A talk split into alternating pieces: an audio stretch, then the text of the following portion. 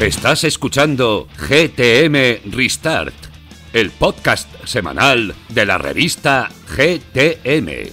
Descúbrenos en GamesTrivium.com y apóyanos con tu suscripción.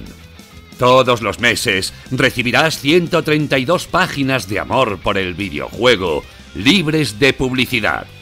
Este programa es posible gracias a vuestro apoyo. ¿A qué estás esperando?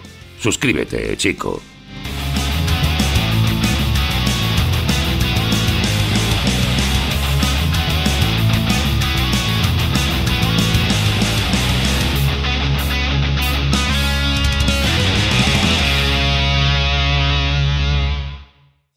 Muy buenas a todos y bienvenidos una semanita más a GTM Restart, tu podcast semanal de videojuegos Hoy, ¿qué te puedo contar? Pues que venimos ya estando en la semana de cierre de la revista, estamos a tope con el cierre, estamos a tope con la producción del libro hueco, te recuerdo que todavía lo puedes reservar, te recuerdo además también que hemos llegado a un acuerdo con Game y va a estar vendiendo el libro por si lo quieres comprar en tu tienda de confianza, lo puedes encontrar ahí también. Y que bueno, queda muy poquito, te puedes suscribir aún, creo que estás en el límite, porque para cuando estés escuchando esto estaremos ya en imprenta, así que ya estamos en el límite, límite, límite para recibir la revista de este mes, que por cierto viene con unos contenidos que son de escándalo, empezando por una pedazo de entrevista a Gustavo Santaolalla, que es para verla y además es que la vas a poder ver porque va con un código QR enlazado a un vídeo en el que vais a ver la entrevista íntegra con Juanpe y con el propio Gustavo. Y dicho esto, pues si os parece voy a presentar a quienes me acompañan porque hoy, hoy estamos casi casi de estreno o de celebración, pero bueno, por hacer los honores y seguir siempre en el orden tradicional, como no, primero la, la melena purpúrea, Juan Pedro Prat, bienvenido. Me gusta más eso de la malana. La malana. Esa era Malana García, buena. García no, gracias. Esa estaba con Arevalo, eh, ojo. Eh, pues nada, que sí, estamos en semana de, estreno y estamos en la alineación alineación principal, así que se viene un programa bastante, bastante chulo, porque como yo, nosotros ya no sabemos la escaleta de antemano, ya podemos decir que el programa va a ser muy bueno. Así que hola a todos. Bueno, vamos con una delantera que ni el PSG, Rami. Tú no fallas, ¿eh? Tú ahí como, vamos, como, como, como una malana. Una delantera que ni malana, ¿eh? O sea, tenía que decirlo yo, ¿eh? Qué, asco de, persona. Eh, nada, encantado de estar aquí, encantado de estar aquí eh, todos y además con una nueva incorporación eh, al podcast ya de manera total y absoluta que, joder, espero que le guste mucho al público porque a mí ya me gusta solo la idea de pensármelo. O sea que...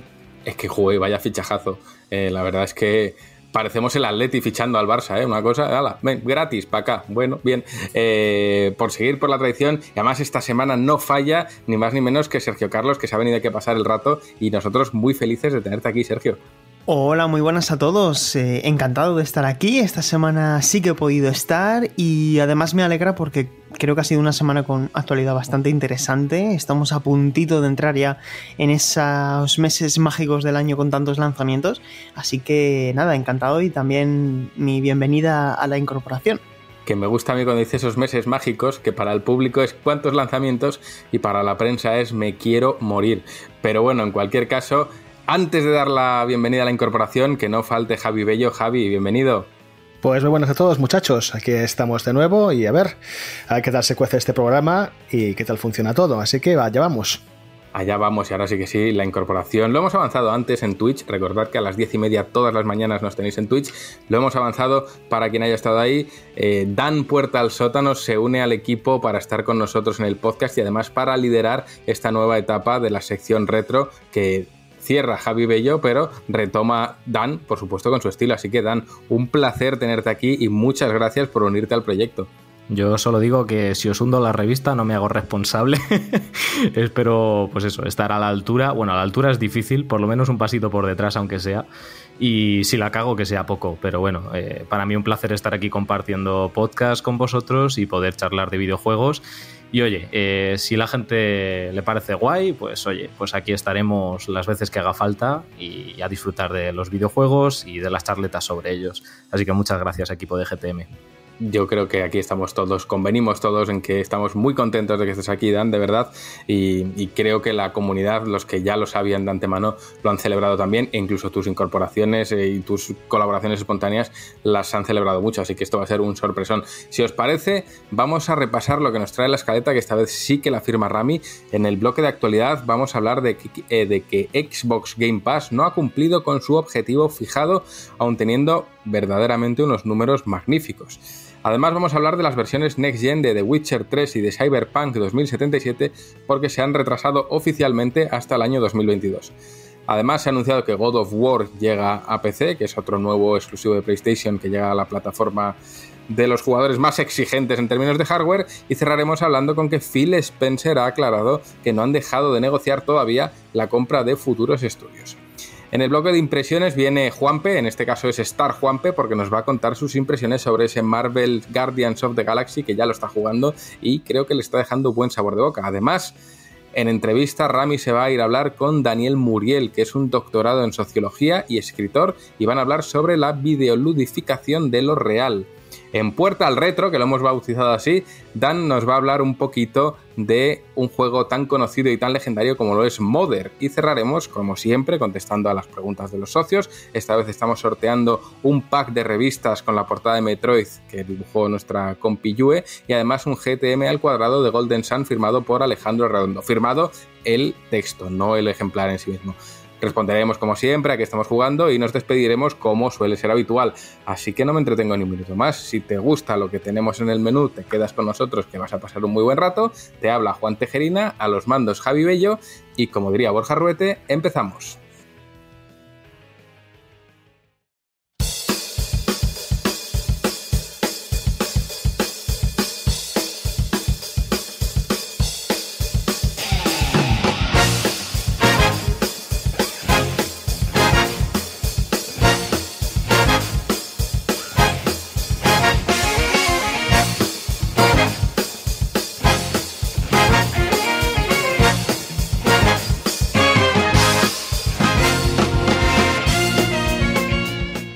Abrimos el bloque de actualidad hablando de Xbox Game Pass que al parecer no ha cumplido con el objetivo que tenían fijado y antes de que nadie se lleve las manos a la cabeza, esto no tiene por qué ser un mal dato. En cualquier caso, que menos que Sergio Carlos, que está ahí al otro llado, nos cuente un poco más qué significa esto.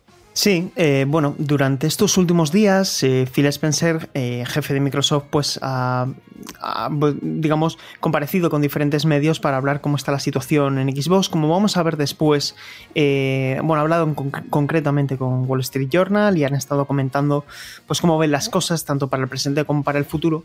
Pero, entre tanto, se filtraba también un documento financiero que enviaba la propia Microsoft hace solo unos días a la Comisión de Bolsa y Valores de Estados Unidos.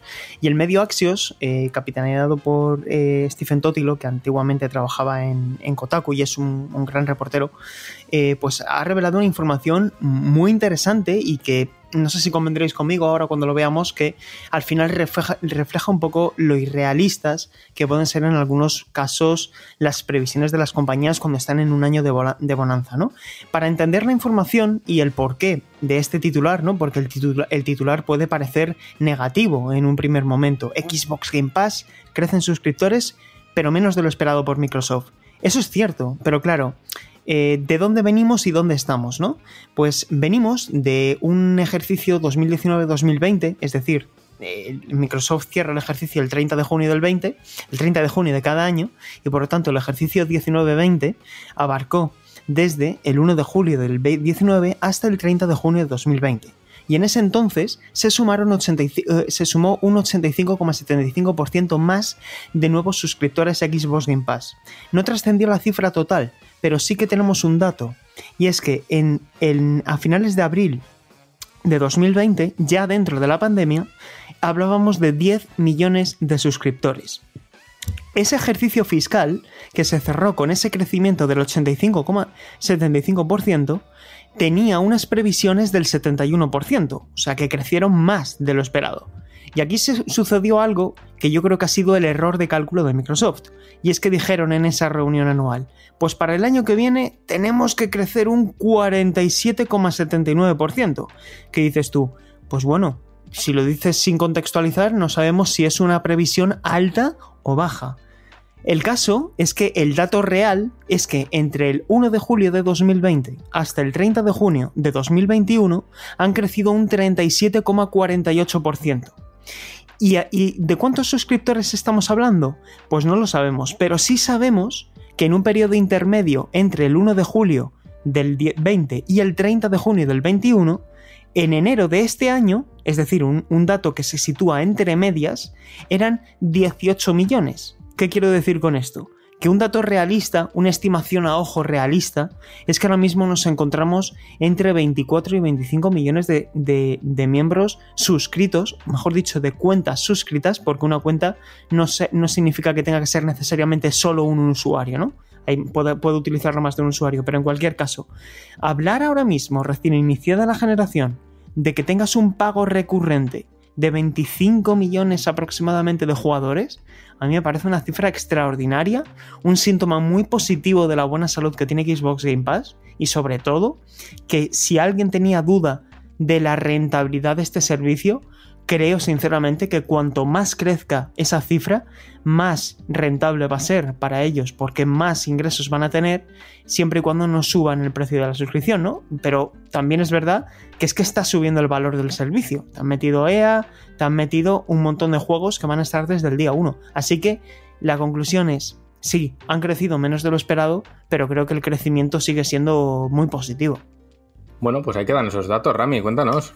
Yo es que cuando he planteado eh, la escaleta como tal, y además este tema lo, tratamos el otro día por la mañana eh, ahí en Twitch, así de manera muy por encima, obviamente no dando estos datos que, da Sergio Carlos y que, y que, pone todo sobre la mesa mucho mejor, es que esto no se debe usar de manera peyorativa o de manera de ataque eh, como hacia Microsoft. Es decir, los objetivos de una empresa eh, son, eh, oye, ojalá lleguemos a esto, pa para, para, explicarnos, ¿vale? Eh, si no llegamos pero nos quedamos cerca, oye, está bien. Si lo superamos, joder, qué de puta madre.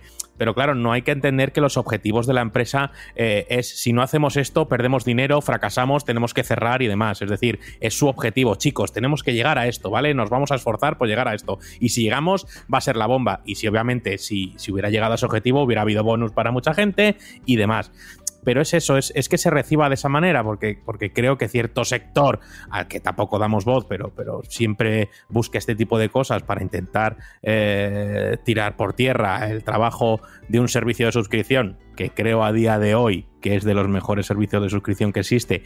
Y te digo más, hasta dentro del territorio audiovisual, es decir, me parece mejor que Netflix, me parece mejor que Disney Plus, me parece mejor que la mayoría de servicios de suscripción que existen. Entonces, eh, bueno, oye, eh, a seguir creciendo, que, que, creo que el cohete sigue subiendo y, y, hay mucho por venir, que al final que tener en cuenta que todo lo que han comprado de estudios, que es algo que vamos a tratar más adelante, el tema de comprar de estudios por parte de Microsoft y tal, esto todavía se tiene que repercutir en Xbox Game Pass. Todavía no han entrado todas las grandes obras que se están realizando para Xbox. Es decir, yo creo que tiene visas de, de seguir subiendo. Yo creo que también, pero bueno, Dan, cuéntanos. Nada, pues un poco en consonancia con lo que también comenta Ramis. Yo creo que el, tema este de, de, ponerse un objetivo al final es contentar a los accionistas, ¿no? Es lo principal. Vamos a ponernos un objetivo irreal que seguramente sea imposible de alcanzar, salvo en circunstancias súper excepcionales. Si lo alcanzamos, oye, hemos triunfado, pero es que es eso, si no lo alcanzas no quiere decir que hayas perdido el partido, ni mucho menos. Y bueno, pues ya lo estamos comentando, si el crecimiento de Xbox Game Pass es cada vez mayor, es exponencial, y sobre todo ya con la salida de Xbox Series X ha crecido muchísimo, pues está claro que es un servicio que funciona, una suscripción que funciona. No hay más que oír cada vez que hay alguna compañía, alguna desarrolladora, alguna publicadora que pone algún juego en Game Pass, al final las pocas palabras que suelen soltar, porque no les dejan tampoco hablar mucho del tema, suelen ser eh, palabras maravillosas acerca del servicio y a cabo de, cómo, reciben ellos el beneficio a través de él. Entonces, está claro que a los usuarios nos gusta, a las desarrolladoras les, les va bien, así que es cuestión de tiempo que Xbox acabe poniendo titulazos irresistibles tiempo al tiempo y, que esto siga creciendo. O sea que yo que sé, eso de los objetivos no llegan, pues, pues no han llegado, pero, pero aún así creo que lo que han conseguido es, es despuntar muchísimo y alcanzar metas que supongo que hace cinco años veían inalcanzables. Así que, oye, pues ole por Game Pass y por Xbox. Bueno, el tema de los, de los, como bien indicáis, el tema de los objetivos empresariales siempre es algo más complejo de lo que podemos imaginar. Muchas veces a una empresa le interesa poner objetivos inalcanzables y no alcanzarlos, porque es así, porque al final, oye, de ello dependen ciertos bonus que interesan no llegar a ellos, o incluso interesa no llegar a ellos porque hay una previsión de que el año siguiente habrá otra curva de crecimiento y entonces en una vista a dos años eh, es diferente. Eh, también hay casos en los que se ponen los objetivos muy bajos precisamente para, para poner más fáciles los objetivos del año siguiente, es decir, eh, ha habido casos en esta industria, concretamente en España, de eh, vamos a poner X cantidades a la venta a sabiendas de que son pocas, porque solo queremos vender estas, porque el objetivo que nos van a poner al año siguiente dependerá de las que se vendan este. Entonces, si este las pone bajas, el objetivo del año siguiente será más fácil de alcanzar. Y eso ha pasado en esta industria. Entonces, eh, con los objetivos se suele jugar mucho y no hay que guiarse en cuanto a ellos para saber si la salud de una empresa es buena o mala. Pongo un ejemplo, nosotros sacamos un libro y nos ponemos de objetivo vender un libro y joder, hemos batido nuestro objetivo en 3.000. Qué guay, es la hostia. Entonces, o al revés, pones objetivo de vender 10.000 y no has llegado ni para atrás. Entonces, el tema de los objetivos siempre es un tema muy, muy, muy, muy, muy... con muchas aristas, por así decirlo, y no es en ningún caso indicativo de la salud real de un, de un proyecto Rami. Y yo solo por detallar un par de puntos más y hacer una pregunta a Sergio Carlos, eh, hay que tener en cuenta la escasez de, hardware que está viendo. No hay consolas para todo el mundo. Y yo creo que cuando haya un parque de consolas, porque además las ventas de Xbox Series están subiendo también respecto a la generación anterior, eh, se están vendiendo consolas mucho mejor, pues imaginaos cuando no haya esta escasez. Pues obviamente eh, también este tipo de servicios subirá. y yo, una pequeña pregunta que le quiero hacer Sergio Carlos sobre su opinión. ¿Qué opinas entonces respecto a las cifras de Microsoft cuando por un lado se dice a veces una cosa, luego llega el CEO de Take Two y te dice que son 20 millones, luego resulta que son o que son 20 o que son 30, luego resulta que son 18, no sé, al final eh, sabremos a ciencia cierta, aunque este documento sea parte de un documento creo que presentado a la, Comisión de Valores, de las cifras reales. Sí, sí, lo, terminaremos sabiendo porque Microsoft no tiene reparos en dar cifras relativas a servicios barra software. Lo que no dan es cifras de ventas de hardware por, por una política, lo dejaron de hacer en torno al año 2017-2016 porque no les iba bien, lógicamente, y, en ese momento no les interesaba dar cifras porque quedaban en mal lugar respecto a, la competencia. Es decir, cuando una cifra no, cuando una compañía no da cifras es porque no les interesa, si no, no tardan en decirlas. Y cuando a Microsoft le interese, bien sea por una cifra redonda, es decir, a lo mejor ahora están en 27 y dicen, es un número feo, esto os puede parecer una tontería, pero es que, eh, por ejemplo, pues eh, las compañías japonesas no lo hacen tanto así porque siempre son un poquito más transparentes en los informes financieros. Hablo, por ejemplo, de Sony y Nintendo, que lo, desglosan todo de una manera mucho más clara. Pero, por ejemplo, Sony, Sony por poner otro ejemplo en videojuegos, eh, con, datos y servicios es muy clara, pero con juegos no. Eh, con juegos solamente suele dar cifras cuando alcanzan cifras muy marcadas, ¿no? Y en este caso sí, eh, seguramente terminaremos sabiendo cuándo, cuando, cuando le interesa a Microsoft el estado actual de Xbox Game Pass. El año pasado, como decía antes, en abril dijeron que habían llegado a 10 millones, en enero dijeron que habían llegado a 18 y ahora estamos en octubre, seguramente estemos ya en torno a los 24 o 25. ¿Cuándo podemos, podemos estimar tener nuevas informaciones de, cifras, eh, de actualización de cifras de Xbox Game Pass? En los próximos ejercicios eh, eh, fiscales, en los próximos trimestres de presentación de resultados. ¿Cuándo puede ser eso? Pues en torno a principios de noviembre, principios de febrero o ya nos iríamos al mes de mayo. Yo creo que, entre febrero y, como muy tarde en febrero, tendremos una actualización de esa cifra, porque además en febrero habremos traspasado las navidades y habrá muchas altas y por tanto será un buen momento para compartir esa cifra. Bueno, pues ahí quedan las cifras de Xbox Game Pass, veremos cómo se tercia y cómo se presenta el futuro. Y si os parece, vamos al futuro, concretamente el año 2077, porque Cyberpunk y The Witcher 3 eh, van a adelantarse 55 años, van a salir en 2022, así que Sergio Carlos ni tan mal. Sí, eh, aquí sí que me gustaría para. Ya sabéis que aquí en GTM nos gusta mucho contextualizar la información para, para, para ponerla en, en, antecedentes. ¿De dónde veníamos con, con, CD Projekt? Pues venimos de un año muy convulso. Eh, el último gran análisis que se analizó el año pasado en GTM fue Cyberpunk, ¿no? Que, que lo suspendimos. Y el año ha sido muy duro para CD Projekt. Desconfianza de parte de los inversores caída en bolsa, desconfianza de los usuarios, que es lo más importante y lo más difícil de recuperar, problemáticas con las actualizaciones que no terminaban de llegar, promesas aún incumplidas de las versiones de consolas, todo esto siempre comentando las versiones de consolas, y me gustaría dar una fecha muy concreta. 2 de septiembre, eh, Nowakowski, supongo que no lo habré pronunciado bien, jefe de operaciones de CD Projekt, reconocía durante la presentación de resultados a una pregunta de los compañeros de VGC que no estaban seguros de que fueran a poder entregar, a publicar las versiones de Next Gen de tanto Cyberpunk como The Witcher 3, que recuerdo que van a ser gratuitas para la gente que las tenga compradas en PS4 o Xbox, para, para su respectiva eh, versión Next Gen. O sea que en ese sentido, la jugada, sea cuando sea, va a ser muy buena, porque va a ser muy pro consumidor. No, van a, no vas a tener que pasar por caja. ¿Tienes tu CD de The Witcher 3 de Play 4 de hace 6 años? Va a actualizar la versión de Play 5 con ese nuevo Geralt de Rivia. Y lo mismo con Cyberpunk 2077. La cuestión es que esas versiones estaban planeadas para finales de 2021. Y dijeron en esa reunión de septiembre que tenían la sensación de que a lo mejor una de las dos se les iba a 2022. Y finalmente van a ser las dos en un mensaje publicado este 20 de octubre a las 5 de la tarde hora española, comunicaban que su nuevo objetivo es publicar tanto Cyberpunk 2077 como The Witcher 3 Wild Hunt para la nueva generación en 2022. Concretamente, Cyberpunk el primer trimestre, entre el, entre el mes de enero y el 31 de marzo, y The Witcher 3 ya para el, lo que sería el siguiente ejercicio fiscal, para el segundo trimestre que sería el Q1 del ejercicio 2022-2023, entre abril y junio.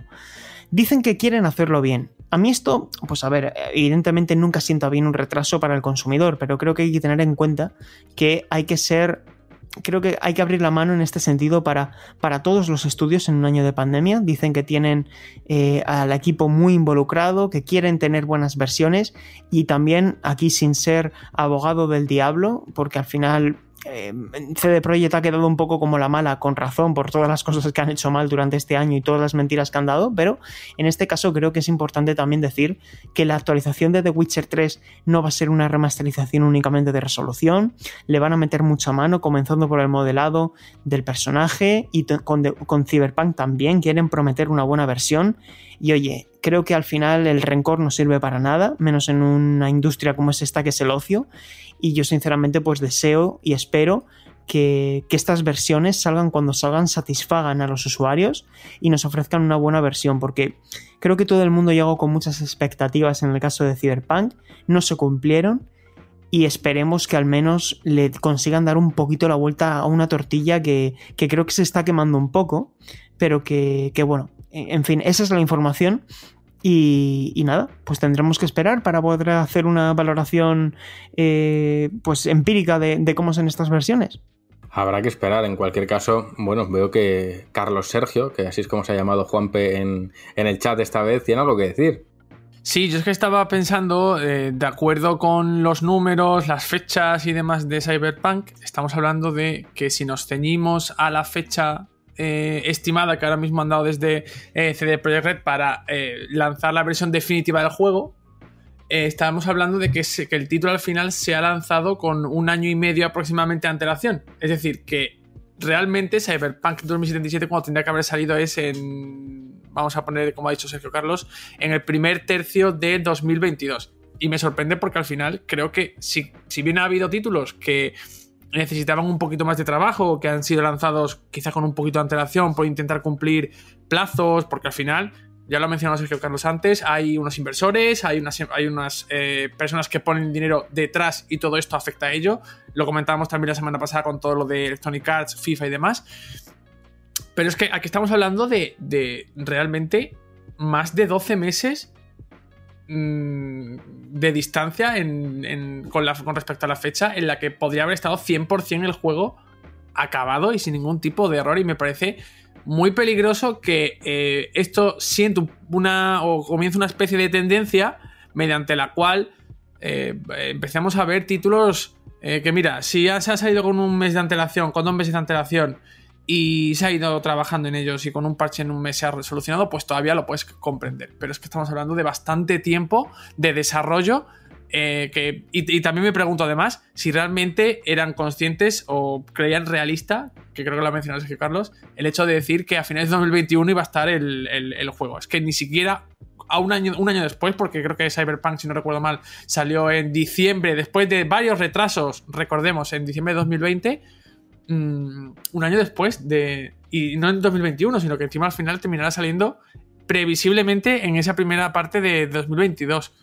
Bueno, yo recuerdo que cuando se publicó el análisis, y me acuerdo que lo hablaba con Sergio y él me decía, lo voy a tener que suspender, y yo le dije, ¿y qué problema hay en suspenderlo? Y, me acuerdo que por aquel entonces él me, dijo, bueno, si está, más él está aquí presente, que oye, cuando lo arreglen, eh, lo volvemos a analizar, yo me comprometo, volvemos a trabajar en el juego y oye, le reconocemos lo que ahora no le podemos reconocer. Y, me acuerdo que por aquel entonces las promesas de CD Projekt Red era de que en 3-4 meses tenían ya el parche y el juego estaba solucionado. Luego ya se fue a finales de, del año y ahora ya obviamente se va hasta 2022. Creo que en cualquier caso es un, un, despiporre, pero bueno, prefiero fechas realistas y sobre todo prefiero que de puertas adentro del estudio estén empezando a hacer las cosas bien. Dan, cuéntanos. Pues a ver, es que con el tema de CD Projekt hay tanto que decir, es tan complejo y hay tanta mierda dentro que es, es complicado de tratar.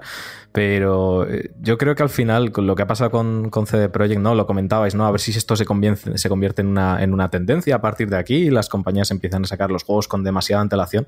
Creo que lo que ha hecho CD Projekt con, con Cyberpunk ha sido básicamente hacer de, de chivo expiatorio para, para, comprobar que la gente no tolera este tipo de prácticas. La, la que le cayó a Cyberpunk 2077 no es más que un reflejo de un descontento inmenso por promesas incumplidas por parte de la compañía. Y claro, eh, a mí me da pena por, por, por, CD Projekt en ese sentido de que, oye, es un estudio que se lo ha currado y estuvo donde estuvo porque el trabajo que han ido haciendo a lo largo de los años, el trato con el público y la transparencia que han ido teniendo en, ciertos aspectos, pues es lo que, lo que les ha labrado el estatus que tenían. Pero claro, es que con, CD, con, Cyberpunk, perdón, lo pierden todo de golpe. Y es precisamente por eso, por darse prisa. Y yo imagino que al tener, una vez más, unos objetivos, en este caso, unas fechas que cumplir, unos accionistas detrás presionando, al final tienen que apretar y lanzar el juego pues lo antes posible en el estado pues más óptimo posible dentro del espacio que tienen para trabajarlo. Pero claro, eh, el resultado fue el que fue. Ellos se comprometieron a, en este caso a, arreglarlo, que es que suena un poco triste tener que decir esto, y a relanzarlo completamente arreglado en nueva generación. Y, y, a mí me alegra en ese sentido ver que ya no van con prisas y hay una transparencia. Y si se tiene que retrasar el juego un año, esa versión de nueva generación, que se retrase un año. Si al final es lo que la gente pide, es que al final el problema siempre es el mismo. La gente pide que los juegos salgan ya, meten muchísima presión y luego cuando salen, si están rotos, ya no lo quiero. Entonces, mejor eh, tener ese tiempo y ese espacio, si tiene que tardar un año más, que tarde un año más, y al final que el producto sea el que se promete que sea, independientemente de si se tiene que retrasar, pues lo que haga falta, y ya está. Pues totalmente de acuerdo, Dan. Juanpe. A, mí me, ha llamado la atención una cosa que ha dicho Dan eh, sobre el tema de la, de la reputación de CD Projekt Red, la transparencia que han tenido en muchas ocasiones y demás. Y justo estaba pensando en que, eh, a pesar. A ver, el caso de, de CD Projekt Red yo creo que es muy excepcional, porque si bien es cierto que llevan trabajando mucho tiempo en la industria del videojuego, lo cierto es que su gran trabajo es The Witcher 3 Wild Hunt, o, por el cual se han hecho mundialmente conocidos, por el trabajo que han hecho en esta, con esta entrega, eh, y a partir de ahí ya tenían su fama labrada, ¿no? Pero esto demuestra que realmente por mucha fama o por mucha reputación que puedas llegar a tener, si te ocurre lo que les ha ocurrido con Cyberpunk 2077, por mucha reputación que tengas, eh, eso no lo salva. Si ya te digo, puedes estar ante una especie de un retraso, otro retraso, que de hecho yo me acuerdo que cuando se iban anunciando retrasos de Cyberpunk 2077 ya empezaba a, la gente a torcer el morro y a arrugar la, nariz y demás, todavía había personas que decían, oye, vamos a confiar en ellos. Es que eh, han trabajado muy bien en The Witcher 3 y nos han ofrecido un juegazo. Eh, y eso que, si no, si no, no recuerdo mal, o por lo menos por lo que otras personas me han recordado, The Witcher 3 en inicio también tuvo sus problemillas de, rendimiento y demás. Pero han trabajado mucho y se lo han currado.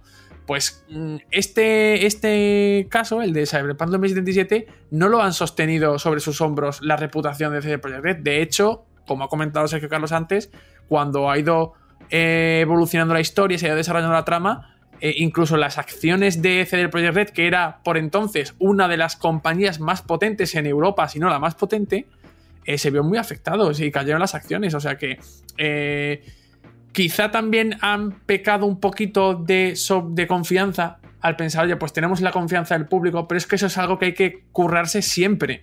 No, ya tengo un juego con el que les he dado el oro y el moro, eh, ahora me puedo permitir fallar. Sí que te puedes permitir fallar, todos fallamos, somos humanos, pero quizás no pecar de confiados a la hora de, lanzar un proyecto tan ambicioso como el de Cyberpunk, que recordemos, empezó allá por 2012, creo. Dan, cuéntanos. Pues nada, que también quería comentar esto. Es que es verdad joder, es que el perder la confianza de tu público cuando te lo has ganado y cuesta tanto ganar esa confianza es una cagada. Pero claro, hay mucha gente también que comenta que recuperar esa confianza es imposible. Pero bueno, eh, pongo ahí un poco de testimonio a Hello Games con No Man's Sky, que también tuvieron un caso similar a la hora de lanzar su proyecto que lo lanzaron incompleto, con mentiras de por medio, unas prácticas un poco engañosas.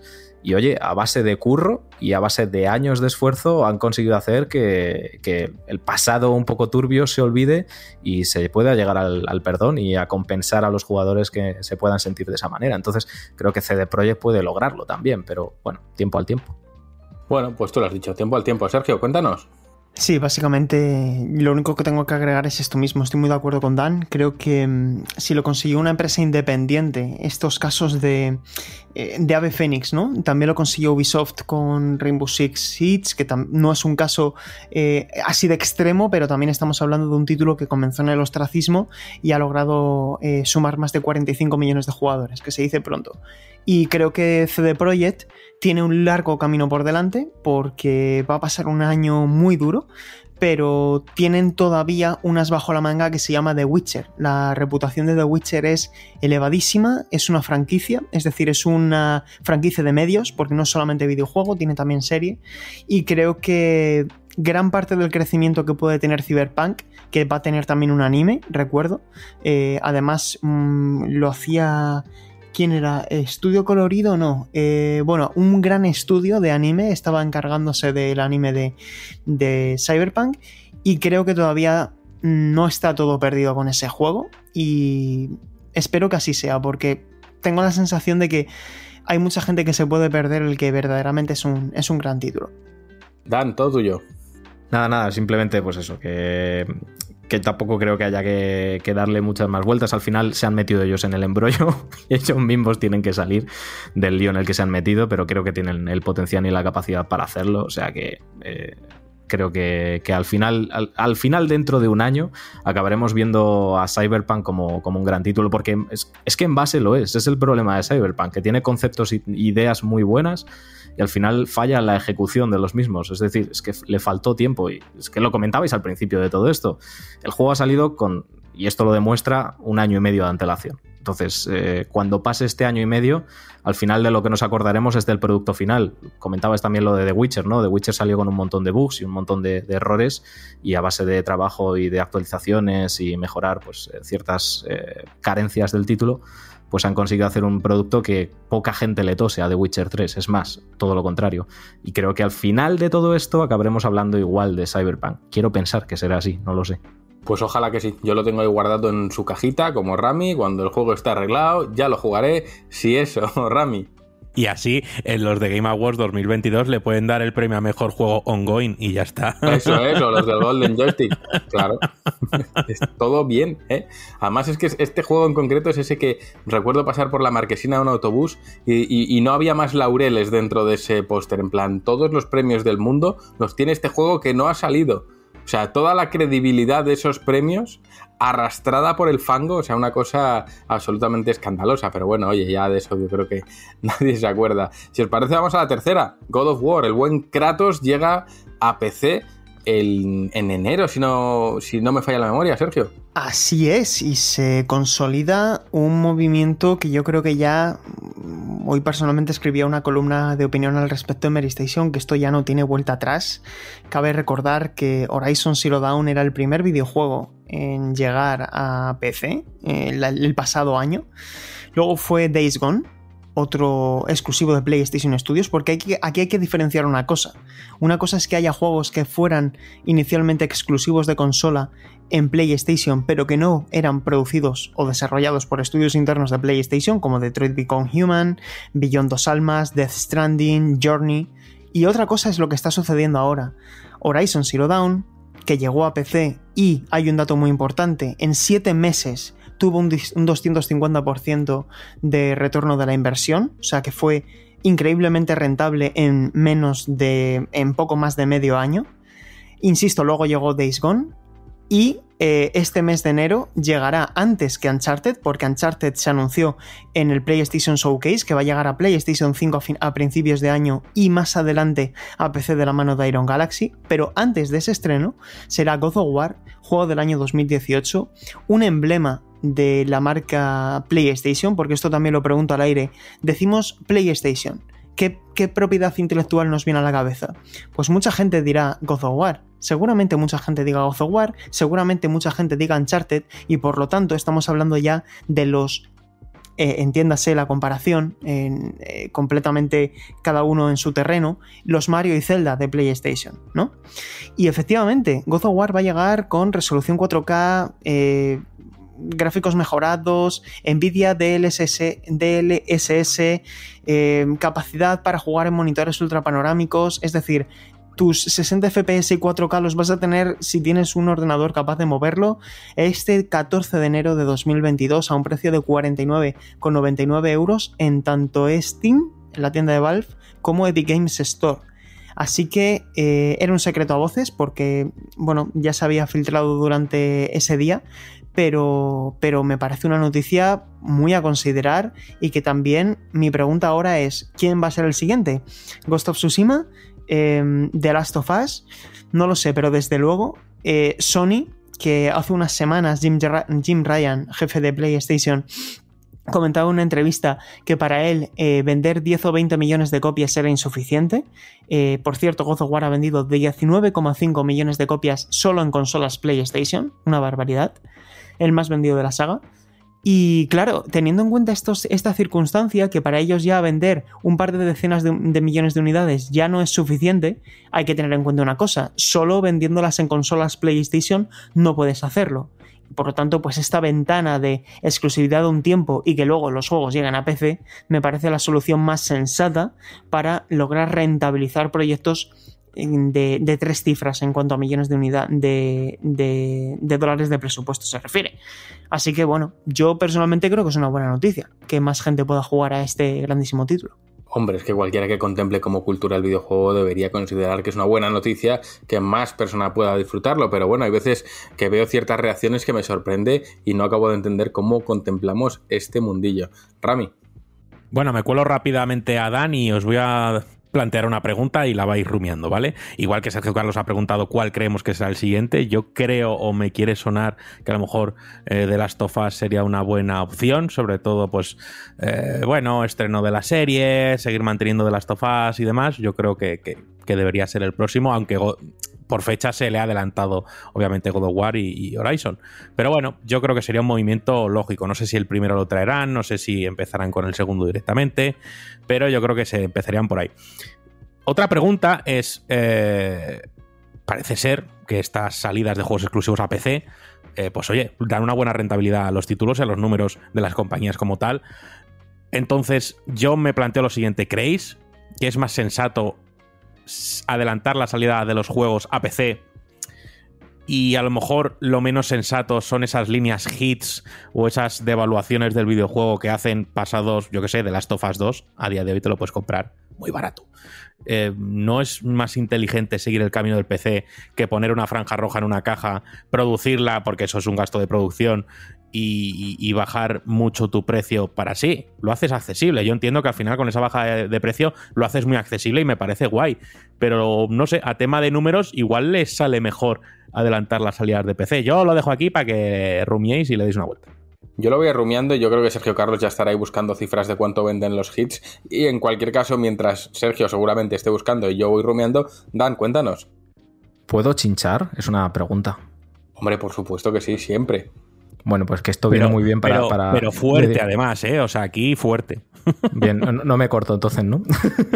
Pues simplemente, para todos los que Xbox no tiene exclusivos, pues, pues ala, a comer. Eh, nada, que me estoy completamente de acuerdo con lo que ha dicho. Espérate, que, ahora Te, que, ahora te, chincho yo, pero tú has jugado de War o no? sí, tenía que salir. Todavía me llega gente a día de hoy que sí estoy completamente de acuerdo con lo que dice Sergio y con lo que dice Juan, que es que eh, si te molesta que un juego deje su exclusividad y lo pueda jugar más gente, pues yo eso lo llamo egoísmo, no lo llamo de otra forma. Eso de sentir las marcas y eso, pues para el fútbol te lo puedes guardar, pero para aquí pues sobra un poco. Pero bueno, respondiendo un poco a la pregunta, yo creo que los próximos juegos, estoy de acuerdo ahí con Ramis, The Last of Us tiene todas las papeletas, además con la, con la llegada de la serie de HBO, pues seguro que le dan ahí un impulsito ya para, para terminar, ¿no? Un poquito de, darle caña a, tanto a la serie como al juego. Y creo que otro de los que tiene todas las papeletas es Returnal, que me parece uno de los juegos más infravalorados de este año, pero vamos, es opinión mía, ya la gente que me linche. Pero Estoy contigo, Dan, no estás solo, tranquilo. ¡Vamos! pues nada, simplemente comentaros eso, que me, yo me alegro un montón de que llegue a PC y que más gente pueda jugarlo, porque al final estamos hablando de, de una obra maestra. Entonces, pues de puta madre. Y es que, bueno, me, me para a pensar, le digo, si es que es maravilloso cuando dices, me ha gustado mucho este juego y alguien lo ha podido jugar también y de repente pues uno lo ha jugado en una consola y otro en otro, pero el juego sigue siendo maravilloso. Y eso solo ocurre gracias a la multiplataformidad. Sergio, cuéntanos, Sí, no, pues mira, em, en primer lugar, no había pensado en Returnal y, estoy de acuerdo con vosotros, chicos. Creo que es un título que tiene además, eh, por el tipo de juego que es, ¿eh? ya no tanto por, por lo exitoso o la calidad del título, sino por el género, creo que es un título que podría encajar muy bien con el público de ordenador. Mis candidatos son claros. Eh, por un lado, The Last of Us doy por hecho que terminará llegando con motivo de la serie, al igual que si os fijáis en el tráiler que ha publicado hoy, eh, jueves 21 de octubre, PlayStation ah, de la película de Uncharted tiene una, eh, una mosca de, PlayStation arriba a la, arriba a la izquierda, eh, dejando claro que esto viene de una saga de videojuegos de PlayStation. Y cuando termina el tráiler, te están recordando que a principios de 2022 se va a publicar la Uncharted Collection de Uncharted 4 y Uncharted de los Legacy en PlayStation 5. Es decir, eh, no dan puntadas sin hilo y evidentemente yo tengo claro que cuando hagan la promoción con HBO te pondrán ahí en, letra pequeña de recuerda que The Last of Us se lanzará en eh, el remake este que se está rumoreando que están desarrollando que va a llegar a PlayStation 5 y que presumiblemente yo creo que también llegará a PC. Así que esa es mi apuesta. Y luego por otro lado, sé que esto es muy típico, pero es que es un fan favorite y es Bloodborne, es un Soulsborne y los juegos Souls tiran en PC muchísimo y no sé a qué está esperando Sony para rentabilizar eso que yo creo que podría vender más de un millón de copias. Y luego, Juan, eh, me preguntabas, los hits. Todos hemos ido alguna vez a una tienda de videojuegos desde la época de PlayStation 2, desde PSP, los Platinum, los, los hits, los Greatest Hits, eh, los eh, PS Hits, PlayStation Hits, que es como se llama ahora, han cambiado de nomenclatura, pero siguen siendo lo mismo. Pues nunca han trascendido cifras de ventas porque al final eh, pertenecen al mismo juego, es decir, sigue siendo el mismo el mismo producto, entonces no sabemos cuántas ventas corresponden a ese formato. Pero lo que sí que podemos decir, para dar este pequeñito detalle, es que eh, cuál es el criterio, ¿no? Para, porque claro, eh, puedes decir, vale, este juego está en PlayStation Hits, pero ¿por qué está en PlayStation Hits? Pues si Sony no ha cambiado su metodología, que data del año 2008 en la época de PlayStation 3, para que un juego fuese PlayStation Hits, tenía que llevar un mínimo de 10 meses en el mercado y haber vendido al menos 500.000 copias. Así que, si alguna vez veis un PlayStation Hits, tenéis que saber que ese juego ha vendido al menos medio millón de copias. Bueno, pues oye, ni tan mal. Yo, yo es que es verdad que eh, veo más rentabilidad a ese modelo Rami como algo ya en online, es decir, ha llegado a PlayStation Hit, pues te lo puedes comprar online por 19 euros, más que hacer toda la parafernalia de distribuirlo y tal, con una caja más fea que pegar a un padre. Pero bueno, eh, sí que es verdad que la única caja bonita que me ha parecido de estas ediciones económicas era la que salió en Nintendo 64, que eran cambiaban el negro por un plateado y yo decía, joder, esto mola más que la original, pero el resto nunca lo, nunca lo han conseguido especialmente. Dan, cuéntanos. Es verdad que eran un poco feas la mayoría. que, eh, pues la verdad es que me parece un poco curioso lo de los, plays. No sabía el dato eh, de que tenían que vender medio millón, al menos. Eso me alegra porque Yakuza 0 estuvo en PlayStation Hits, así que me alegro un montón por eso. Eso y nada, simplemente, sí, sí, eh, quería comentar que Oye, no creo que vaya a pasar, pero me alegraría un montón que ya puestos con estos juegos que salen en PC por parte de la familia PlayStation, ver que le dan una segunda oportunidad a juegos como Gravity Rush, Gravity Rush 2, que aparte de eso ya aprovecho para recomendarlo si hay alguien que no lo haya jugado. Pues me parece uno de los mejores títulos, de los más únicos que hay en el catálogo de, bueno, ya te digo en el mundo de los videojuegos, no en el catálogo de PlayStation. Y oye, pues sería genial que juegos también, no solo exitazos eh, rotundos como God of War o supongo que acabarán llegando, como decimos, de Last of Us y tal, sino que también juegos que no han tenido pues, esa gran fama ni esas ventas para la calidad que supone el producto en sí, me gustaría ver que le dan esa segunda vida, esa segunda oportunidad a juegos como Gravity Rush. Qué buen juego Gravity Rush. Eso es uno de los grandes juegos que yo he jugado y que al final ahí se quedó. Ha quedado en el recuerdo de mucha gente, pero nunca llegó a ser un éxito masivo. Pero bueno, cosas de este mercado. En cualquier caso, chicos, si os parece, vamos a la última de, la sección. Vamos a hablar de Phil Spencer porque, oye, dice, todavía tengo billetes en la cartera, esto no ha terminado y ya, ya empezará la especulación. Así que, Sergio, cuéntanos. Sí, a mí esta, a mí esta información me ha hecho gracia porque eh, el pasado año, cuando Microsoft cerró la compra de Cinemax Media, que es el conglomerado que incluía los ocho estudios de Bethesda, le preguntaron en una entrevista, que además estaba sentado en un sofá muy, muy, elegante, ¿no? Como, como además también es así Phil Spencer, una persona muy cercana, ¿no? Y le dijeron, ¿Are you done with the... ¿Habéis terminado, ¿no? Con la compra de estudios? Y él dijo, no no, no estamos, no estamos cerrados a la compra de estudios y creo que esto también se puede aplicar a cualquier gran empresa. Si tú ves a una pequeña empresa en una posición de eh, que no puedes sobrevivir y que por lo tanto si tú la absorbes garantizas la viabilidad financiera de ese estudio y a cambio tú ganas la calidad, el talento y la productividad, el provecho que te puede dar en exclusiva a ese equipo, ¿por qué vas a renunciar a comprarlo?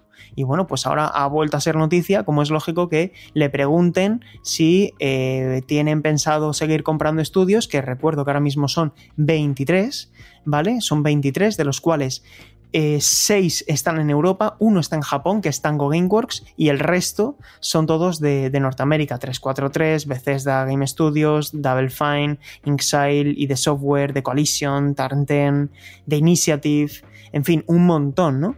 Y claro, le preguntan, eh, ¿Estáis mm, eh, acabados ya con esto? ¿Creéis que esta plantilla se ha cerrado? Y él ha dicho, definitivamente no. Entonces, aquí tampoco hay mucho más que añadir. Y lo que creo que sí que sería interesante es juguetear un poco, ¿no? Ya que estamos aquí, eh, ¿quién creéis vosotros que, podría ser el siguiente estudio en, ser comprado? ¿No tenéis la...? Porque a mí me da la sensación y esto lo he dicho en diferentes, eh, en diferentes ocasiones, pero no lo he dicho nunca con Juan delante. Y es que, desde mi punto de vista, eh, Microsoft está tardando en comprar Miss Walker. Es un estudio pequeño, con mucho talento, barato y que tiene mucha experiencia ya con la propia Microsoft, con la época gloriosa de 360 con, los, con eh, los Odyssey. Em, sinceramente, después de Fantasian, yo me acercaría al equipo de, de Miss Walker y les diría, Sakaguchi, toma pasta, te unes a Xbox Game Studios y haces el juego de tu vida con todo el presupuesto que necesites para que sea exclusivo de Xbox. Creo que esto sería una grandísima noticia para mejorar la implantación de Xbox en el mercado japonés. Y no sé hasta qué punto es irrealista porque me faltan datos, evidentemente, pero es algo que me cuadra muy bien en mi cabeza. Mira, Sergio, de implantación no sé, pero yo he implantado algo contra la mesa y por debajo. O sea, ¿cómo? Eh, pero bueno, vamos a ver. Vamos a hablar de esto. A ver, yo le ¿Has llamo ya. Me- no- nos ponemos de pie. Yo, yo ya, a ver, yo tengo el email de Phil y tengo el email de Sakaguchi. Yo les pongo en contacto, porque esto tiene que pasar. Esto en algún momento es que creo que no hay otra solución ahora mismo. te conviertes rápidamente eh, te conviertes rápidamente en el, niño del anuncio de Coca-Cola, ¿no? Entre las dos personas, eh, siendo el Celestino, ¿sabes? Sí, sí, sí, sí. Yo soy el filipino. Yo digo, eh, señores, vénganse aquí. Yo me he visto lo que quieran.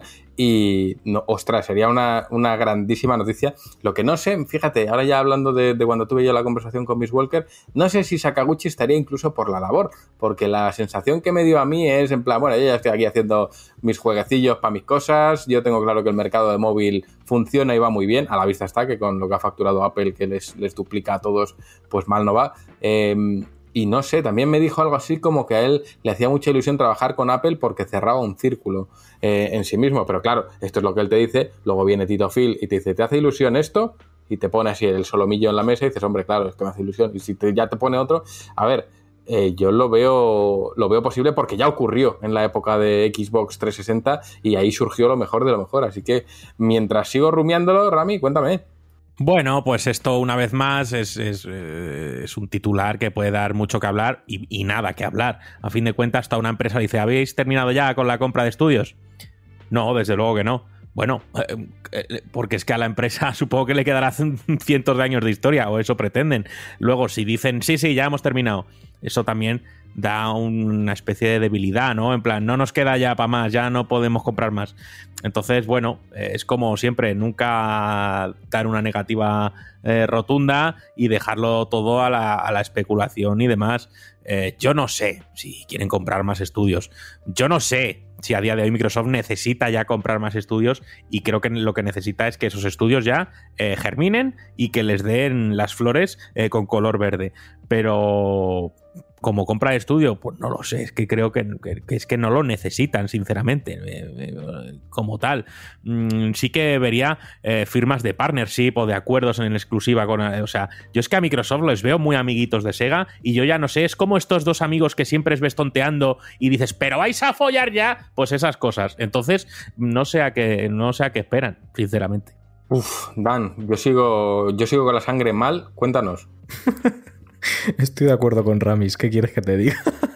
A ver, eh, es que también es complicado esto, porque cada vez que sale Phil Spencer y se pone una figurita de la mascota de Kojima Productions, se pone una Nintendo Switch, la gente ya empieza a especular se nos va de las manos. Entonces esto ya es dejarlo a la imaginación. Es que precisamente Sega es uno de los estudios que más se ha rumoreado muchas veces, pero es que también se habla mucho, que yo esto desconozco si es real o no. O sea, yo imagino que esto es un poco pues palabrería y habladurías de la gente, pero siempre comentan eso, de que los estudios japoneses como que no están muy por la labor de dejarse comprar por grandes empresas occidentales y tal. Mira, no lo sé. Pero yo apoyo lo de Miss Walker, ¿eh? porque otra cosa no lo sé. Es que al final te ponen el, maletín delante de la mesa y cualquiera dice que no. Así que es que creo que las posibilidades son tantas como estudios hay. Salvo grandes compañías como Nintendo o Sony, que obviamente pues no va a pasar, creo que el resto de, de opciones de compañías que por lo menos no lo peten tanto y no estén al día y sean estudios que tienen una producción de juegos inmensa, como por ejemplo Capcom o Bandai Namco, creo que las posibilidades, bueno, mira Bethesda, ¿no? Pues las posibilidades son todas y ya está. Uf, yo es que sigo. Encima, claro, ahora he visto el chat Spenguchi y digo, uf, todo es bueno aquí, Rami. Sergio Carlos regando un sipeo entre Spencer, Phil Spencer y Sakaguchi. Esto ya, esto ya es cojonudo, ¿sabes? A mí ya, esto me fascina, ya, esto, esto es maravilloso. Eh, no, si es que lo que dice Dan, eh, ¿os acordáis cuando Microsoft, creo que fue a, Nintendo que quería comprarles algo así, se descojonaron en su cara? O, o no, sé, no sé con qué fue, con qué empresa, igual estoy mezclando recuerdos, pero creo que, que, que, que hubo una vez un encuentro entre dos empresas y una era Nintendo y se descojonaron en su cara, en plan, ¿pero qué dices? Algo así, no sé, ¿me refrescáis la memoria? ¿Lo sabéis alguno? Confirmo, confirmo, fue Nintendo, sí. Y fue Microsoft, ¿no? Sí, sí, eso fue, fue Microsoft decir, eh, vamos a compraros. Y, y, la respuesta fue la. Bueno, imagino que no sería tal cual, pero, pero sí, se descojonaron en su cara. No, no, creo que literalmente se rieron, se empezaron a reír. O sea que, para que veáis. Oh, y, llegó, Miyamoto con su cigar, con su Ducados, con su Palmal, que no tiene ni filtro, y dijo, jaja, y se la apagó en la frente a Spencer y le dijo, ¿pero qué dices? ¿Pero qué dices? Le dio un tortazo así, digo, ¿pero qué estás diciendo tú? sucio americano, porque los japoneses todos sabemos que son muy racistas, así que eso seguramente fue así. Pero fantasías aparte, y volviendo a la mía, eh, ¿cómo podemos hacer esto real? A ver, ¿cómo puede ocurrir? Porque claro, estamos hablando de que si Microsoft compra Miss Walker, ya esto es como Bandai Namco, son dos empresas de igual potencial, entonces hay que mezclar nombres, esto ya sería Mist Soft o Micro Walker, mm, claro, Micro Walker me gusta a mí. Eh, y luego está el Poke Walker, que también me gusta a mí. Pero, eh, Sergio, me has dado una fantasía que esto me va a durar mucho tiempo y yo ahora no sé qué hacer con mi vida, pero bueno, Nada, esto, por alusiones, eh, esto lo dejamos aquí y a lo mejor estamos en el programa 129, en el 229 se cierra la compra y, alguien sacará un clip y, bueno, pues podremos escuchar eh, de nuevo este clip con piano de fondo y cosas así y habrá quedado fantástico. Oye, ahí está la idea, pero yo creo que sería una compra, ya fuera de coña, una compra muy sensata de parte de Microsoft hacerse con un estudio emergente japonés, porque eso reforzaría mucho su, su posición, sobre todo teniendo en cuenta que Atlus la posición de Atlus ahora mismo es exclusiva de parte de PlayStation, que VanillaWare también, y creo que, que sería una compra muy inteligente, al menos desde mi punto de vista, pero que la gente nos diga en los comentarios también. Pues yo estoy de acuerdo, ya bromas aparte, al final eh, no perdamos la perspectiva de que este estudio no tiene ni más ni menos que detrás a Apple ahora mismo. Apple es uno de los grandes rivales de Microsoft y que Apple le haya puesto el ojo a Miss Walker significa algo. Entonces, si Microsoft quiere mirar hacia donde está mirando la competencia y esto suele pasar, eh, no harían mal en lanzar una oferta y ver qué puede surgir de ahí. O quizás no, quién sabe, porque igual no quieren, bien lo ha dicho Dan, que los estudios japoneses son muy reacios. Yo siempre he pensado que otra buena compra sería Platinum, pero es difícil y más después de lo que pasó con ese Scalebound, que recordemos que Sergio Carlos lo ha probado, el resto de mortales no. Eh, pero bueno, envidia para todos. Rami. Una última pregunta ya para ponerle la cucharada de nata a la elucubración. Ryoga Gotoku Studio es una división como tal o es un estudio eh, dentro del abrazo de Sega? Em, el Ryuga Gotoku, por extrapolarlo a los que estamos aquí, los tres que estamos aquí, Juanpe es el Ryuga Gotoku. Y somos Atlus. O sea, son los compañeros de la mesa de al lado. Y se visten como yakuzas, eso es importante. Y, perdonad, que, que, yo sepa, Sega tiene parte del accionariado del estudio, por lo tanto creo que eso no sería posible. Ahora, que se lleven al Nagosi, que ya se lo han llevado, y resulta que detrás de todo esto está Microsoft y de me he pillado a un Nagosi para mí, eso ya sería la hostia. Podría ocurrir pero mm, al río Gagotu como tal, complicado. Pues ya está, chiquillos, hemos acabado con el bloque de actualidad. Lo primero de todo, darle las gracias a Sergio Carlos por estar aquí esta semanita y, enriquecernos ese bloque de actualidad con su sapiencia. Eh, Sergio, muchas, muchas gracias. Nada, chicos, ha sido un placer, lo he pasado en grande. Tenía muchas ganas de, estar aquí una semana más con vosotros. Eh, confirmamos que Ryoga Toku es una subsidiaria de, Sega, por lo tanto, eh, si en algún momento este estudio deja de formar parte de Sega, tendrá que ser previa aceptación de Sega, eh, pero creo que eso no le interesa a ninguna de las dos partes. Y nada, chicos, de verdad ha sido un gusto y os mando un abrazo a todos y en especial también un saludo a Dan, que espero que nos encontremos por aquí muchas veces. Un saludo a todos, chicos. Pues ahí se va Sergio Carlos, un grande. Todos presionemos F por él. Y mientras tanto, vamos a seguir con, con el programa. Vamos con el melocotonazo de esta semana, que es Girls It Ain't Easy de Mona, a.k.a. Sad Girl. O sea que casi nada. Javi, pincha.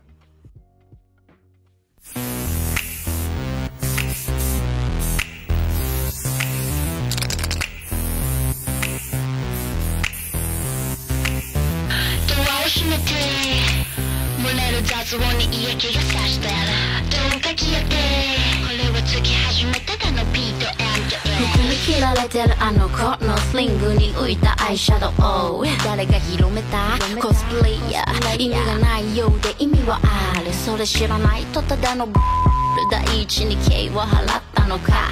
軽々手を出すべからず彼らのライフスタイルお前が着こなす価値なんかないな。その目見た目重視で掘った墨教えてあげよう本当の意味好きだから可愛いからカタカナジャパニーズ読めない漢字ついたハリーオールドイングリッシュにするのはスーパーヒーローのパロディマルガリータは祝杯には向かない人を失う悲しみなど埋めれない。聞いたたらし can You 기름 바꿔야로 날아나 그러다 He give it to me, is it to me Give it to me, is it to me 変わったわけたくだけでこれ一体誰の birthday 生きるバカやるなら棒で殴るまで Give it to me, is it to me Give it to me, is it to me Give it to me, is it to me Give it to me, is it to me Give it to me, is it to me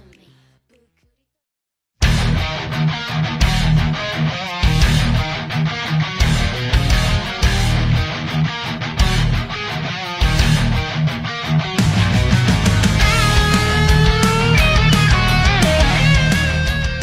Y dejamos el melocotonazo para irnos directos a otra galaxia porque el buen Juanpe se ha convertido en el nuevo Star Lord y está jugando ya a Marvel's Guardians of the Galaxy y por lo que parece te está gustando y mira que yo dije, uy, pues este me, me- me parece pico, eh, me da, me parece juguetón este juego y, y va, y va a ser que sí.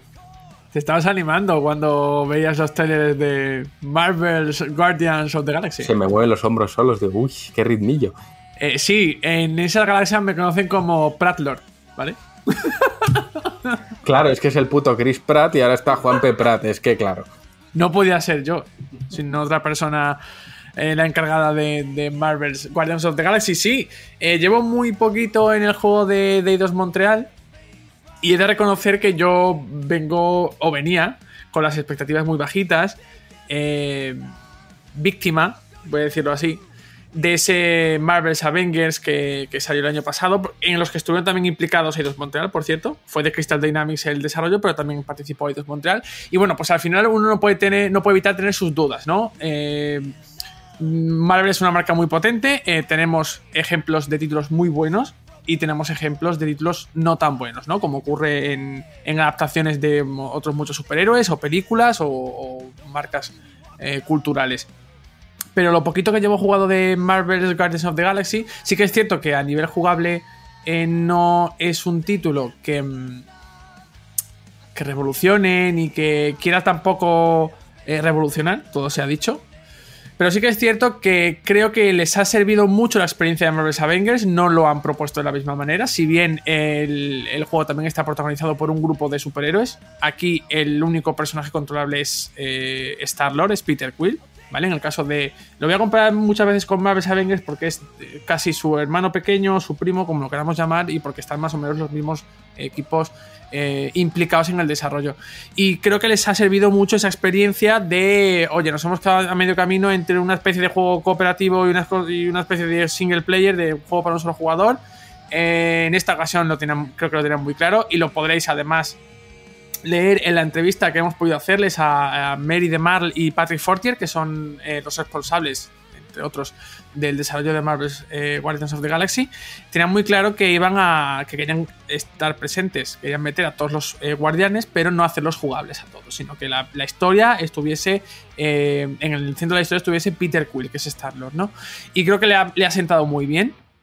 para el jugador em, que venga precisamente de haber experimentado eh, el juego de los Vengadores, pues creo que va a encontrar una propuesta que si bien en, en ambientación puede recordar un poquito, te puede dar ese aire a la, propuesta de, Square Enix de, Crystal Dynamics, porque oye, al final no tenemos a los mismos personajes que, que las películas de Marvel, tenemos ese antecedente ahí que también puede chocar a los fans eh, acérrimos de, de Marvel Studios, eh, pero creo que rápidamente, eh, al contrario de lo que ocurre en el otro juego, mm, esto se disipa rápidamente, muy rápido, porque lo que sí que han hecho, y por lo menos hasta yo llevo jugado de maravilla, es captar la esencia del, del grupo liderado por, por Star-Lord.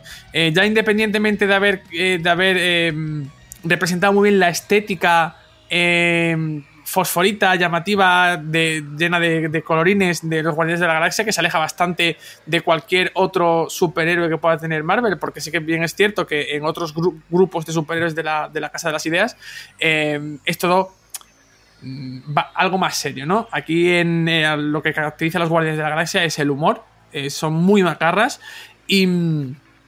y, y se han, han hecho un trabajo sobresaliente en este aspecto. Tengo que avanzar muy mucho todavía en el, en el juego, pero lo poco que llevo, eh, sin duda estoy ante, ante el grupo de, de superhéroes que yo conozco, tanto del cine como de los, como de los cómics. Eh, ya ellos me han dicho, y lo podéis leer, que se empaparon muy mucho de todo el tema de los guardianes para plasmarlo en la, en la, mm, en el juego y creo que sin duda, que vamos, es que estoy completamente seguro de que va a ser así de aquí en adelante. Han hecho un, un- trabajo eh, muy bueno representando a estos, a estos personajes. Em, no os puedo eh, hablar mucho de todo el tema de qué tal a nivel guion y demás, porque llevo muy poquito, pero sí que es cierto que esta vez lo voy a comparar con la película eh, las historias de los Guardianes de la Galaxia empiezan como inconexas, empiezan en un punto que no tiene conexión con nada y luego surge ese punto de conexión eh, o ese punto de origen que va a servir para, para, em, eh, para, para que se erija la historia, ¿no? para que se articule la historia de, este juego.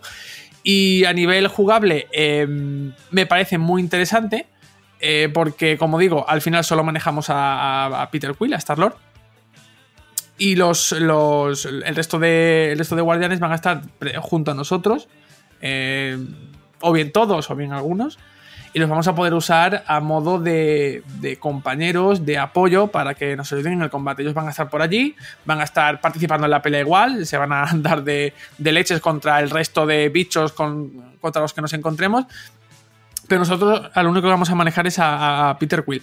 Sí que es cierto que he estado viendo, para empaparme un poquito eh, del juego y ver qué, podía ofrecer, he estado viendo las opciones, eh, el árbol de habilidades y demás. Y pues eh, todos van a poder aprender habilidades, todos van a subir de nivel y van, a poder aprender diferentes habilidades que vas a poder desplegar en el, en el campo. Y, bueno, em, es verdad que me ha recordado un poquito, em, muy poquito, pero me ha recordado a Marvel's Avengers en cómo se mueven, cómo se desplazan los personajes. Me parece un, un poquito tosco. Cuando, por ejemplo, Peter Quill tiene unas botas propulsoras que puedes usar para, para pues, alcanzar eh, otras eh, distancias más largas, ¿no? Para salvar distancias más largas, para salvar obstáculos y demás. También tiene lo de mm, esto de encontrar eh, materiales para crear otras cosas. Eh, obviamente no sé qué impacto real va a tener en el juego, porque como digo yo muy poquito, pero eso está presente. Y al final es una reminiscencia del anterior, del anterior título. Aparte de eso, creo que va. eh, esto es una impresión muy, muy, una conclusión muy, muy prematura. Creo que eh, a nivel global va a ser un producto bastante más notable y más redondo que Marvel's Avengers.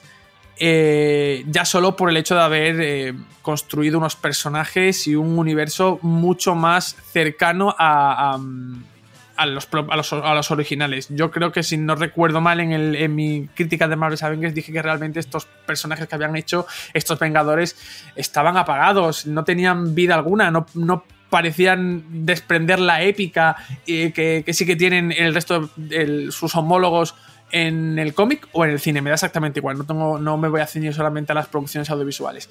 Y como último detalle, ya si me queréis eh, acribillar a preguntas, eh, una cosa que voy a destacar mucho, porque al final vosotros sabéis muy bien que somos muy fans del doblaje.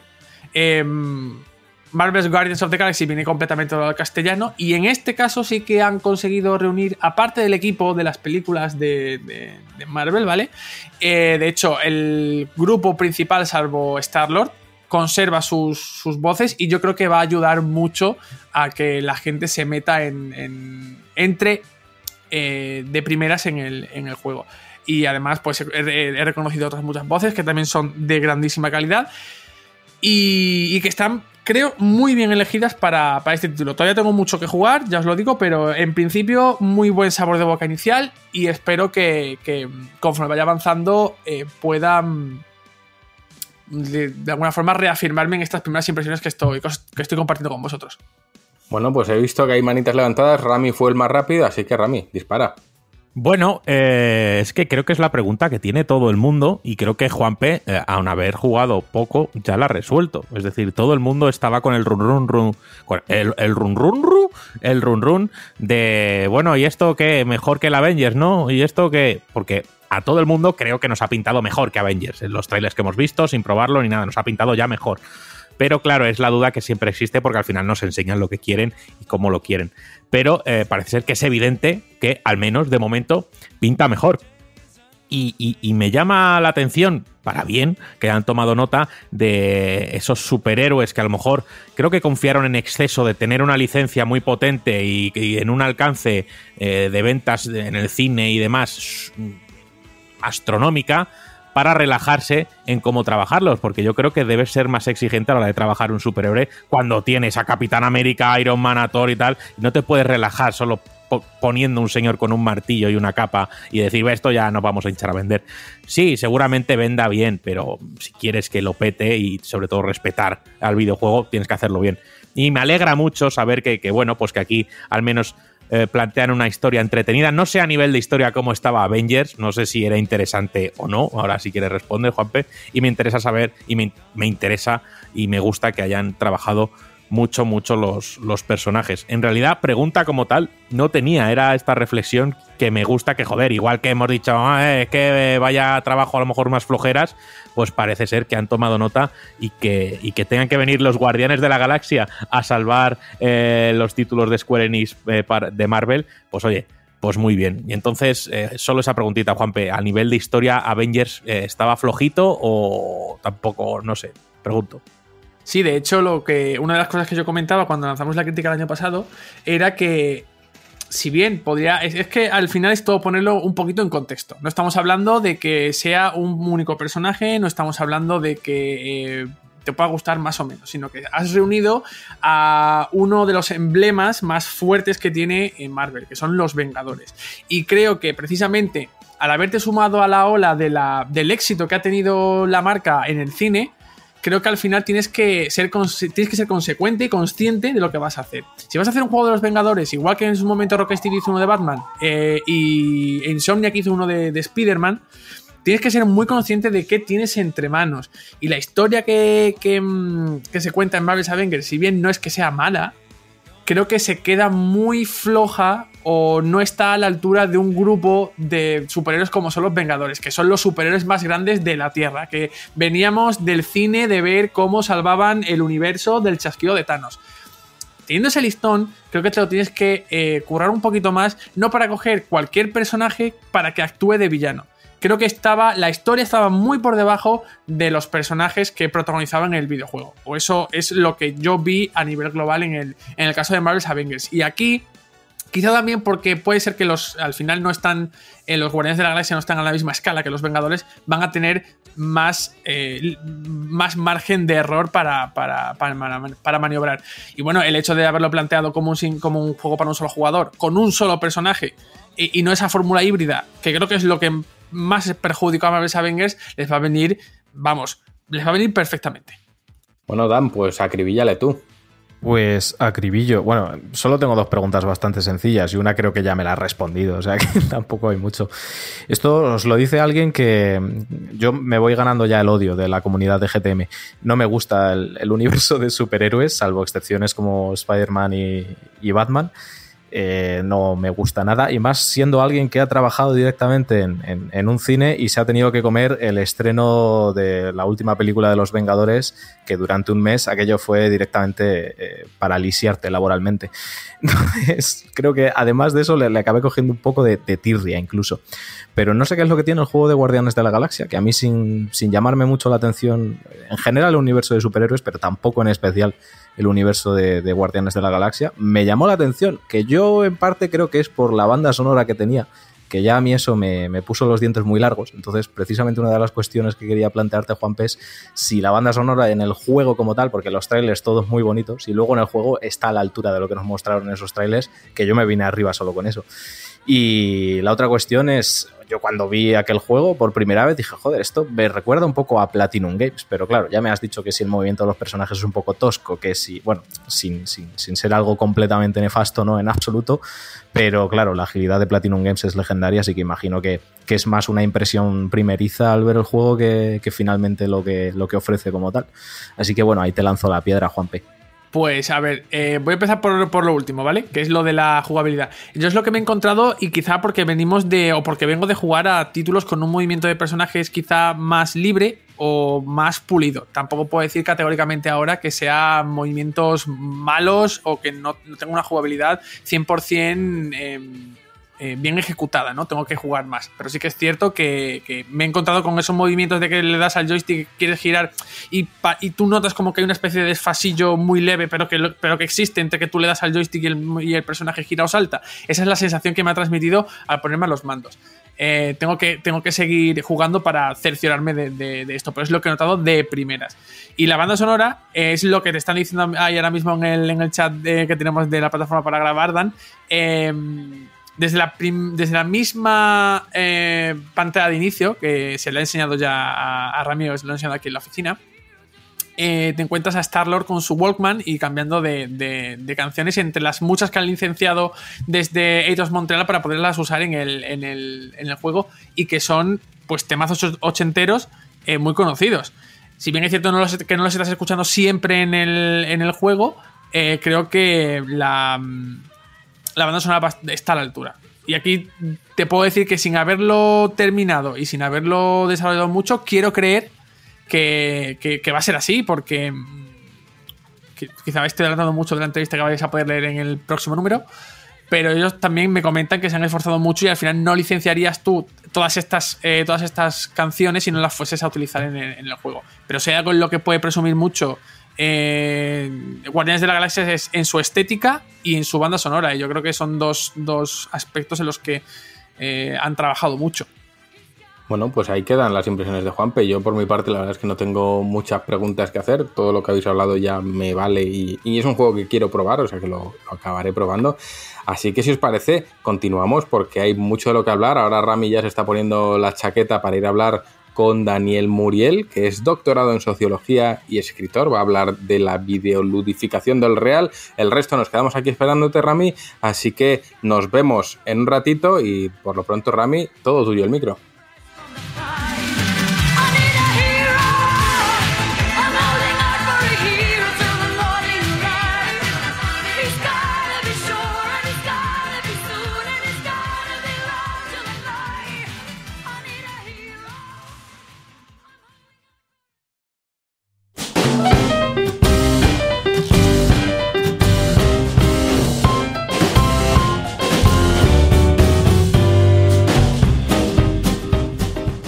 Bueno, pues yo estaba un día en mi casa y, como le he contado al invitado que tenemos hoy hace escasos minutos, eh, yo como sabéis cambié de profesión. Yo pasé de cocinero a estar dentro del, del mundo editorial de los videojuegos. Un paso que, que, cualquier persona puede decir, bueno, es un paso o un giro drástico, al final no son eh, sectores que se parezcan, pero bueno, es un trabajo como cualquier otro. ¿Qué pasa? Que a mi madre, eh, la cual me había visto, según ella, perder el tiempo a los, eh, jugando a los videojuegos por las tardes, cuando podía haber estado eh, en la calle haciendo eh, el mal, ella no lo sabía, pero supuestamente haciendo el bien, pues bueno, para ella siempre ha tenido una especie de cariz de, bueno, los marcianitos, el paño un paño y las pistolitas. Entonces, ¿qué hice? Porque creo que es algo interesante y creo que todos y todas deberíais cuando alguien de vuestro entorno no entiende vuestro amor por los videojuegos o la importancia de los videojuegos para vosotros, pues eh, intentar que los conozca. Y yo eh, llevé a mi madre a una exposición, ¿vale? Que ahora os detallaré cuál es. Y eh, la verdad es que le abrió bastante, bastante la mente. Dentro de esa exposición había un apartado en el que nuestro invitado, que es Daniel Muriel, eh, participaba muy activamente dentro y además me llamó mucho la atención. Así que yo le dije, oye Daniel, pues a mí me gustaría hablar contigo un ratito para, para el podcast. Así que aquí le tenemos. Daniel, ¿cómo estás? ¿Qué tal? Hola, ¿qué tal Ramiro? Eh, pues nada, aquí estoy, eh, encantado de, por la invitación para, para charlar contigo y vamos a ver de qué va todo esto de la videoludificación. sí, porque parece un término así muy, muy, muy extraño, pero al final eh, explicado es mucho más sencillo. Hay que decir, para poner un poquito en, antecedentes, que Daniel Muriel, pues oye, eh, es doctorado en sociología y además es escritor que, ha publicado varios libros, como Un mes en Tinder siendo mujer gamer, que lo escribe junto a Blissy, Identidad Gamer, y Video Games as Culture Joder, qué inglés tengo. Con Gary Crawford también. Así que. es perfecto tu inglés. Sí, ¿no? Buah, gracias. Así que eh, tenemos aquí a toda. a, todo un experto, ¿vale? Así que. Bueno, eh, Daniel, yo como te he comentado, pues eh, yo llevé a mi madre a la feria, que también os recomiendo que vayáis, ¿vale? Que es la feria, una feria que se llama Homoludens, videojuegos para entender el presente, que está en el Caixa Forum en Madrid creo que está hasta el fin de mes, hasta el 31 de octubre, y si sois clientes de, de Banque La Caixa, que parece que me están pagando por hacer esto, y en realidad no está patrocinado todo esto. Pero de verdad os, recomiendo que vayáis porque no es una exposición de videojuegos al uso, sino es más bien una exposición de, del impacto de los videojuegos en la sociedad, eh, ya sea tema de economía, tema social eh, y demás, ¿vale? Os recomiendo que vayáis y sobre todo que vayáis con una persona que no sea del entorno de los videojuegos para que pueda entender un poquito más lo que rodea al videojuego o más bien eh, cómo el videojuego afecta a la, vida. Y entonces, como he dicho, pues ahí Daniel tenía una intervención, ¿vale? Una especie de documental en el que explicaba eh, cómo los videojuegos incluso han llegado a afectar a, muchos de los procesos. Eh, de todo tipo, y ahora, y ahora lo explicarás en nuestra vida. ¿Cómo quieres empezar a explicar esto, Daniel? Porque puede ser muy complicado, pero al final creo que con una explicación tuya va a quedar más claro.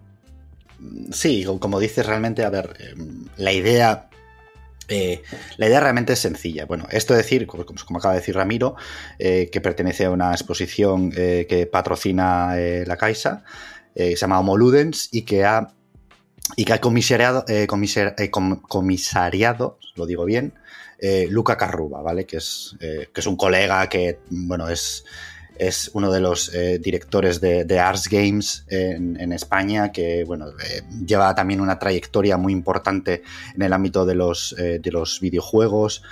sobre todo él lo, ha enfocado también desde la perspectiva artística, desde el activismo político y social, ¿no?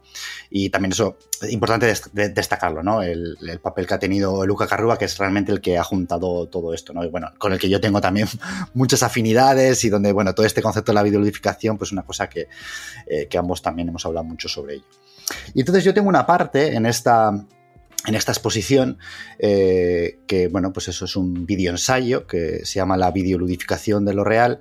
Y si vamos a la definición más básica de, lo que es la videoludificación, pues serían todos esos, eh, todas esas mecánicas estéticas, lenguajes y significados que proceden del, videojuego cuando son, cuando todos esos elementos eh, colonizan o median o influyen en diversas áreas de la realidad social. Y estamos hablando de la educación, eh, los cuerpos, la salud, el trabajo, el ocio, el consumo, incluso la guerra, eh, un, montón de, ámbitos sociales que, bueno, que son como, digamos, de alguna manera filtrados por estas lógicas y mecánicas de los, de los videojuegos.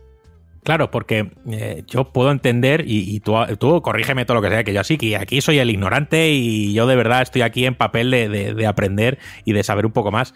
Pero quiero suponer que la balanza en la que, por ejemplo, eh, la vida o al final la vida humana en todos sus aspectos, eh, la economía, la, la sociedad, el arte y demás, influían directamente en los videojuegos, al final eh, creo que se ha equilibrado y es que los videojuegos están influenciando nuestra vida como tal, ¿no?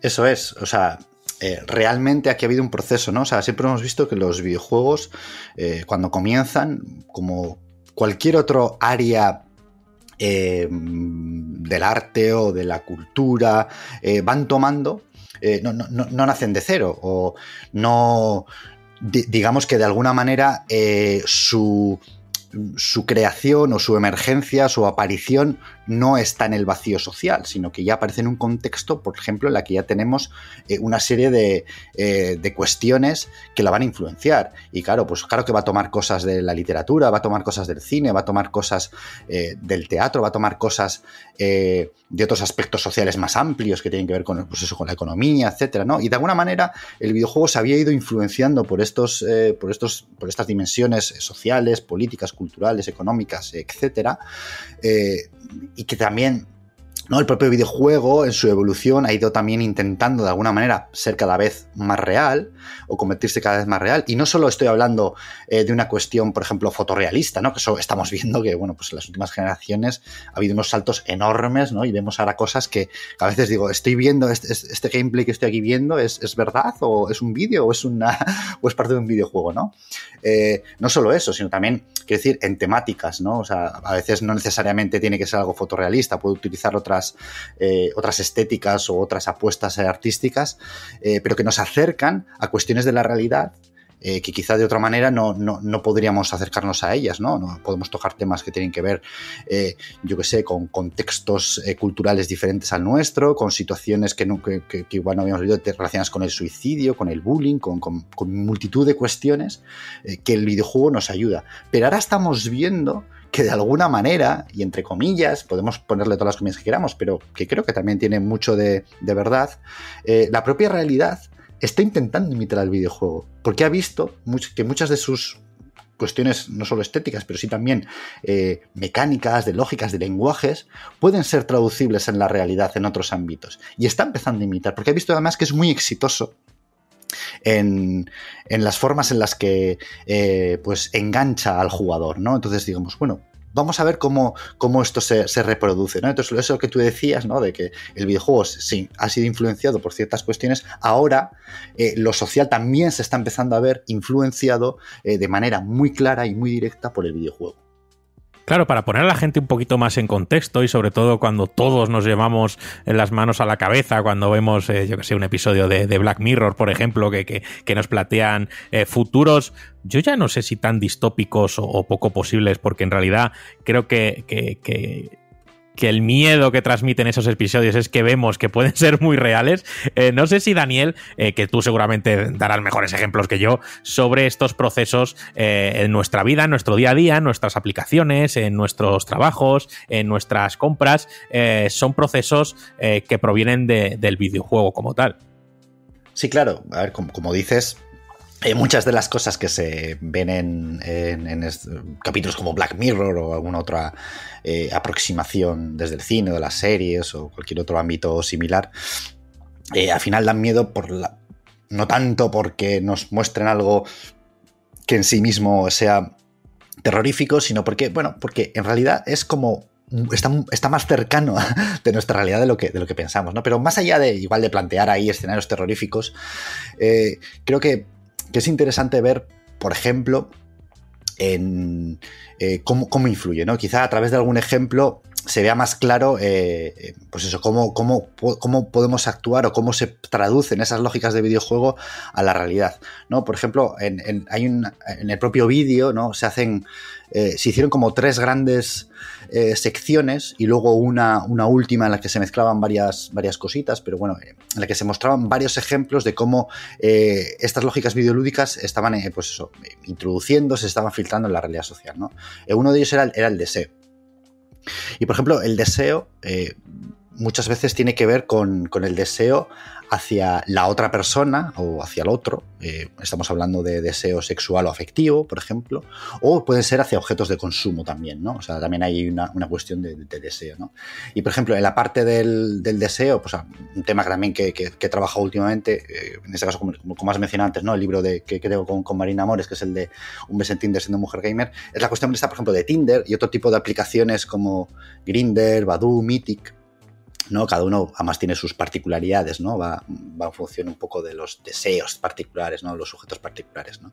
Y cómo estas, eh, este tipo de aplicaciones, de una forma muy gamificada, eh, utilizando unas interfaces, eh, utilizando unas mecánicas que hemos visto en ciertos videojuegos de móviles muy claras, hacia el swipe, hacia un lado o hacia otro, o, o ciertas, eh, ya te digo, estéticas de qué es lo que te gusta, qué es lo que no te gusta, eh, introducen eso. Incluso el propio algoritmo de Tinder en su interior tiene como unas lógicas de a la hora de emparejar a la gente que, que pueden ser muy trasladadas a ciertos juegos online. ¿no? De hecho, los propios creadores de, de Tinder eh, dijeron que se, habían inspirado en, obras como World of Warcraft para, para utilizar esas, esas, esas estas, estas, lógicas de matching. ¿no? Eh, y entonces ahí vemos una, una, una, lógica clara, o sea, una cosa que parece que es como esta cosa del deseo hacia el otro, ¿no? las relaciones afectivas y sexuales, que es como algo muy íntimo, de repente quedan colonizadas por estas lógicas videolúdicas, ¿no? Porque estamos compartiendo, o sea, los mismos aparatos que usamos para jugar y divertirnos o comunicarnos sirven también para, ligar o, para intentar, como se dice, pues bueno, pues tener esas relaciones y irse a la cama con alguien, ¿no? Eh, y entonces yo creo que aquí, aquí, por ejemplo, hay un equipo muy claro. También lo podemos ver, por ejemplo, en, las, en las lógicas de consumo vemos que, eh, y esto sí que es muy videolúdico, eh, la lógica de que yo intento eh, consumir y lo quiero consumir ya y ahora mismo y utilizo los mismos aparatos, ya sea a través del móvil, del ordenador, la pantalla de la televisión, la, la, PlayStation, Xbox, lo que quiera, estoy intentando acceder a esos servicios y a esos productos que a mí me interesan. Y con unas interfaces que son propias eh, del videojuego. Ya esto lo vemos en, en, en, Uber, en Globo, en Amazon, Netflix, Steam, todo lo demás, ¿no? Eh, incluso hasta tenemos, eh, fijaros, hasta qué punto llega, lógicas de, de, todas estas lógicas de, de fidelización, de monetizaciones, de recompensas, de trofeos, que se usan para muchos de estos eh, lugares de, o espacios de tiendas online, etcétera. E incluso hay sobre ludificaciones que yo, o sobre videoludificaciones que yo llamo, como los que son los trofeos eh, en, un, en un sistema como el de PlayStation, ¿no? que es un, sacarse un platino. ¿no? De repente te introducen lógicas videolúdicas dentro de una, una, de una situación que ya es, ya es videolúdica de por sí, ¿no? que son los propios videojuegos. ¿no? Entonces, para que veamos hasta qué punto nuestros consumos, nuestras relaciones personales ya están siendo eh, videoludificadas ¿no? Y que, que, bueno, que esto es, que es una cuestión que puede extenderse a, a, otros ámbitos, ¿no? Que tienen que ver con el ocio, etcétera. Sí, porque, porque es que al final eh, creo que el videojuego sí que tiene estudiada muy bien, porque ya lleva mucho tiempo, la historia del videojuego se remonta hacia hace bastantes años, tiene eh, muy bien estudiada todo este tema de interfaces, todo este tema de enganche y todo este tema de mantener al jugador conectado o jugando. Si cambiamos eh, jugando por barra comprando, eh, barra navegando, barra lo que sea, pues al final, obviamente, estos procesos que para nosotros nos pueden sonar o nos pueden parecer más divertidos, más, más informales, más de videojuego, eh, pues al final, eh, obviamente, detrás hay un estudio de, enganche importante. Porque eh, al final, que todo, todo esto que comentas, como puede ser Uber, el, mero hecho de, ver un mapa hacia arriba, ver el coche cómo llega hacia ti, puntuar al conductor, el tema de puntuaciones, el sistema de oferta, cosas así, al final son, son, son, son procesos de videojuegos. Pero claro, lo que hay que entender también en cierta manera es que, que todas estas implementaciones que se hacen eh, para hacer más amigables eh, todas nuestras aplicaciones o, todo producto que queramos consumir que tengan estas características de videojuego, pueden ser tanto usadas para bien, es decir, que mediante eh, el uso de un proceso de vídeo ludifica, ludifi, ludificación, como se diga, ya no sé decirlo, me sabe mejor en inglés, puede ser para bien, es decir, que simplifique, que lo haga más amigable, que lo veas de manera mucho más sencilla, y también puede ser para mal, ¿no? Como hemos dicho al principio, a temas de, de, de ludopatía, de enganche y de tenerte eh, directamente pegado a lo que ellos quieran, ¿no? Efectivamente, por cierto, la videoludificación es una cosa que a mí me ha generado. Eh, ¿Cuántas tomas decir, has tenido que repetir de ese documental? Venga, va, no. Ahí, no, no, ahí lo, lo, llevé ya muy, muy, muy rodado, pero, pero, pero, pero llevo años practicando. Por eso no te preocupes, que, que, es normal que uno se trabe con esto, ¿no? Porque estamos muy acostumbrados a. a, a estamos acostumbrados a. Videoludificación, videoludificación, videoludificación. Y ya, ya te sale rodadito, ¿no? O sea, digo, no te preocupes, porque bueno. Claro, estamos muy acostumbrados también a gamificación, que es más sencillo y esto le mete un poquito ahí de... Sí, pero, pero es mejor el término... Eh, sí, me porque gusta tiene, más, me gusta más. Tiene, tiene otras... Hacia el inglés es, y hay que quedarse un poquito aquí también. Es, y tiene además otras, eh, otras, bueno, otras aristas, otras, otros matices que... Otras connotaciones, ¿no? Vale, vale. Eso es. Bueno, lo, lo que decías, ¿no? Eh, al respecto. Yo creo que, con, este, con este tema de la videoludificación, eh, obviamente tenemos que ser críticos, ¿no? Porque es verdad que la videoludificación en muchos casos, eh, sobre todo por, el contexto en el que surge también, o sea, esto tampoco es... Eh, este proceso no está deslo desvinculado de, otras lógicas ahora dominantes, ¿no? Por ejemplo, pensemos en el neoliberalismo como, como una lógica política, o sea, como una racionalidad política ahora mismo dominante y hegemónica, en la que, por ejemplo, se nos dice que eh, pues lo importante es la libertad individual, eh, donde de alguna manera nosotros nos tenemos que hacer cargo de nosotros mismos, se nos vende la idea de que si nos esforzamos podemos llegar a donde queremos llegar, que son cosas que están muy metidas también en las lógicas de los videojuegos, ¿no? El, el Git Good al final es venga, si te esfuerzas, si te metes ahí, eh, vas a llegar a, superar tus, obstáculos. ¿no? Entonces, esto está muy metido ahí y muchas veces esas lógicas son utilizadas, por ejemplo, en el caso del trabajo. Eh, hablando de prácticas eh, videolúdicas dentro, dentro del ámbito del trabajo.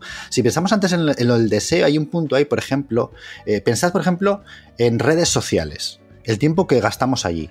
Twitter, Instagram, TikTok, Facebook, lo que queráis, ¿no? La, que, la, que, os guste ahora, la que esté en este momento y sobre todo por, por franjas de edad y demás, se utilizan unas u otras, ¿no? Pero el tiempo que gastamos ahí, teóricamente, eh, pues como que usamos como espacio de ocio pero al mismo tiempo lo usamos para comunicarnos, pero al mismo tiempo lo usamos casi como una herramienta de trabajo porque es lo que nos sirve para exhibirnos o, mostrar nuestro trabajo o publicitarnos constantemente. Esto también es muy neoliberal, ¿eh? lo de que nosotros seamos la marca de nosotros mismos. Eh, toda esa lógica que estamos ahí introduciendo, realmente estamos haciendo ese tipo de cosas eh, que parecen que, que, son muy lúdicas, porque las interfaces de nuevo y las lógicas como están introducidas con sus likes, reserves, etcétera, no sé qué, son muy videolúdicas en ese sentido. Eh, realmente estamos trabajando para otros. Eh, mucho, de, mucho de la información que estamos dando ahí, eh, luego es información que sabemos que se ha utilizado y se ha empaquetado y se ha vendido eh, pues eso, a otras empresas para que vendan o incluso en ámbitos políticos, ¿no? O sea, se, ha utilizado para influenciar elecciones y, y, otro tipo de cuestiones. pues pensemos en eso. Pensemos en el caso de Uber. En el caso de Uber al final, que nos genera esta especie de, ¿no? esa especie de, parece un mapa de mundo abierto y que en las quests son de, para el trabajador, que nos vaya tal, incluso tienen sistemas de, de recompensa eh, por ejemplo, les dicen, oye, vas a recibir un extra eh, si, por ejemplo, los viernes a la noche, entre las, entre las 9 de la noche y las 12 del viernes ese, coges a tantas personas, a 10 personas, por ejemplo. Tienen este tipo de cosas.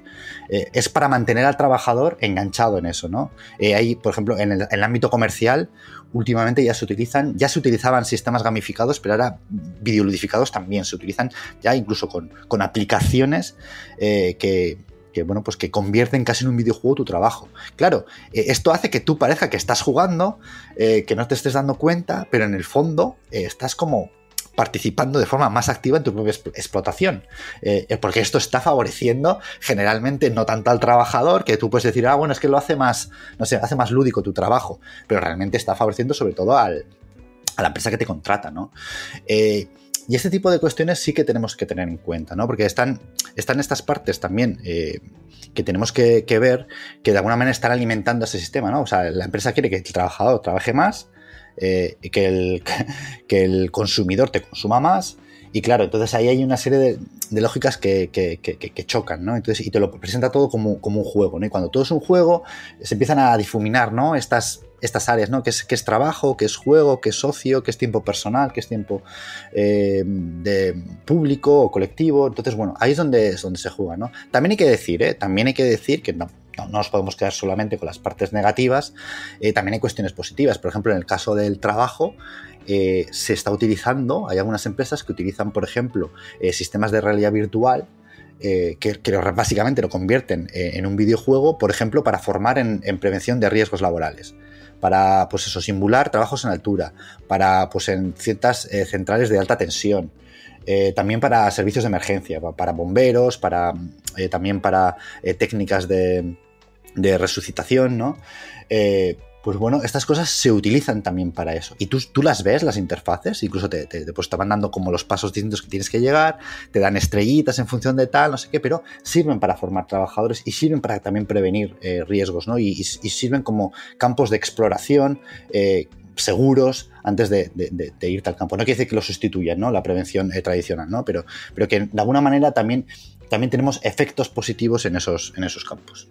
A mí me va a gustar preguntarte sobre todo eh, que que has estado estudiando todo, todo lo que se ha aplicado del videojuego a la vida real, eh, me va a gustar preguntarte eh, sobre qué es lo que más te ha sorprendido, es decir, joder, esto cómo es posible que lo hayan llegado a aplicar o, a temas sorprendentes, no sé si ya sea para bien o para mal, pero es que al final, eh, como dices, es que son procesos que se aplican a absolutamente todo y tengo una cosa también que preguntarte que ya realmente da un poquito de miedo, pero eh, entendamos que, incluso, pues yo qué sé, cuando vais a IKEA o vais a cualquier web de, muebles o de, o de, reformas o de interiorismo para simular eh, vuestra habitación como quedaría, eh, al final todos esos procesos son procesos gamificados.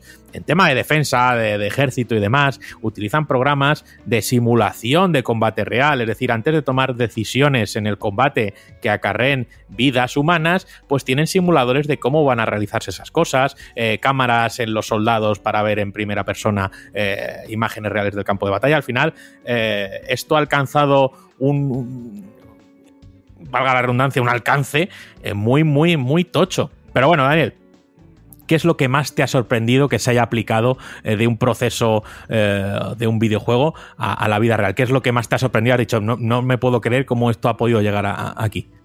En realidad, la pregunta es muy interesante, pero en realidad te diría, a mí me ha llegado a sorprender prácticamente todo, pero al mismo tiempo eh, te diría que luego tampoco es tan sorprendente, porque en el fondo, eh, las, estas, eh, ya te digo, las lógicas videolúdicas están tan bien testeadas de lo bien que funcionan, sobre todo en términos de, engagement, de, eso, de, enganche, no, sabe cómo traducirlo la, la palabra, de, pues, de cómo la gente se articula y cómo entra dentro de las lógicas y cómo eso eh, permite que la gente juegue algo y esté ahí horas eh, jugando y que eso a su vez y que aprenda y que de repente, mm, no sé, fomente sus eh, skills, de, sus habilidades en ámbitos no solo psicomotrices, sino también intelectuales, que es, que es muy difícil. Yo la verdad, hay cosas, por ejemplo, que me llamaron mucho la atención eh, una, de ellas es, por ejemplo, en el ámbito de la salud, eh, que aquí se han usado muchas cosas, ¿no? En el ámbito de la salud, pensad, por ejemplo, eh, todas esas, eso es una cosa que casi todos hemos tenido en algún momento, o seguro que tenemos, eh, todos esos smartwatches o, aplicaciones de fitness que usamos para correr o para hacer actividades, o juegos de, danza eh, o de actividad física, eh, que están ahí, que es al orden del día y que vemos como eso se ha introducido con, una, con unos sistemas biolúdicos con una naturalización tremenda. Pero dentro de este campo, hablando de esto que podríamos hablar como biopolítica casi, ¿no? De como ese intento porque tengamos todos un cuerpo fit y sano, etcétera. Está una cuestión de las vacunas, algo que estará muy eh, de moda, eh, que tiene que ver eh, cómo en, esto, esto es en Brasil, montan toda una aplicación eh, a mí, esto me sorprende bastante. ¿eh? Eh, es, un, sistema de realidad virtual para esos niños que, por ejemplo, pues les da miedo el tema de las agujas, ¿no? Niños que, bueno, también esto se puede aplicar a muchos mayores, ¿no? El, miedo a las agujas. Me quedé loco cuando lo vi. Sí, sí, explícalo porque me quedé loco. Eso, lo viste, ¿verdad? Está en el vídeo. Sí, sí. pues eso es un. Esto es un ejemplo que a mí, que a mí me llama mucho la atención por cómo estaba montado. O sea, tú de repente ves al niño le ponen, le sientan en una silla, le ponen unas gafas de realidad virtual y él cuando entra allí es como, pues como está dentro de un juego, está dentro de un universo mágico, digamos, y está allí. Entonces el, el niño está viendo ahí lo que, lo que está ocurriendo, ¿no? Y en un momento dado le dicen, oye, que nos están atacando, tenemos este problema, viene un monstruo, no sé qué, eh, te tenemos que dar esta, esta especie de pócima mágica.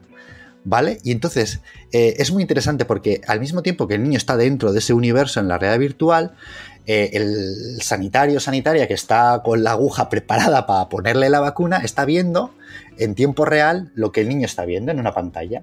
Y entonces, en el momento en el que uno de los NPCs del, juego del niño eh, le va a poner esa pócima ahí en el, en el, brazo, como que es como lo que le va a dar la energía para derrotar al monstruo, eh, justo ese momento va, es como una especie de coreografía, hay un momento que le hace así como un toquecito, ¿no? Que es para que eh, pase primero el, algodón, ¿no? Con, el desinfectante y luego, ¡pum!, el pinchacito. O sea, y esto lo coordinan con lo que está ocurriendo. O sea, es, una especie de, eh, de algo que se distribuye, se articula entre el, universo virtual que está viviendo el niño con lo que está ocurriendo en la, realidad presencial, ¿no? el momento ese el sanitario que le está poniendo la vacuna. Entonces se la pone en el momento que eso ocurre y de repente, ¡pum!, ya ha ganado, eh, ya se ha derrotado a esta amenaza que, que, que estaba, digamos, cerniéndose sobre, sobre ese universo. Y es, y es, alucinante, ¿no? Es alucinante que de repente se haya introducido ese elemento y para mí, por ejemplo, esto es uno de los ejemplos eh, interesantes porque creo que, que, está bien, porque si eso ayuda, por ejemplo, a, a que eh, las personas, niños, etcétera, pues oye, eh, admitan mejor las vacunas o incluso sé, que se han utilizado también videojuegos, por ejemplo, para mejorar el, no tanto mejorar, pero para fa facilitar, eh, por ejemplo, pues niños que están eh, con, con, quimioterapia, ¿no? Pues se han utilizado este tipo de cosas. Y yo creo que eso, es, eso por ejemplo, también puede ser un aspecto positivo, eh, sobre todo si se ejecuta bien, porque, bueno, nos, nos, abre nuevas vías, ¿no? Y este es uno de los ejemplos que más me me ha, me ha llamado la atención llama la atención y, yo es que esa aplicación dentro del, del vídeo al final veías al niño con un dispositivo de realidad virtual, cómo estaba en un mundo mágico, eh, cómo usaban esa vacuna a modo de, eh, pues eso, de, de, de, power up, de, que se tenía para mejorar, para enfrentar al mal y no sé, yo, claro, eh, cuando lo ves, y ves todos los casos, porque a lo mejor todos podemos ver aplicaciones del videojuego de realidad virtual, que eso ya da unas posibilidades infinitas. Eh, muchos conocemos algunas, pero claro, cuando te enseñan nuevas posibilidades, ya alucinas. Entonces dices, hostia, es que claro, es que eh, al final todo lo que quieran se puede videoludificar como tal. Y, la verdad es que es mágico, por eso quería dar la vertiente esa de, de eso, pues para cosas buenas y para cosas eh, malas. Eh, también en tu, en tu, en tu exposición, en, en lo que tratabas, tocabas algo que a mí me llamó mucho la atención y al final era como una especie de eh, gestión de nuestro propio avatar eh, público. Al final, eh, todos estos retoques estéticos, a lo mejor ya no llegando al bisturí, pero a lo mejor toda esa apariencia que mostramos nosotros en redes, vía filtros, vía... Eh, aplicaciones que te ponen cosas en la cara, que te ponen tatuajes, que te ponen gorros, que te ponen orejas de, elfo y demás, eh, como también forma parte de un proceso videoludificado. Claro, claro, eso, a ver, eso eh, forma parte también de nuestra relación, por ejemplo, con los cuerpos, ¿no? O sea, la videoludificación, ya te digo, entra en todos los lugares. Entre ellos, por ejemplo, eh, nuestro cuerpo. Y y eso es importante porque eso también eh, a través de, estos filtros, como decías, ¿no? En Instagram, en otras aplicaciones y tal, que te permite, digamos, modificar eso, hay detrás una lógica muy clara, y es la lógica de la eh, personalización de un avatar que eso se ha hecho en los videojuegos durante muchísimos años, eso lleva décadas utilizándose, ¿no? Eh, y esa es cosa de esa especie de customización, personalización, ¿no? Del, eh, de nuestra imagen se utiliza mucho y se utiliza mucho en redes sociales. Eh, que a veces esa personalización tiene que ver con cómo eh, creas ese entorno, cómo, cómo colocas la cámara, la, la, la multitud de, de tomas que, que, haces, puedes utilizar filtros, puedes utilizar otros elementos que se superponen sobre esa imagen y eso de alguna manera está construido. O sea, esas imágenes que nosotros compartimos en redes sociales y cómo las compartimos y en qué momento y qué es lo que eh, enseñamos y qué es lo que ocultamos, es una forma también de, hacerlo que es muy videolúdica y que tiene unas lógicas muy, muy claras, que eso, eso es como, casi como estoy creando mi personaje de Sim o estoy creando... Eh, esto, ¿no? Y esto a su vez también eh, influye en nuestras identidades, ¿no? No solo en nuestra imagen, digamos, personal, sino en qué, qué, presentación de nosotros y nosotras mismos hacemos. Y eso también es, es, interesante, ¿no? Porque no es una cosa eh, que simplemente, bueno, pues es, no sé, hago aquí algo, estas superposiciones que me pongo unas orejitas aquí porque es algo gracioso, ¿no? Eh, también estoy intentando dar una, una versión de, de, mí mismo. En, en, esa, en, esos ámbitos. Y yo creo que aquí es, es, otro, es, otro, es otro campo eh, que es muy interesante porque nos permite moldear nuestra relación con nuestra imagen, con los espacios. En TikTok se hacen también unas composiciones espectaculares. ¿no? Es que a mí como TikTok me, me, me pilla ya mayor, porque esto es la... Eh, eh, a mis brazos, eh, no te preocupes. O sea, pero, sabemos yo... que existe y, y, al menos sabemos de las posibilidades y de lo que... Lo, lo, suyo es que aunque no lo utilices, lo conozcas, ¿no? Lo no esto de criticar sin conocer o, o, desechar y demás. Pero ahí está, ¿no? Esa, esa avatarización y esas composiciones que se crean eh, como además muy breves, eh, son alucinantes porque claro que están, claro que eso al final termina influyendo en, cómo representamos la realidad y cómo nos eh, presentamos nosotros mismos ante esa realidad. Y yo creo que esto, que esto es interesante porque está totalmente videoludificado. Eso sí que no se puede, digamos, eh, digamos, eh, desdiferenciar o decir, bueno, esto también tiene sus... No, no, aquí estamos claramente eh, viendo esto, ¿no? Y yo creo que también eso es importante, ¿no? Porque yo creo que en, el ámbito de la identidad también lo, influye, ¿no? Y yo, yo, yo, siempre vengo defendiendo en, identidad gamer. también una cosa que decía es que, a ver, es que la identidad gamer al final es como la identidad del, del sujeto contemporáneo. y, no, hay, no hay identidad más videoludificada que la del gamer. y porque, bueno, claro, viene, viene, viene de donde viene. Y entonces ahí, si queremos entender cómo se construye identidad, cosa, cómo se construye sentido sobre nosotros mismos y sobre otros, eh, vayamos, a, vayamos a la cultura del videojuego, que ahí lo vamos a ver todo, todo lo que se está moviendo ahora mismo. Entonces aquí, ese, ese juego entre eso, nuestra imagen, nuestros cuerpos y nuestras propias identidades, eh, algo a día de hoy totalmente videoludificado. Y esto no, no, puede entrar en conflicto con nosotros mismos. Al final estamos proyectando una imagen eh, que es la que nos apetece dar en ese momento, una imagen idealizada sobre nosotros o una imagen totalmente distinta a lo que somos, pues porque a lo mejor no queremos dar eh, nuestra imagen o nuestra apariencia, no queremos transmitir lo que somos realmente, no entra en conflicto con nosotros mismos, es decir, de tanto eh, nutrir nuestro avatar, puede ser que dejemos de nutrirnos como personas reales. A ver, eh, a veces tenemos una imagen de la identidad eh, como una especie de esencia o como algo, lo que yo soy, ¿no? O lo que realmente soy. Eh, pero realmente la identidad es conflicto. ahora que lo has dicho, de, ¿entramos en conflicto con nosotros mismos? Claro, es que construir identidad realmente es un, es un conflicto continuo. pensemos que las identidades no son esas cosas de, bueno, yo soy tal y este es el auténtico yo y todo lo demás que hago son no sé, versiones idealizadas y tal. No, todo, todo son capas. Las identidades se construyen con, multitud de capas. Y a veces esas capas son contradictorias. Eh, porque, de hecho, desde que nacemos, eh, se nos, digamos, de alguna manera, depende eh, cómo nazcamos, con, en, qué, en qué ámbito, en qué familia, en qué sociedad, etcétera, o qué, qué características tengamos, no es lo mismo nacer hombre mujer, o tener una serie de determinadas, si naces en una, en una familia clase alta o en una, no sé, clase obrera, etcétera. Eh, hay muchas cosas que ya desde el principio te están intentando situar, ¿no? Eh, pero al mismo tiempo tú vas a entrar en contacto, sobre todo en las sociedades contemporáneas, con una diversidad de identidades cada vez más amplia.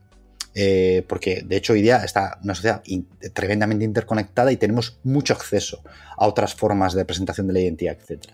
Y eso nos va a generar siempre conflictos, eh, porque nos va a generar conflictos entre las propias articulaciones que hacemos nosotros sobre quiénes somos, la que nos hacen los demás sobre nosotros y la que proyectamos o vemos en, en otros medios y en otros lugares. Entonces, por eso yo digo a veces que no nos preocupemos tanto por esa idea del conflicto, porque al final nuestras identidades son contradictorias y no son, eh, ya te digo, y no son inmutables en el tiempo. Van a transformarse y, vaya si se transforman, sobre todo en estas últimas décadas con todos estos procesos que ha habido, eh, es normal que las identidades pues se vuelvan cosas eh, mucho más, pues eso, se habla mucho de lo fluido, lo líquido, pero bueno, podemos hablar de lo fragmentado, de lo múltiple y casi casi de las no identidades. O sea, ¿qué quiere decir? Que en el fondo quizás sea más interesante abrazar ese, conflicto o sea, en la medida que sabemos eh, que siempre va a haber esas contradicciones y ver cómo, cómo, las identidades se constituyen hoy día en esa especie de, juego de, fragmentitos de que vamos nos, tanto proyectando a nosotros como que nos dan. O sea, al final es como si fuera un, un juego de Lego eh, o de Minecraft, si podemos utilizar, ¿no? En la que vamos, tenemos una serie de piezas y vamos construyendo diversas versiones de identidad también en función eh, de los momentos y los lugares. Otra cosa es que también las piezas que nos den, a, todos, no nos, a todos y a todas no nos dan las mismas piezas, ¿eh? Eso también hay que tenerlo en cuenta. Pero bueno, jugamos con lo, con lo que hay. Entonces, por eso esto, claro que desestabiliza la noción de identidad clásica, pero lo que nos lleva quizás a una, noción de identidad más realista, más pegada a lo que realmente es una identidad, que es algo mucho más fluido, eh, más cambiante de lo que podemos pensar en un principio. Sí, porque al final somos lo que somos, pero también nutriendo un avatar podemos ser un espejo aún más cristalino de lo que queremos que la gente vea. Pero bueno, mm, como todo lo que se dice aquí, creo que tiene muchas aristas porque no siempre lo que queremos reflejar o nuestras aficiones, nuestros gustos o lo, que sea eh, son un reflejo real, sino que también, eh, como todos sabemos, los avatares barra, bueno, barra no, porque sería algo distinto, anonimatos, a fin de cuenta, eh, sirven para cosas buenas y sirven para cosas malas también. Pero vamos, es un interesante concepto y la verdad es que a mí me, fascina, me fascina. Yo es que de verdad, eh, viendo toda esta aplicación del videojuego dentro de, ya no solo aplicaciones como tal, o programas o tal, sino la vida real, eh, a mí me, fascinó. Y me hizo acordarme de una cosa que la verdad no estoy muy puesto, no sé si llegó a implementarse porque es que sonaba absolutamente marciano, pero bueno, se trataba de un sistema de crédito social eh, en China, no sé si te acuerdas, no sé si realmente llegó a implementarse o no, pero eh, básicamente para que la gente lo conozca era un sistema de puntos, ¿vale? De ciudadano es decir, si tú como ciudadano pues te pillaban eh, conduciendo ebrio, eh, si tenías una mala actitud en público, eh, si patatín, si patatán, pues tu puntuación, obviamente había acciones que te subían los puntos, había acciones que te las bajaban. Pues en función de tu puntuación, tú podrías tener accesos a distintos servicios sociales o que se te denegaran eh, servicios sociales o servicios básicos como pueden ser el, transporte, incluso no sé si contemplaban eh, la, atención médica. Eh, como es en China realmente y, la opacidad que existe en ese país es un poco galopante, no sé si llegó a implementarse, si está implementado o si se implementará. Pero claro, no da miedo en cierta manera que, que, que que procesos así, que al final es un sistema de puntuación que pueda venir de un videojuego, pueda afectar a nuestra vida real y dicte nuestra vida real y dicte nuestro libre albedrío y, dicte todas nuestras acciones. Al final pensamos que el videojuego es algo eh, moderno a tema de pensamiento, es algo libre, pero puede acotarnos mucho simplemente con, un, con una escala de valores, ¿no? Efectivamente, a ver, el videojuego, mm, el videojuego se vende mucho como libertad, etcétera, como puede ser quien quiera ser, y en parte es así, eh, pero también son sistemas, sistemas cerrados o sistemas que guían mucho al jugador y pueden ser muy conservadores desde un punto de vista ideológico, ¿no? Hace los mensajes que se transmiten pueden ser, pero extremadamente conservadores. Entonces, por eso, por ese lado no está. Es muy interesante lo que has comentado sobre, sobre China. Si hay cosas implementadas a ese respecto, es un tema que probablemente los próximos meses le voy a meter un poquito más de, eh, de caña, digamos, porque creo que es un ejemplo muy interesante eh, de lógicas videoludificadoras eh, en el ámbito social a gran escala. porque no solo son cuestiones como eso, ¿no? Como una especie de carne por puntos del ciudadano, ¿no? Como hay sobre el de conducir aquí, sino también se habla de han desarrollado un sistema, por ejemplo, de reconocimiento facial, ¿no? Y con uso de inteligencia artificial súper potente, en el que sistemas continuamente monitorizando a la gente, puede ir reconociendo, o sea, te vas por la calle andando, te va reconociendo y te va, te puede hacer el seguimiento y, automáticamente ya asociado a tu imagen, a tu persona, hasta tu nombre, tus datos de seguridad social eh, y otra serie de cuestiones de informaciones que están vinculadas a, eso, ¿no? Eh, y eso es potentísimo porque es un Watch Dogs. O sea, si, si vemos el juego este, eh, esto ya esto ya en China, en, en gran parte, ya, ya es una realidad. es una realidad. Y es una cosa bastante, pues eso, como tú dices, ¿no? Que, que genera un cierto desasosiego, ¿no?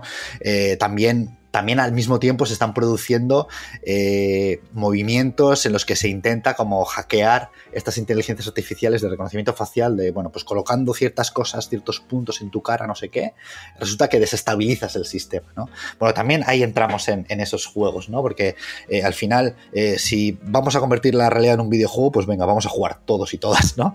Y eso, y eso es la verdad que es muy interesante. Luego también pensemos, el caso de China es como muy, muy evidente y y ahí tenemos que prestar bastante atención eh, porque está llevando la delantera en esas cosas en, muchos aspectos.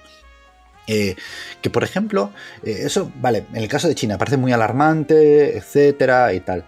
Pero luego aquí no nos damos cuenta la de información usando, vuelvo a la, a la lógica de las redes sociales, que estamos prestando y que hemos trabajado para grandes empresas o grandes corporaciones que ni siquiera son estados, o sea, no, no hay, en ese caso no hay controles públicos, etcétera, eh, que en el fondo funcionan casi como un, un Watch también. Porque, o sea, si Google tiene toda la información de todos los intercambios que tengamos, de nuestras búsquedas, de nuestros emails que intercambiamos, eh, si Facebook de fotos que subimos o Instagram, eh, conversaciones de WhatsApp. O sea, tú imagínate toda esa información, todo ese big data que se dice ahora, eh, que se utilice para, determinadas cosas, utilizando eso con filtros, con inteligencias artificiales, cómo nos monitorizan continuamente. Y nosotros lo hemos hemos prestado ese trabajo, esa información, esas imágenes, esas, eh, todas esas cuestiones eh, de una forma muy natural.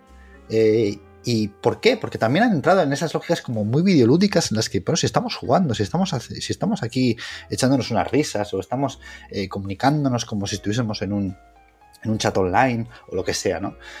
y esto también es interesante porque en eso, en eso no nos hemos fijado tanto porque quizá no es tan espectacular o como este caso de, China, pero también está ahí, ¿no? Y también tenemos que, bueno, pues echarle un ojo a eso porque cómo podemos intentar recuperar por lo menos eh, algún control sobre esto, ¿no? Ahora sobre Facebook hay como mucha mucha atención ahora, por ejemplo, pero claro, el resto de redes también que están funcionando. Eh, TikTok, por ejemplo, si no recuerdo es, si no recuerdo mal, eh, eh, está vinculado a China, tal. O sea, creo que aquí hay una serie de cuestiones eh, que tenemos que, empezar a, revisar, sobre todo en ese sentido, ¿no? Y, no quedarnos tampoco solo en esas cuestiones eh, y quizá más, más claras, sino en estas otras en las que sin querer hemos, hemos como prestado casi nuestras vidas para que luego aquí se dibujen muchas cosas, porque luego esta información se va a utilizar para influenciarnos en... Porque cuando yo decía lo del deseo, que de alguna manera nos, de forma videolúdica podemos eh, como mm, canalizar esos deseos, en el fondo también nos están eh, determinando qué es lo que queremos desear al final. ¿eh? entonces, bueno, yo creo que aquí tenemos que, jugar en estos niveles y, saber entrar, pero a mí el caso chino me parece fascinante y eso hay que analizarlo con, con mucho detenimiento. Sí, sí, porque claro, hay que tener en cuenta que cuando usamos Google Maps, que decimos, joder, Google Maps, creo que como herramienta de navegación, al final todas las que había de pago, que eran los TomTom y demás, quedaron atrás y Google Maps dice, joder, qué maravilla, y es gratuito. No es gratuito, ¿vale? A fin de cuentas tú estás dando tus datos de localización, sabes dónde están, sabes por dónde pasar. Luego, toda esa publicidad que te llega va a estar también eh, sugestionada por dónde te mueves, por dónde vives y hacia dónde consumes. Entonces, que tengamos en cuenta que no hay nada gratis, ¿vale? Que, al final siempre estamos dando algo eh, a su vez y muchas veces creemos que, ah, bueno, pues que sepan dónde estoy no es suficiente. Pues a lo mejor deberíamos valorar mucho más lo que ofrecemos a estas compañías porque ya se está viendo el caso Facebook que, bueno, pues el buen Mark era eh, visionario a genio y ahora eh, siempre suele tener una diana en su frente. Entonces es, muy complicado. Y yo a esto, para sumarle ya, por si eh, os apetece, vi un documental en Netflix que se llama El Social Dilemma, que va sobre todo este tema de lo que damos en nuestras redes sociales, de los, la información que damos como, como consumidores y como clientes, porque somos clientes de esas redes sociales gratuitas, somos clientes como tal, y entonces eh, es muy, muy interesante y además te hace ver eh, mucho lo que sucede hoy en día, por qué están las cosas diseñadas así y, y por qué siempre hay una notificación en tu Twitter, Instagram o cualquier red social para eh, lo que al final... Eh, lo que se dice en ese documental, que ya no es tu propia información, sino que también es tu atención, tus minutos en pantalla. Entonces, es, algo que hay que tener que contemplado y que hay que saber qué es lo que hacemos y sobre todo dar valor a la, información que ofrecemos. Y oye, Daniel, si le das una investigación a eso eh, sobre China, yo seré el primero que estaría ahí ojo a visor porque es que me parece la leche de interesante y al final bueno, en países occidentales no, no, no, no, lo tenemos definido así como tal, ni mucho menos, pero luego al final, bueno, seguro que hay manera de, buscarlo que, esté aplicado. No sé si un sistema de créditos de universidad se aplica más o menos a eso en función de, tu eh, estatus social, pero ya no de, riqueza o de pobreza, sino al final eh, de, tu situación que te ha tocado vivir, pues tienes más puntos o menos puntos. Eh, entonces, bueno, pues es algo también aplicado ahí. Eh, Daniel, a mí ya me gustaría, y si quieres ya para cerrar este bloque y no entretenerte mucho más, que, estarás ocupado, a mí me gustaría conocerte a ti un poco como, como jugador, me gustaría saber tus gustos, me gustaría saber, es más, ahora a qué estás jugando. Pues fíjate, mis gustos son bastante dispares. Yo no tengo tampoco una, un gusto determinado por determinados tipos de juegos o no. Eh, yo me acuerdo cuando yo desde muy pequeño, cuando jugaba, siempre me habían atraído mucho las aventuras gráficas. Ese tipo de cuestiones. A mí sobre todo me gustan más esas cuestiones más, más intelectuales o más cerebrales. Pero bueno, le, he dado a bastantes, a bastantes cosas.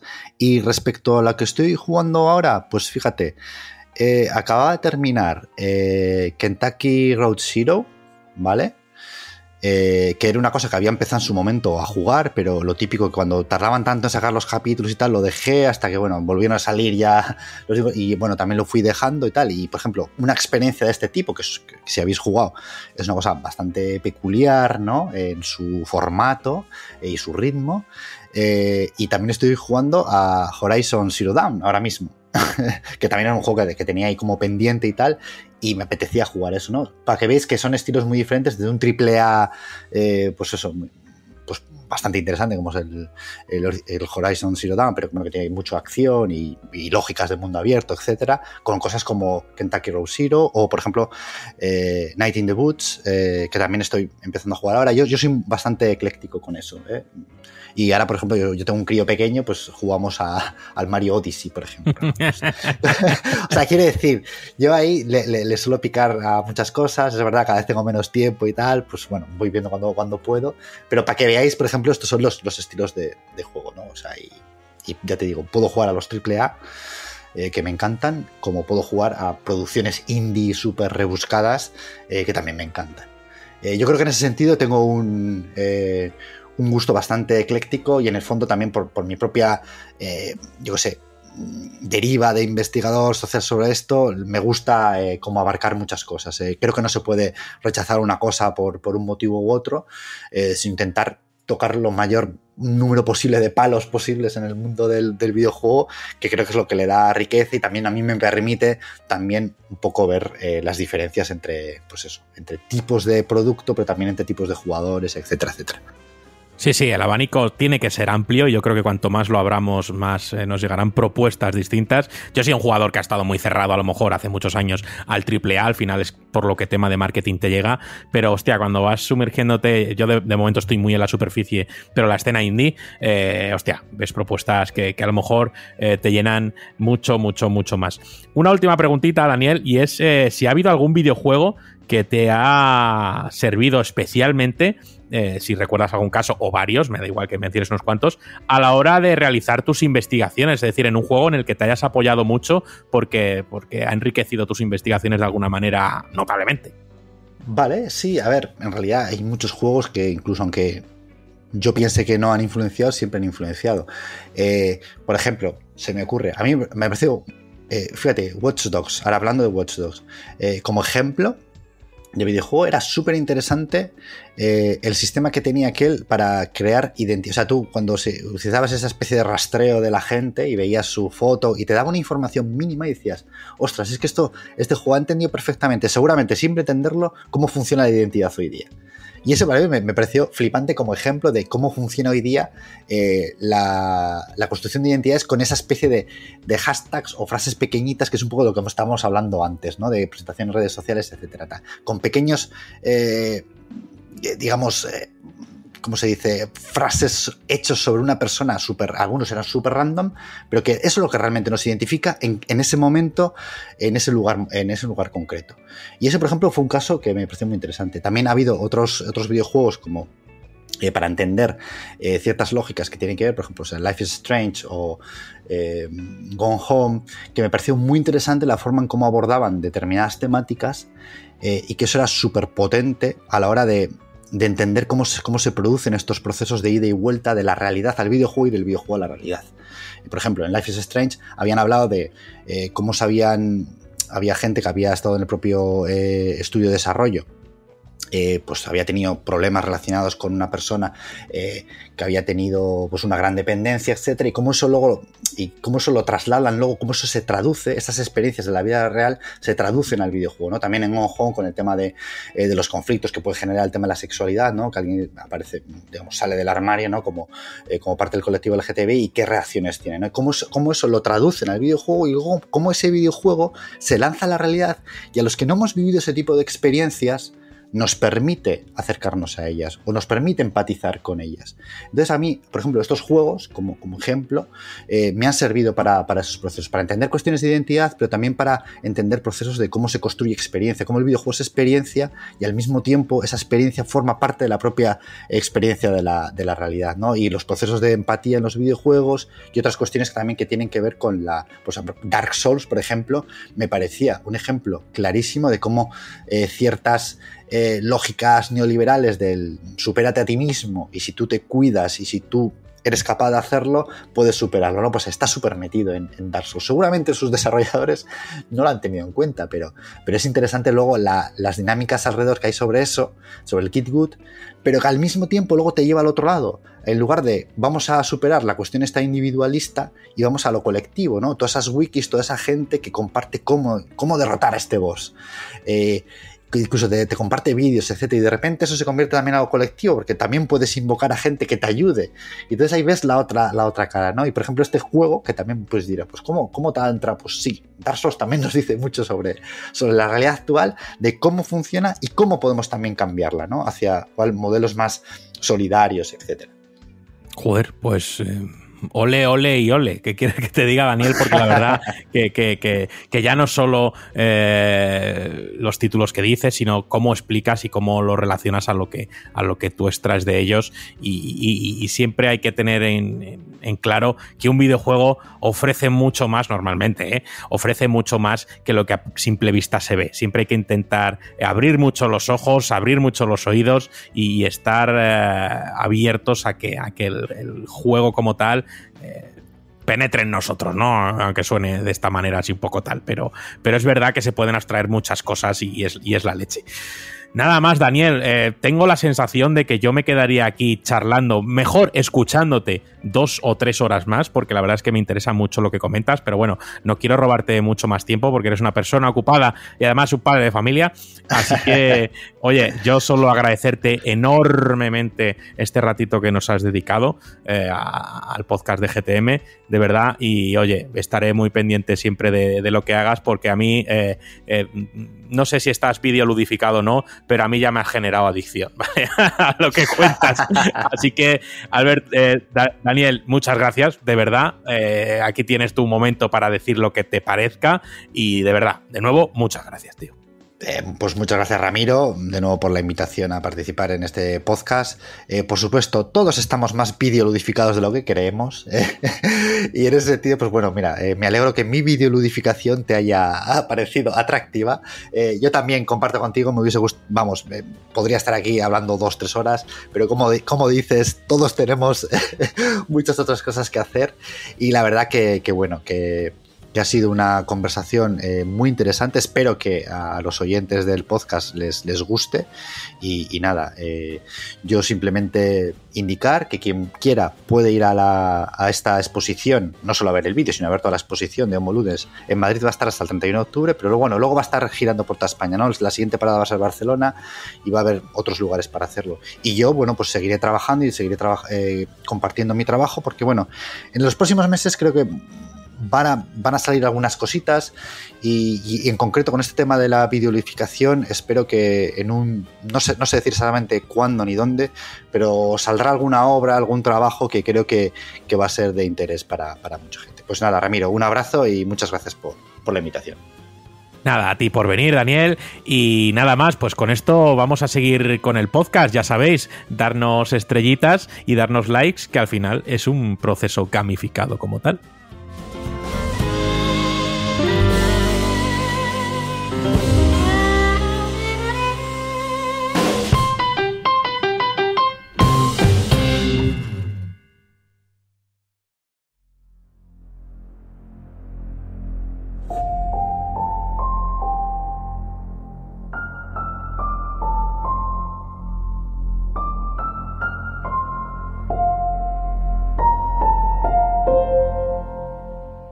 Y ya estamos aquí. Los, oyentes se preocupaban diciendo, joder, ¿qué va a pasar con la sección retro? El hombre pollo. El hombre pollo sigue aquí, está aquí al otro lado.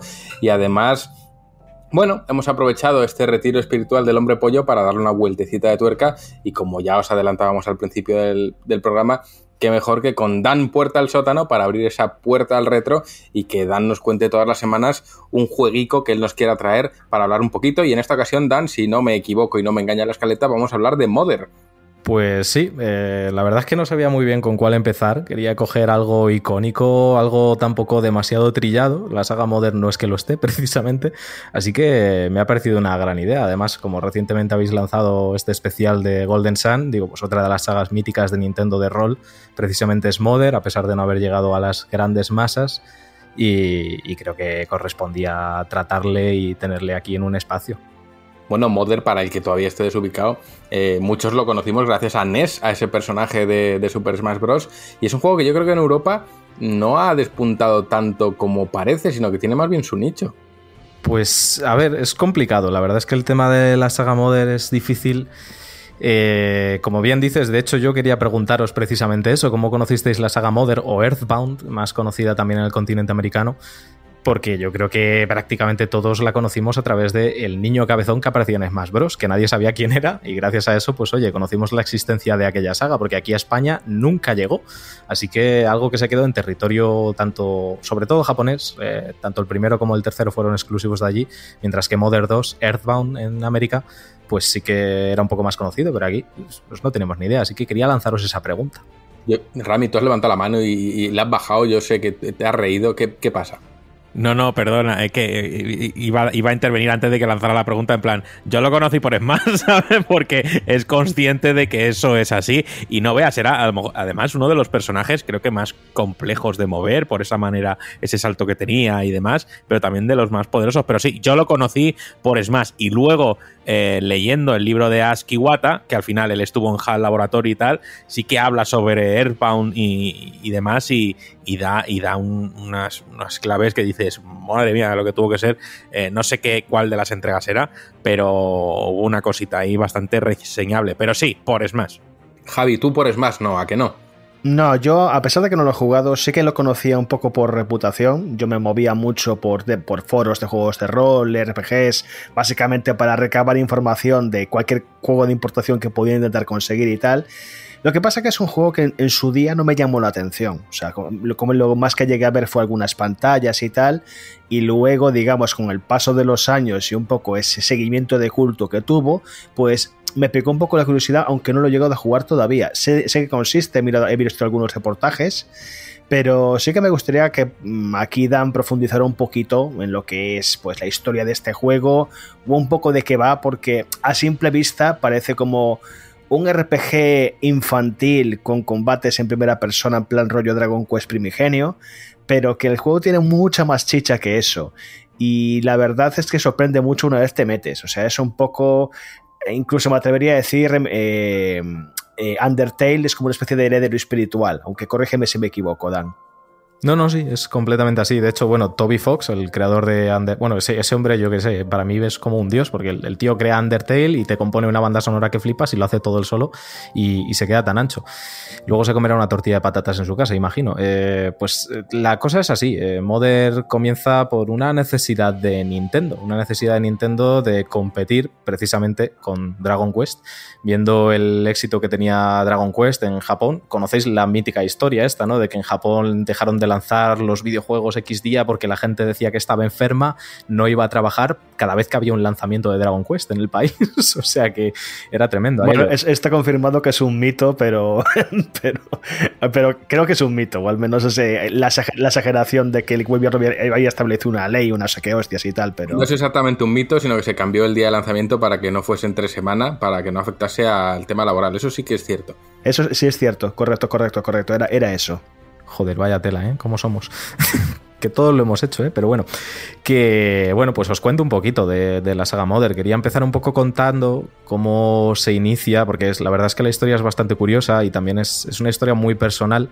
La creación del juego por parte de su creador principal, escritor, guionista, director, que es Shigesato Itoi, el cual ya era una eminencia en Japón. Shigesato Itoi era una de las eminencias en la publicidad, fue uno de los responsables publicistas, sin ir más lejos, de Studio Ghibli.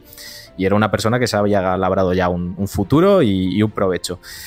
Y Shigesato Itoi tenía ahí un poco la idea de, crear un videojuego tenía sus propias ideas y plasmar algunas de sus experiencias y vivencias en, un título. Él no tenía ni idea de programar, no tenía ni idea de crear videojuegos, pero quería probar con aquel tema. Y precisamente Nintendo también estaba buscando, por otro lado, un creador de contenido que fuese lo suficientemente hábil como para crear algo que pudiese emular el universo que había creado Dragon Quest, en cierta medida, por lo menos en cuanto al género se refiere, porque no tenía nada en sus listas que fuese ni siquiera similar a, Dragon Quest. Y bueno, pues sus caminos se cruzaron. Todo empieza un poco. Tengo que hablar, fíjate, de Takeshi Kitano, ¿no? Nintendo tenía, bueno, Nintendo y prácticamente todas las, compañías tenían vistas ahí en Japón que, no solían funcionar los productos licenciados en base a personas famosas. Y Takeshi Kitano fue uno de estos responsables. Eh, Takeshi Kitano, que bueno, director japonés mitiquísimo, personaje también, eh, pone su cara y su voz para un personaje grandísimo en, en Yakuza 6 pues también lo conoceréis todos por Takeshi's Castle, humor amarillo, aquí en España, pues eh, él había hecho un juego que ya lo estáis comentando por aquí, que es Takeshi's Challenge, que es un juego yo considero adelantado a su época, pero que fue un absoluto fracaso porque aquello no era, no había quien lo jugase. Era un juego en el que podías moverte libremente y podías hacer mogollón de bizarradas. Podías ir al bar, pegar al camarero, no pagarle las cervezas, divorciarte de tu mujer. O sea, una cosa que sale en Famicom, estamos hablando del equivalente a NES en Japón y, claro, eso pues no se había visto. El juego era difícil, difícil, difícil. Y Takeshi decía que el juego tenía que ser difícil porque la vida es difícil. Entonces era un poco su analogía en, formato de videojuego, ¿no? Un juego muy irónico, un juego muy divertido y tal, pero un fracaso al fin y al cabo, tanto en crítica como en ventas. Entonces Nintendo no quería acercarse a ese, a ese tipo de, de desarrollos, ¿no? En el que cogiesen a un a una persona, a una eminencia, a, una persona famosa y desarrollar un juego con, su cara como, base publicitaria. Y Shigesato Itoi fue quien se acercó a Nintendo a proponerles escribir un juego y tuvo la suerte de contactar con Miyamoto y tener una charla con él, ya que pues, su posición se lo permitía. Y en un principio le enseñó a Miyamoto el proyecto que él quería trabajar, que era Mother. Y Miyamoto en un primer momento le rechazó completamente la oferta, precisamente por todo esto que había sucedido con juegos anteriores eh, licenciados con, personas eh, pues eso, públicas y famosas. Pero mm, por suerte, podemos decir que fue así. Miyamoto le acabó dando una vuelta y acabó llamando a Shigesato Itoi por teléfono para decirle que, que oye, que si estaba dispuesto a currar, si estaba dispuesto a trabajárselo y a sacrificar ciertos aspectos, que, él estaba dispuesto a, darle vía libre a ese videojuego con Nintendo y así comenzó un poquito el desarrollo de, de Modern en Japón. O sea, fíjate tú que hay que enlazar con, personajes como Takeshi Kitano y con Dragon Quest para, poder llegar a Modern. Y precisamente eso es lo que consiguió hacer Shigesato Itoi, un juego de rol que curiosamente se alejaba muchísimo de todos los juegos de rol de la época. No era un juego con estética medieval, no se parecía a Dragon Quest, no se parecía a Final Fantasy, no se parecía a tantísimos otros títulos que, utilizaban este tipo de, universos, ¿no? de universos fantasiosos, medievales y, y magias y todo esto, sino que por el contrario, se ambientaba en un mundo completamente real y es ahí donde precisamente estaba la gracia de Mother. Yo no sé si esto en la época fue un acierto o un fallo, pero desde luego consiguió desmarcarse de todos. Y no solo por eso, sino porque Shigesato Itoi era un guionista increíble y fue capaz de plasmar una especie de espejo de la realidad, de nuestra realidad en ese videojuego, algo que pues, obviamente ni Dragon Quest ni Final Fantasy podrían llegar a, a, lograr nunca, ¿no? Porque al fin y al cabo estás en un mundo imaginario donde la magia es una realidad. Y Mother era precisamente todo lo contrario, era un espejo de lo que nosotros teníamos aquí. Las personas que te encontrabas en el juego eh, era un dependiente de unos grandes almacenes, era el dueño de una posada, era un profesor de un colegio, eran ese tipo de personajes. Y Shigesato Itoi dotó a Mother de una característica que la, le acompañó durante toda la saga, una característica que era dotarla de tanto de humor, un humor muy característico, un humor muy absurdo, un humor muy típico japonés, diría, pero que a mí personalmente me hace mucha gracia y también de, unas emociones muy cargadas. Es un juego que, al igual que le pasa, que como ya he mencionado la saga Yakuza, pues aprovecho y la vuelvo a meter aquí. Eh, pasas de la risa al llanto en, cero coma, ¿no? La saga Modern es muy emocional en el aspecto de, tratar las relaciones entre familia, seres queridos y todo esto. Y como ya he dicho al principio de todo esto, Shigesato Itoi quiso plasmar muchas de sus eh, experiencias y vivencias. Y es que Shigesato Itoi tuvo problemas familiares personales que le hicieron distanciarse de su hija. Entonces quiso plasmar en Modern algo así como una especie de carta hacia su hija y lo representó de diversas maneras. Por ejemplo, en Modern cuando vas a guardar la partida tienes que coger un teléfono y llamar a tu padre por teléfono. Tu padre nunca está en casa, igual que él no podía ver a su hija por estos problemas. De manera que quiso plasmar todo eso ahí dentro, la relación con los abuelos, la relación familiar. Y además de todo eso consiguió crear un mundo de rol que se basaba en la realidad gracias a meter enemigos que eran cotidianos. Eh, cotidianos como, por ejemplo, ibas por el mundo de Modern y te encontrabas a un hippie y tenías que pegar a un hippie. Y sonaba una especie de versión de Johnny B. Good, de Chuck Berry y, en 8 bits y bueno, pues una música apropiada para cada combate. Te encontrabas, pues eso, con un hippie, te encontrabas con un profesor, te encontrabas con objetos cotidianos que habían sido poseídos por algún ente que no sabíamos lo que era, ya que en este caso no hay magia, sino que hay poderes psíquicos, ya que, bueno, pues debido a la historia, hay una especie de extraterrestre que se llama Yaigas que ha bajado a la Tierra y está como amenazándolo todo, poseyendo diferentes objetos, haciendo que los animales se vuelvan locos, que los perros te ataquen, si vas al zoo te encuentras enemigos que son elefantes, en fin, todo este tipo de, locuras que hacen que el juego sea una risa continua, no solo por los diálogos y los sucesos que tienen lugar, sino también por, por los enemigos y los combates en sí mismos que te encuentras, los estados alterados que te meten, pues algo que hemos visto recientemente en juegos como, como Yakuza Laika Dragon, está que es algo pues, normal, te has resfriado, o por ejemplo, NES, eh, en este caso, perdón, eh, Nintendo, que es el protagonista del primer Mother, tiene asma. Entonces, si te encuentras a un enemigo que es un camión poseído, este suelta pues, gas, suelta CO2 a través de su tubo de escape, el asma de Nintendo le impide atacar durante ciertos turnos, pues este tipo de cosas. Y gracias a Sigue Sato Toy, pues Nintendo logró traer una marca, un juego que era completamente único, con un sistema de combate por turnos, pero que se alejaba de todo lo demás, centrado completamente en un, mundo real. Y, como digo, pues cargado de, emociones y de sentimientos, pero que no dejaba de lado en ningún momento lo surreal en todos los aspectos y ámbitos y lo espiritual, dando como, obra maestra a, a Modern y continuándolo así con más adelante con Modern 2, que es el más conocido de, la saga, gracias a que este sí que salió en Occidente, salió concretamente en el continente americano, llamado Earthbound, sería la continuación, y más tarde tendríamos en 2006, si no recuerdo mal, Mother 3 para Game Boy Advance. Lo malo de todo esto es que Mother es una saga que tiene su principio en Mother 1 en 1989 y su final en Mother 3 en 2006. Y curiosamente en una entrevista que le hicieron a Shigesato Itoi eh, se supo que su relación tanto con su hija como con su familia acabó mal y eso se ve plasmado en, en Mother 3. Como digo, son juegos que, te aplastan directamente, te llegan a, aplastar como persona. Eh, eso se ve reflejado en estos juegos y eso le llevó a tener una relación un poco de, no te diría de amor-odio, pero sí de un poco de, quizá incluso de miedo con la saga Mother. Y él en una propia entrevista le preguntaban si volvería a trabajar en, la saga Mother y cerró todas las puertas a volver nunca más a trabajar en, en, la saga, lo cual es una pena, aunque sí que bien es cierto que la saga está completamente cerrada, tiene su principio y su fin.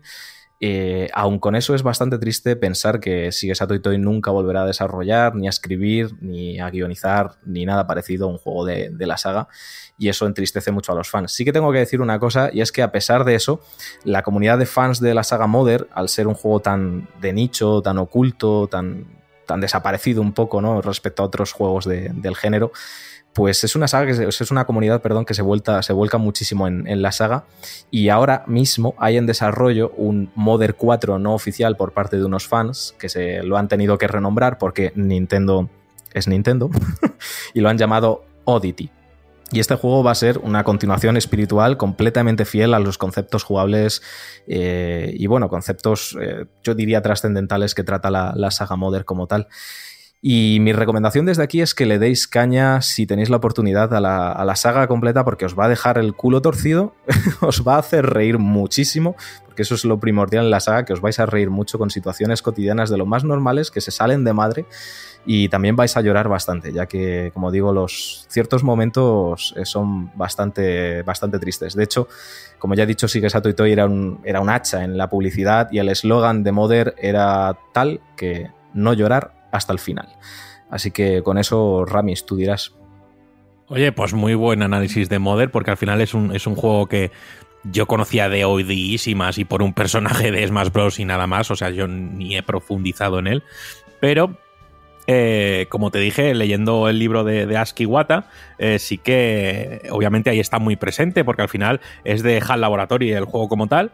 Y, supongo que es de la parte 2, que es de la que más habla, y es que fue muy, muy controvertido el desarrollo, porque Satoru Iwata llegó a HAL, eh, una empresa en quiebra, y asumió su presidencia, y eh, se metió en el proyecto de Earthbound y dijo, bueno, a ver, ¿cómo vamos? Se metió ahí y dijo, bueno, podemos trabajar dos años para terminarlo o tirarlo todo y en seis meses tenerlo listo.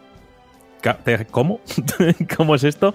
Entonces, parece ser que esa base jugable era muy buena y que reaprovecharon muchas cosas, pero había que simplificarlo y había que llevarlo por otra manera. Y entonces Iwata creo que consiguió el milagro junto a todo el equipo. Él nunca se de, la, eh, no asume el mérito propio, dice, no, fuimos todos que nos pusimos. Dice, solo hacía falta una nueva visión de cómo llevar el proyecto, ya está. O sea, yo no programé todo, lo hicimos todos juntos. Y entonces, joder, pues desde ahí. Eh, escuché más del juego y supe algo más de, la saga como tal. Y a mí siempre me ha llamado la atención también esta saga, porque no sé por qué, igual ahora me decís todo, pues, pues no, se me. Estéticamente me parece que tiene una semejanza con Doctor Slump, como tal un mundo real pero con sus eh, elementos fantasiosos y demás y entonces entiendo por qué en Japón a lo mejor funcionó y entiendo por qué a lo mejor aquí no funcionó porque al final eh, los nichos siguen siendo nichos aunque nos vayamos abriendo y, y a día de hoy consumamos cosas de otros países que hace 20 años no sería impensable. Es decir, tú pensabas que hace 20 años la gente iba a estar flipándolo con una serie coreana como el juego del calamar y no te lo crees. Porque es coreana y tiene elementos muy coreanos. Entonces, bueno, pues joder, oye, pues oye, magnífica primera intervención con Mother. Bueno, yo le quería preguntar a, Dan, que estaba pensando por el final, veo que hay un elemento en común en todos los grandes éxitos de Nintendo y es, y es el del cigar, es Miyamoto. Miyamoto está siempre de fondo en todo. Tú te lees la historia de Pokémon y Miyamoto está de fondo. Miyamoto está ahí diciendo esto sí, esto no, esto me gusta, esto no, y esto lo vas a hacer así y así. Y solo haciendo así, así, así, vas a tener un juego válido. A Miyamoto se le presentó un juego de Pokémon inicialmente, era muy diferente a lo que, a lo que acabó saliendo, y se le presentaba un juego en el que creo, si no recuerdo mal, que ibas por mazmorras, eh, metiéndote hasta el fondo, cazando bichos y poco más. Y, este señor le dijo a. No me viene ahora el nombre. Eh, Satoshi Tajiri le dijo: No, esto así, esto Pascual, esto cual. De hecho, llegó a tal la relación que el rival, cuando tú estás jugando, eh, el protagonista es Satoshi en relación a Tajiri y el rival no es azul, es Shigeru, en honor a Miyamoto. Es el, rival a batir, es el propio Miyamoto. Y me llama la atención, también con Star Fox pasó algo similar, que el tío estaba, que entraba, que iba a la, sala con su cigarro, y ahora en Mother también pasó que, el, que el buen Sigue Sato Itoi fue a hablar y también le rechazó el juego y le dijo, no, esto así, así, así. Al final este, este señor, este genio, está detrás de todo. ¿Sabemos cómo era la primera versión que le presentaron del juego? Hasta donde yo sé, Sato Itoi simplemente le presentó un guion, que ese fue el problema ¿no? de la, del, rechazo de Miyamoto. Eh, Miyamoto sabía que un videojuego no es un guion y además, bueno, sabéis perfectamente que Miyamoto no es que sea el mayor partícipe y aliado de los guiones y de la narrativa. De hecho, dentro de Nintendo ha habido conflictos tochos entre precisamente Koizumi, uno de los mayores responsables de, por ejemplo, de Mario Odyssey, y, también uno de los grandes responsables de, la saga Zelda. Si no llega a ser por Koizumi, la saga Zelda se hubiese quedado con una narrativa mucho más básica. Y Shigesato Itoi lo que hizo fue presentarle un guion, como si fuese una novela, un libro. Entonces, a Miyamoto eso no le vale para transformarlo en videojuego, más cuando él lo que quiere es gameplay, lo que quiere es actividad, él lo que quiere es diversión directamente. Pero, joder, es, curioso, ¿no? Que siempre esté metido ahí, pero que al final todo lo que toca lo convierte, ¿no? ¿No, macho? es un puto genio. Es el rey Midas del videojuego, desde luego, porque claro, yo voy escuchando la historia de esos grandes juegos que hoy en día son o leyendas, o leyendas ya eh, paradas o leyendas vigentes, y es que en los orígenes, de un modo u otro, este señor está ahí de fondo. Entonces yo alucino, Juanpe. Sorprende porque en realidad parece ser que, que Miyamoto lo que tiene es un talento para, para hacer videojuegos, para para jugar. Es decir, a Miyamoto a lo mejor no le vayas con. No le vayas a pedir hazme una historia, no le vayas a pedir hazme un personaje. No, a mí yo te hago cosas para jugar, para que te diviertas, para que te entretengas. Porque todos los ejemplos que, de los que hemos hablado, o de los que tú has puesto sobre la mesa, Juan, eh, Pokémon, eh, has mencionado también Star Fox, eh, Mother. Claro, me da la sensación de que, claro, dice, dice Dan, le llegó con un guion y, se encontró el rechazo de Miyamoto dice, claro, pero porque yo lo que te puedo hacer no es esto, o este no es mi campo, yo mi toque te lo puedo dar en, el, ámbito jugable. Y en el caso de Pokémon es más o menos lo mismo. Eh, Pokémon no es que tenga una narrativa de la leche, ni tampoco es precisamente eh, brillante en este aspecto. Pero las indicaciones que le dieron a Satoshi Tajiri en el origen iban por este camino. ¿Y qué es Pokémon a día de hoy? Pues mm, sobran las palabras. Es impresionante, es, verdaderamente impresionante. Yo me acuerdo, eh, ya lo hablaremos del tema del verbo de cada juego, el verbo de saltar, el verbo de... En fin, cada juego tiene su verbo. Eh, Rami, te he visto que has levantado la mano, la has bajado. Mm, bueno, es que eh, era para no centrar esto en Miyamoto, que al final esto es un retro de Mother. Es que es un sinvergüenza el Miyamoto. Es que como fuma, ¿eh? Fue, eh, que al final es eso. Miyamoto es, eh, creo que es y era y será un mago del tema a los mandos, de divertirse. Y entonces al final la manera de entrar en él con un guion como hizo Itoy con, con Earthbound, pues obviamente no, le entra por la cabeza. O sea, no, él no, no confiere el videojuego como tal y, y es que es entendible. Entonces Miyamoto lo que se iba era trasladando su ceniza y su humo por las oficinas donde se estaba desarrollando cosas en Nintendo, se asomaba y decía, a ver, a ver eso, a ver, déjame que mire. Y entonces eh, pulía las cosas para que fueran eh, divertidas y sobre todo ingeniosas hay una anécdota en la que en Donkey Kong Country Returns eh, estaba en las oficinas de Retro Studio y se tiró 20 minutos moviendo a Donkey eh, solo para mirar cómo se movían las partículas de polvo. Y de ahí salió una mecánica de soplo para, para Donkey Kong. Pues fíjate, ¿sabes? Eh, el tío era así. Entonces, bueno, pero vamos, que no quería mezclar, o sea, centrar esto en Miyamoto, ¿sabes? Javi, cuéntanos.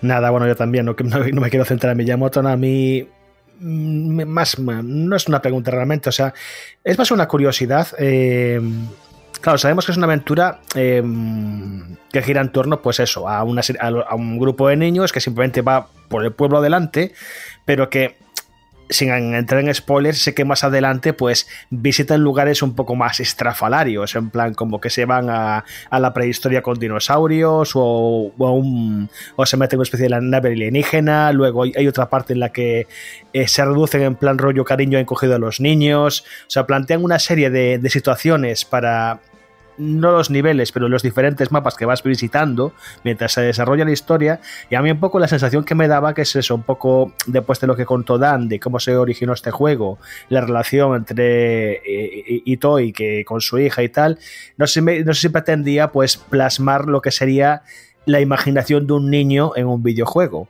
O sea, es decir, que todas estas bizarradas que ocurren en todo esto es la percepción de los críos que como si estuvieran jugando pues a ser héroes o lo que sea, pues se piensan, pues un poco igual a, lo, que ocurre en Yakuza Laika Dragon, que el tío se piensa que, que hace superataques en la Dragon Quest, pues em, me estoy pegando contra el perro del vecino, pero lo estoy visualizando como el can del infierno. O de repente voy por el supermercado y nos atacan unas tostadoras.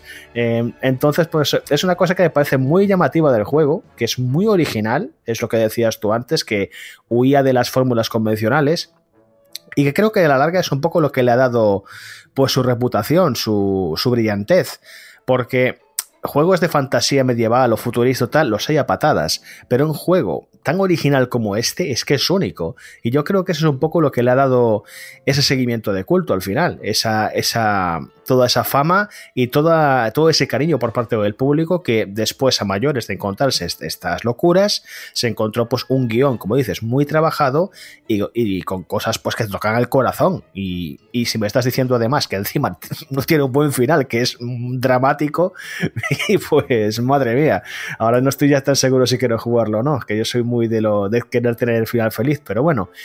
En cualquier caso, eh, la verdad es que apoyo un 100% lo que dice Dan, es muy recomendable, yo tengo que cogerlo todavía.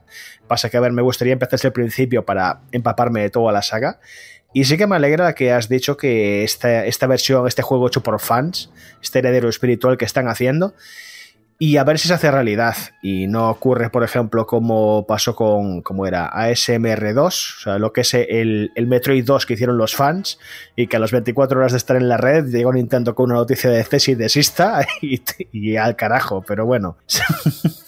Pues eh, la verdad, comentas algo que es muy acertado. Pues es la típica aventura de niños. De hecho, Modern, la saga en sí, tiene mucha reminiscencia a este tipo de cine. Bueno, más recientemente, pues refiero a, directamente a Stranger Things, ¿no? Este tipo de aventuras de chavales y empiezan a pasar cosas extrañas. Recuerda mucho a los Goonies, recuerda mucho a, a las películas de It, tanto las antiguas como las nuevas.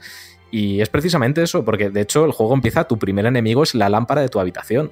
es que no se aleja de esa imaginación de los niños, pero claro, luego toma todo palabras mayores en cuanto a la historia y a lo que realmente está sucediendo. Pero es que es, es eso, es esa aventura de chavales. Bueno, pues yo creo que bastante bien ha quedado. Eh, gracias, Dan, desde luego, por, por, por, ilustrarnos y traernos esta saga. Yo creo que es un descubrimiento para muchos. De hecho, mientras estabais hablando, yo ya estaba buscando imágenes porque decía Rami que le recordaba el estilo artístico de Doctor Slump y a mí me recordaba un poquito a, Carlitos y Snoopy. No sé por qué. Y la verdad es que también tiene, tiene ese toque. Y, y bueno, lo dicho, gracias de corazón por traernos este jueguito. Veremos cuál es el siguiente. Yo espero que a todos los oyentes les haya gustado este estreno. A mí, desde luego, me ha gustado mucho. Y espero que don Javi Bello aquí presente esté orgulloso de cómo se recoge su legado y seguimos caminando hacia el frente todos juntos. Así que, dicho lo cual, si os parece, vamos a parar un minutito para descansar y coger aire y volvemos corriendo con las preguntas de los socios. Así que volvemos en un pispás.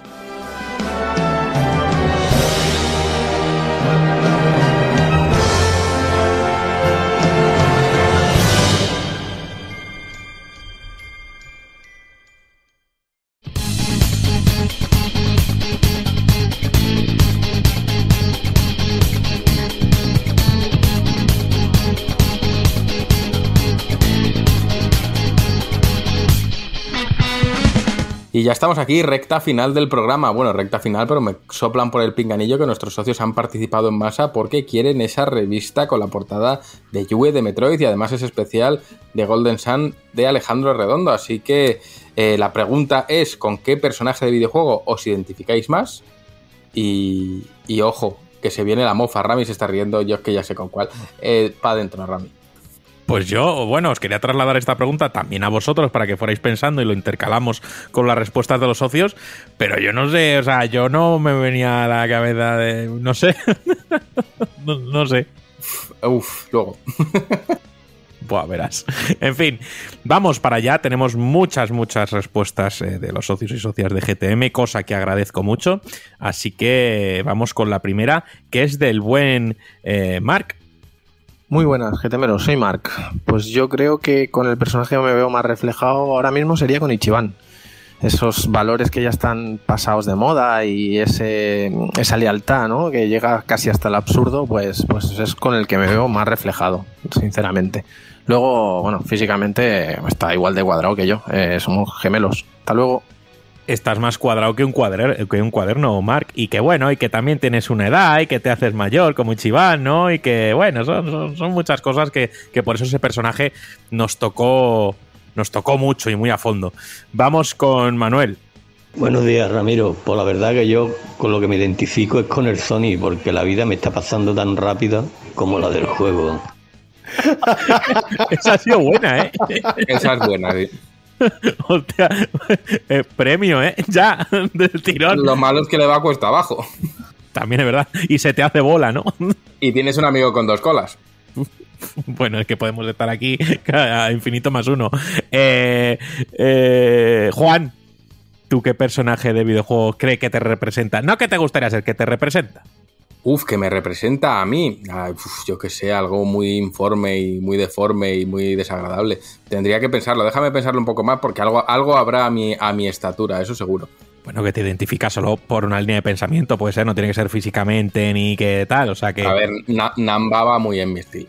Namba, me gusta su chaqueta además, Namba está bien. Pero déjame pensar que algo habrá. Es que el otro día justo hablaba con Juanpe de tema manga y sacábamos personajes de manga, pero estamos hablando de videojuegos. Entonces tengo que cambiar el chip de qué personaje de videojuegos yo podría identificarme con él y ya no vale Ichiban, que Ichiban es muy válido. Y Majima tampoco tanto, pero alguno hay. Yo soy Nancy, el cangrejo de río. ¿Ves? Sí, es cierto. Seguimos por aquí. Ir dándole todos al coco, que todos vais a responder. Eh, Javito nos la manda escrita y dice: Buenas tardes, Ramiro. Soy Javi Martín. No puedo hablaros ya que estoy en el trabajo, pero os dejo un párrafo. Lo primero, agradeceros ese trabajo mes a mes y día a día que se hace. Eh, que hace que espere la revista con ansia viva y eso que Correos aquí tarda milenios en repartirla. Yo diría que con, el que más me identifico es Joel de The Last of Us, más que nada porque le surgen problemas por todos los lados y según termina con uno le aparece otro, pero al final del todo sale de ellos y aunque con un final trágico es capaz de ver la luz. Oye, pues ni tan mal, porque al final vaya barrazos se le presentan a Joel y, a Ellie en el camino hacia las luciérnagas y bueno, al final siempre lo saca por muy negro que esté, ¿no? Y siempre al final en la negrura el menor destello pues también es, es muy fulgurante. Así que... Joder, qué, cos, qué frase digo, qué, ¿eh? qué pena no tener a Tiger Woods de socio, porque diría, con Joel yo también. Lo voy a dejar ahí, ¿vale? lo voy a dejar ahí y ya está. Explícaselo, Juan, a Juan P. No, no, no hace falta. No hace falta. Vamos con la siguiente, que es de Desi, que es la primera vez que participa y que cosa que me alegra moltísimo. Bueno, yo no puedo escoger a otra que no sea la prota. Y no puedo escoger a otra que no sea Samus. Una mujer eh, poderosa, que va a por lo que necesita, por lo que quiere, y no puedo escoger a otra que no sea Samus Aran. Samus Aran es mi musa, así que es mi preferida, en todas las sagas y en todos los videojuegos que he jugado de ella. Musa Aran, Musa buena, y además te haces bola también como Sonic, así que todo es bueno aquí. Dan, te la han quitado, aunque todavía te queda cereza. Me queda hacer. No, yo diré otro. Eh, admiración. admiración. Que también digo que si tu ídolo es Samus Aran, imagino que todo lo que tocas lo destruyes, porque es lo que hace Samus. Pero que, joder, qué gran elección, sí, señor. Uno de los mejores personajes que se han escrito. Y además siempre te quedas tirada lejos de tu coche o medio de transporte y para volver no veas. Ojo, eh, que la vida de Samus está llena de baches. Eh, venga, Dan, pues ya que has intervenido y cada vez que salga la palabra Metroid vas a decir ¡Ole, bravo! En plan como un capillita de esto, ¡guapa! Pues, eh, ¿qué- qué- ¿con qué personaje te identificas más? Ah, ¿Has dicho Metroid? pues mira, yo había pensado también en Ichiban, pero también he pensado que es un poco pretencioso por mi parte querer parecerme a Ichiban. Así que me alejo de, de- de- Ichiban, que me parece directamente un paradigma, y me acerco más a, a Jodie Holmes, yo creo. Personaje que, que la vida le da palos por todos los lados, pero ella al final siempre sale adelante. Además, un personaje que, con el que, pues ya digo, me identifiqué muchísimo en su día cuando jugué, un juego que me marcó muchísimo. Y ¿qué quieres que te diga? Me parece un personaje súper memorable a pesar de ser un juego que, en su día la gente vapuleó bastante, no sé por qué, pero a mí me, fascinó. Y Jodie Holmes me parece un personajazo. Pues oye, pues, pues muy bueno ese Beyond eh, Two Souls, que, que creo que The Cage es de lo más flojito, aunque el personaje sí que entiendo que, que mole porque está muy centrado en ella y sus conflictos internos y demás, y creo que está guay. Pero, oye, eh, hostia, ha sacado ahí buena referencia, ¿eh? me parece brillante. Vamos con Sergio. ¿Qué pasa, artista? Pregunta sencillita, la verdad. Yo creo que yo sería o el tío del Doom, o Kratos, o el del Master Chief ese el del, del Halo, porque es que estoy, vamos, estoy como un podenco andaluz. Venga, un abrazote ahí, mi gente. Esa gente hermosa ahí. El del Master Chief, ¿sabes? Este nada, todos los ciclados yo, o sea, y punto, y ya está, y termina más rápido. Me identifico con ellos. Yo pensaba que había dicho el del Masterchef y digo, ¿pero ese quién es? Y luego ha dicho el Halo y digo, ah, vale, no sabía yo que el jefe maestro había estado en, habrá estado en el Celebrity no me lo he perdido. Sí, hombre, sí, Pepe, el del Masterchef, bueno. Qué grande, Sergio, de verdad. Eh, oye, muchas gracias que nos mandéis estos audios también de, de cachondeo que, que nos dan la vida. Vamos con Víctor. Buenas a todos. Eh, ¿Con qué personaje de videojuegos te identificarías más? Yo creo que sin duda con Kratos. Por su poderío físico, su carisma, no, no hay duda, yo me veo muy representado en él.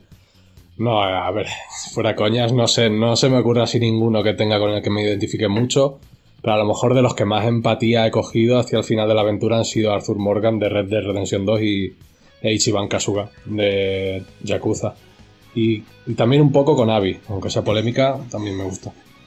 Es que Ichiban, hemos conectado mucho con Ichiban, ¿eh? Es que es acojonante. A mí la referencia de Kratos me ha gustado al principio, obviamente era mofa, y era en plan, y ya para aumentar, en plan, sí, y suelo bañarme de las cenizas de mis familiares muertos también y esas cosas. Vamos a seguir por aquí, a ver cuántos Ichibanes recogemos, y vamos con Chris. Buenas, Ramiro y amigos de GTM. Pues con el personaje de videojuegos que me identifico más es Dante de Devil May Cry. Pues soy un tipo muy cachondo, pero también en ciertos momentos también hay que ponerse serios. Y me atravesó una espada al pecho, llamada espalda, y todo bien. Y ya está. El pecho que no la espalda. Fue de Tenía que pecho, hacerlo. de pecho a espalda, fue. Entre la espalda y la pared. Madre mía. Uy, Dan está diciendo, ¿dónde me he metido yo? ¿Dónde? ¿Cómo está el patio? Aprovecho para anunciar mi retirada de GTM o cómo va. No, no, tú ya has entrado, tú ya de aquí. Esto es una secta, de aquí no puedes salir ya. Lo siento. De aquí tus neuronas, tus neuronas van a ir eh, cayendo y ya está. No lo notas con los grilletes ya atados a tus pies. Esto o sea, es como. Yakuza 0, la, la- la secta que hay en Yakuza 0. Pues igual. Bueno. Pues nada, no Pues, tengo nada que objetar. eh, No, no, no, dile, Dan, perdona. No, no, que ya está, que no tengo nada que decir si no tengo aquí ni voz ni voto. Ah, pensaba que iba a decir, donde las dan, las toman. Ay, por Dios. Al por la. Eh, siguiente, por favor. Por la puerta del sótano. siguiente. Siguiente aspirante. Bueno, eh, Bello, ya que hablas, eh, venga, personaje con el que te identifiques de alguna manera dentro del mundo de los videojuegos. Ah, muy fácil, los cucos del Zelda. los pollinos. no, pero fuera coñas. eh, pues mira, ya que se estrenó hoy justo el tráiler de Uncharted, yo creo que me identifico bastante con Nathan Drake. O sea, yo creo que soy un tío que se trata de tomar las cosas con, con buen humor y al que le emula mucho la historia y la mitología. Entonces, pues mira, y hay conexiones y tal. No sé. Pues oye, eh, las aventuras de, de, mm, de Javier, del hombre pollo, ¿eh? Es que, ojo, cuidado. Yo es que pido el cambio ya, porque como Tom Holland no me convence al final, no me que me convenzca con Tom Holland, la peli en general no me, el tráiler que he visto de momento no me convence, aunque le doy el beneficio de la duda, pero oye, hay momento para cambio, ¿eh? Yo es que ya estoy viendo a Javi yendo a comprar el pan a golpe de látigo, tirándose por la ventana y yo ya me, me encanta. Lo veo. Make it happen. Eso es. Vamos con la próxima que es de Leandro. ¿Qué pasa, Makanaki? ¿Cómo va eso? Yo identificar no me identifico con ninguno, pero mi novia cuando se enfada se parece a Blanca del Street Fighter 2. Salen chispas de ahí que, que sale corriendo. Venga, un saludo. Ay, ay, la madre que me parió. Pero Juanpe, se te ha ocurrido esta pregunta y esto está dando mucho juego. Esto es bueno, ¿eh? Este, este duerme en el sofá hoy. Sí, bueno, o sea, que no te escuche tu, tu novia o tu mujer, porque te- la, la de hostias que te va a dar como Blanca, que como te cogía en un rincón te spameaba y te mataba, eh, sí que va a ser real, ¿sabes? Así que eh, cuidado. Uy, qué bueno esto. Eh, vamos con Alberto. Hola, GTmeros. Pues yo me siento identificado hasta cierto punto con Joel de The Last of Us. No porque haya vivido nada similar. De hecho, espero no tener que sufrir nada que se le parezca en toda mi vida. Pero sí que me da la sensación de que ante un hecho similar podría reaccionar de una manera parecida. Venga, un saludo. Así que matarías a todos esos luciérnagas, ¿eh? ¡Spoiler! Bueno, eh, seguimos por aquí y está Leire, Chumacha, que no falla. Hola, chumachos. He vuelto. Y disculpas por haberme perdido ya un par de, audios de podcast. A ver, yo eh, identificarme con un personaje de videojuego creo que no es, eh, no es el foco, pero sí que hay algunos que, que me gustan o que guardo así como, como más cariño. Mi predilecto va a ser Garrus de Mass Effect. No es que me parezca, sí, como un huevo una castaña seguramente, pero el carisma que tiene me parece arrollador. Besete. Besite. Pues, eh, Juanpe, te toca. ¿A qué Spider-Man te pareces? Pues a ese Spider-Man que lleva un peto vaquero y un gorrito verde. ¡Son Spider-Man que iba con un peto! Eres el ha parecido un poco a chiquitos, ¿sabes? Ahí al principio. No, la mató en agosto, la que lo apretaba. El cazabichos Pokémon, ¿cuál has dicho? No, sé. Yo me identifico Uno de los catajuegos que va con peto de eso y una taza, una tetera o algo de eso. Hombre, pues eh, un, po- un poquito, si lo sacas un poquito de contexto, Luigi puede llegar a, a ser un poquito turbio, ¿no? Pero sí, yo creo que ya lo he mencionado más de una vez. Yo me encontré con Luigi hace un par de años eh, y me puse a hablar con él y me di cuenta de que, de que se parecía, de que me parezco bastante a él porque él es más viejo que yo. Así que, Luigi, el hermanísimo. Eso es, el hermanazo. Eh, vamos con Fabián. Hola, buenas, Rami y equipo. Eh, pues el personaje con el que más me he identificado en años ha sido con May Borowski, la gata protagonista de Night in the Woods.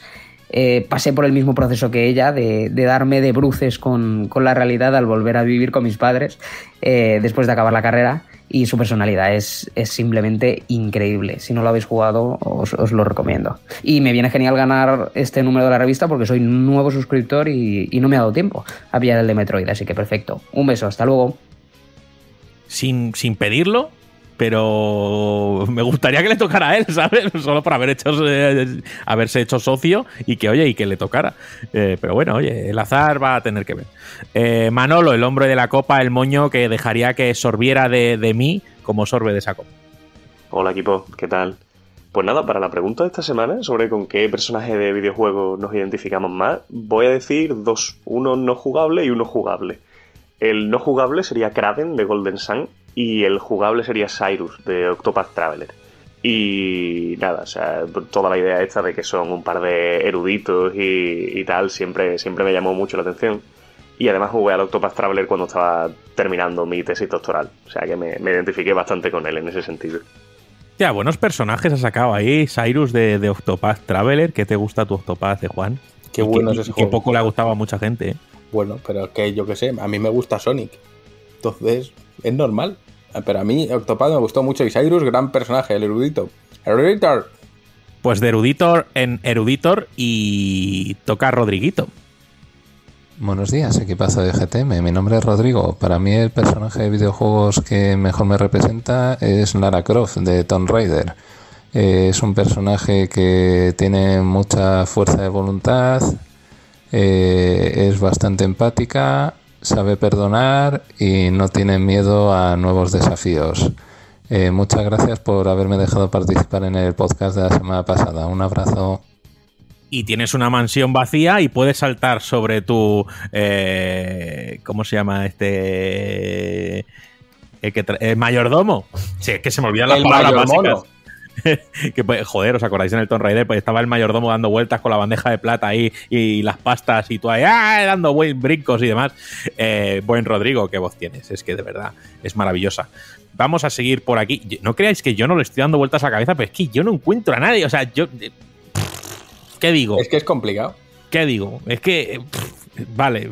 Yo soy Coco de Nexomon. Hala, ya tomar por culo. Es una opción.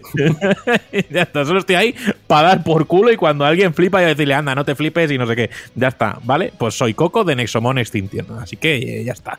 Em, vamos con Antonio. Hola gente, pues yo lo tengo muy claro. Yo me identifico con Donkey Kong. ¿Y por qué?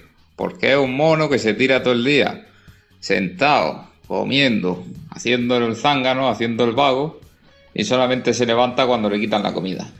O sea, es que me representa, pero fielmente. Venga, un saludo. Pues ni tan mal, ¿eh? Es que ni tan mal. Es que yo como tengo una memoria de mierda, pues luego no me acuerdo de los personajes ni de las cosas. Seguramente hay alguno, pero es que no... Ay, de verdad, qué juventud más loca. Mm, del que sí me acuerdo y todas las mañanas cuando me miro al espejo digo, yo querría ser él, es de David Canela. Hola muchachos, ¿cómo estáis? Pues a quién me parezco yo de un videojuego. Pues ni- la verdad es que ni idea. Yo creo que lo único que me viene en mente es a, Canela del Animal Crossing, aunque solo sea por el nombre. Bueno, a lo mejor sí que tenemos algún que otro parecido, no lo sé. Venga, un abrazo y todo. Fíjate que me iba a colar y decirlo, pero se ha colado él. Muy bien tirada, Canela. Eres un máquina. Eso es así. Eh, seguimos por aquí, que eh, vamos más o menos por la mitad de vuestros personajes con los que os identificáis. Y es el turno de Javier. Y, que os sepa este audio como miel y, y mezclado con mantequilla, porque es que después viene Abelardo. Así que cuidado. Vamos con Javier. Hola GTM, el personaje de videojuegos con el que más me identifico es el protagonista del juego Renegade o Renegade para los amigos. Su nombre es Mr. K y protagonizaba en la década de los 80 este genial juego de lucha tipo yo contra el barrio. En aquellos tiempos, a los que íbamos a los salones recreativos, no nos quedaba más remedio que meternos en alguna que otra pelea para defendernos de los malhechores que querían atracarnos, igual que le pasaba a nuestro protagonista. En fin, eran otros tiempos. Un saludo a todos. Muy buena comparativa, ¿eh? Ahí ochentera total, de yo contra el barrio partiendo recreativas en las espaldas, eh, en las espaldas de los malhechores. Hostia, qué, qué bueno, tío. O sea, es, que- es que además eh, no, no sabía el nombre yo de- del tal Mr. K y ahora que voy a hacer la conexión, porque claro, Renegade en, en el original en Japón es el, el juego original de la saga Kunio Kun. Entonces, Mr. K, Mr. Cunio, versión estadounidense. Cunio. Y me he quedado así pensando en Porculio, que era, eh, era Bibis, en Bibis y Balhead, que era cuando se comía mucho azúcar y se volvía Porculio. O sea, así funciona mi cerebro. Lo siento, bello. Ya, ya me conoces, ya me Yo, conoces. yo quiero dar un dato curioso y tú enseguida. Oye, doy otro. sí, no, el, que el cerebro te va al revés. en fin. Y luego me nominan a mejor conductor. Yo es que. Nadie al volante. supuesto. Es que es exactamente nadie al volante. Eso a la gente le gusta mucho.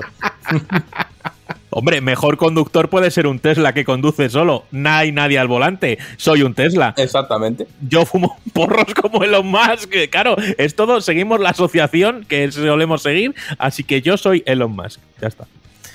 Seguimos por aquí, perdonar por este impasse totalmente absurdo, pero es que viene Abelardo. Yo ya lo siento, si queréis eh, dejar de escuchar 25 segundos el programa, no habría ningún problema. Mira, yo personaje no sé porque soy feo y medio gilipollas. Pero estaba para ti, Rami. Que iba lo que me pediste.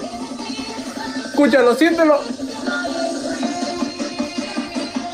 Feel the ecstasy.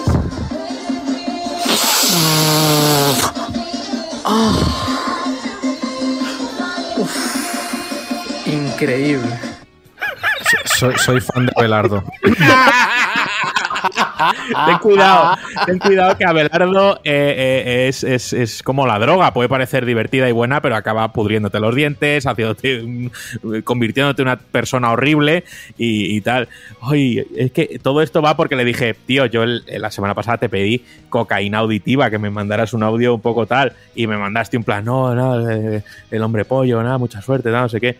Y parece ser que se le quedó ahí la espinita clavada. Yo le he reclamado mi cocaína y, y- y la ha dado. O sea, me ha puesto Ponaer y Flying Free y vamos, eh, se ha puesto. Ojalá se haya cortado el, el pelo a lo cenicero. ¿Te acuerdas de ese peinado bueno? La U, la U la llamaban, sí, sí, me acuerdo. Joder. Además es que iban con el cuello descolgado. Si es que el que llevaba el pelo así llevaba el cuello descolgado, la cadena de oros, los sellos en las manos y te hablaba como si te miraba desde abajo hacia arriba. Era un- eran seres peculiares en la escuela. Y todos tenían de nombre el él delante. El no sé quién y el no sé cuánto. Si no, no. En mi. Uf, es que me acuerdo del nombre, pero no sé que todavía me esté escuchando y, y diga, hostia, habla de mí. Y, y acababan en Resulón, el no sé cuánto Resulón. Eso es el Morenico 17. Eh, qué, qué- qué maravilla, qué maravilla de época. Vamos a seguir, eh, salimos de Barraca para ir audio, para ir al audio de Borja. Hola chicos, ¿qué tal? Soy Borja. Eh, soy un suscriptor relativamente reciente. Este es de hecho mi primer audio y bueno, espero que no, que no sea el último. Eh, a la pregunta de con quién me siento identificado del mundo de los videojuegos, tengo que decir que es Barret de Final Fantasy, por su barbita sexy y su ametralladora en el brazo. Eh, venga, hasta luego. Me siento identificado con Barret por su barbita sexy y su ametralladora en el brazo. Y sale en una foto con su hijo o hija en el brazo. Digo, bueno, buena manera de, de- de determinar a tu hija. Oye, hijo, una cosa, ¿eh? ¿y dónde, dónde te, te venden prótesis de ametralladoras para meterlas en el brazo?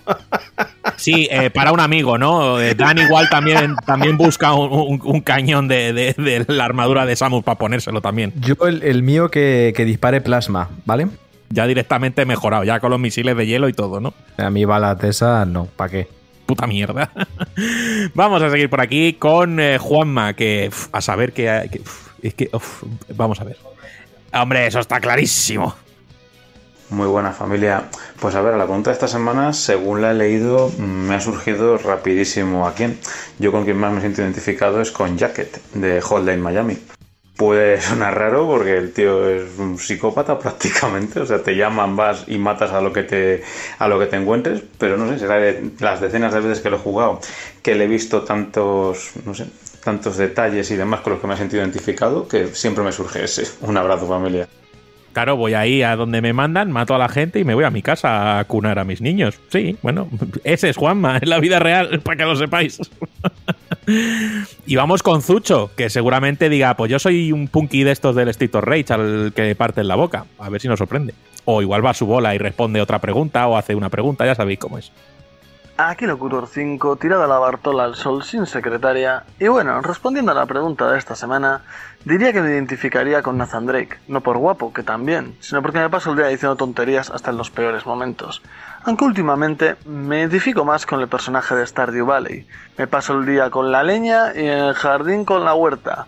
Y hablando de huertas, sus dejo que voy a cosechar las maris. En la mierda. O sea, digo Jonathan Drake, este dice Nathan Drake, y encima dice que también está en Stardew Valley. ¡Hostia puta! Va por Creo- ti, te va a suplantar, Javi. Sí, sí, sí, sí, sí. O sea, ya me amenazó el otro día, ahora está claro que me está stalkeando. Creo que está soltero, podríais hacer muy buena pareja, ¿eh? Yo ahí lo digo. No sé cómo quedaría la unión entre un vasco y un gallego. Habrá que verlo. Un vasllego, un gasco. un gallasco. Seguimos, seguimos, seguimos, que si no es todo, eh, pantanamos como un todoterreno en un barrizal. Vamos con Antonio, el amo y señor del licor café, que nos dice, buenas Rami, también mandar un saludito a Sonia, por supuesto. Menudo libraco que os mandáis. Madre mía, a lo que voy, yo me siento identificado con Etna, de Maniac Mansion, el de la NES. Un abrazo y un saludo a todos. Ay, tiempos buenos. Vamos con Sergio, que nos manda un audio, a ver qué cuenta. Hola GTMeros. Pues mi personaje favorito, tengo muchos, de tanto que he jugado, pero uno que me ha marcado, y sin contar spoilers, es el padre del videojuego de Valiant Hearts. Y no os digo más porque os cuento muchos spoilers. Lo que puede hacer un padre por un hijo. Un fuerte abrazo y cuidaros. Pues ahí tenéis el personaje de Sergio. Dan, ¿qué tienes que decir a esto? Ubisoft vuelve a hacer juegos de estos. ¿Por qué has dejado de hacerlo? Me cago en. Perdón, ya está, eso es todo. No, me parece un buen reclamo, la verdad. O sea, sí, Ubisoft, sal de la fórmula de puto siempre y haz otras cosas. No pasa Pa- nada, Pa- oye. Paniagua, nos estás escuchando. Va por ti. Haz juegos así. Primer aviso. Tú te coges la carpeta donde tengan todos los Assassin's Creed y la mierda, la coges, la metes en la papelera y creas una que ponga Rayman, ¿vale? Para empezar, que, que es un grandísimo plataformas que lo han dejado ahí olvidado.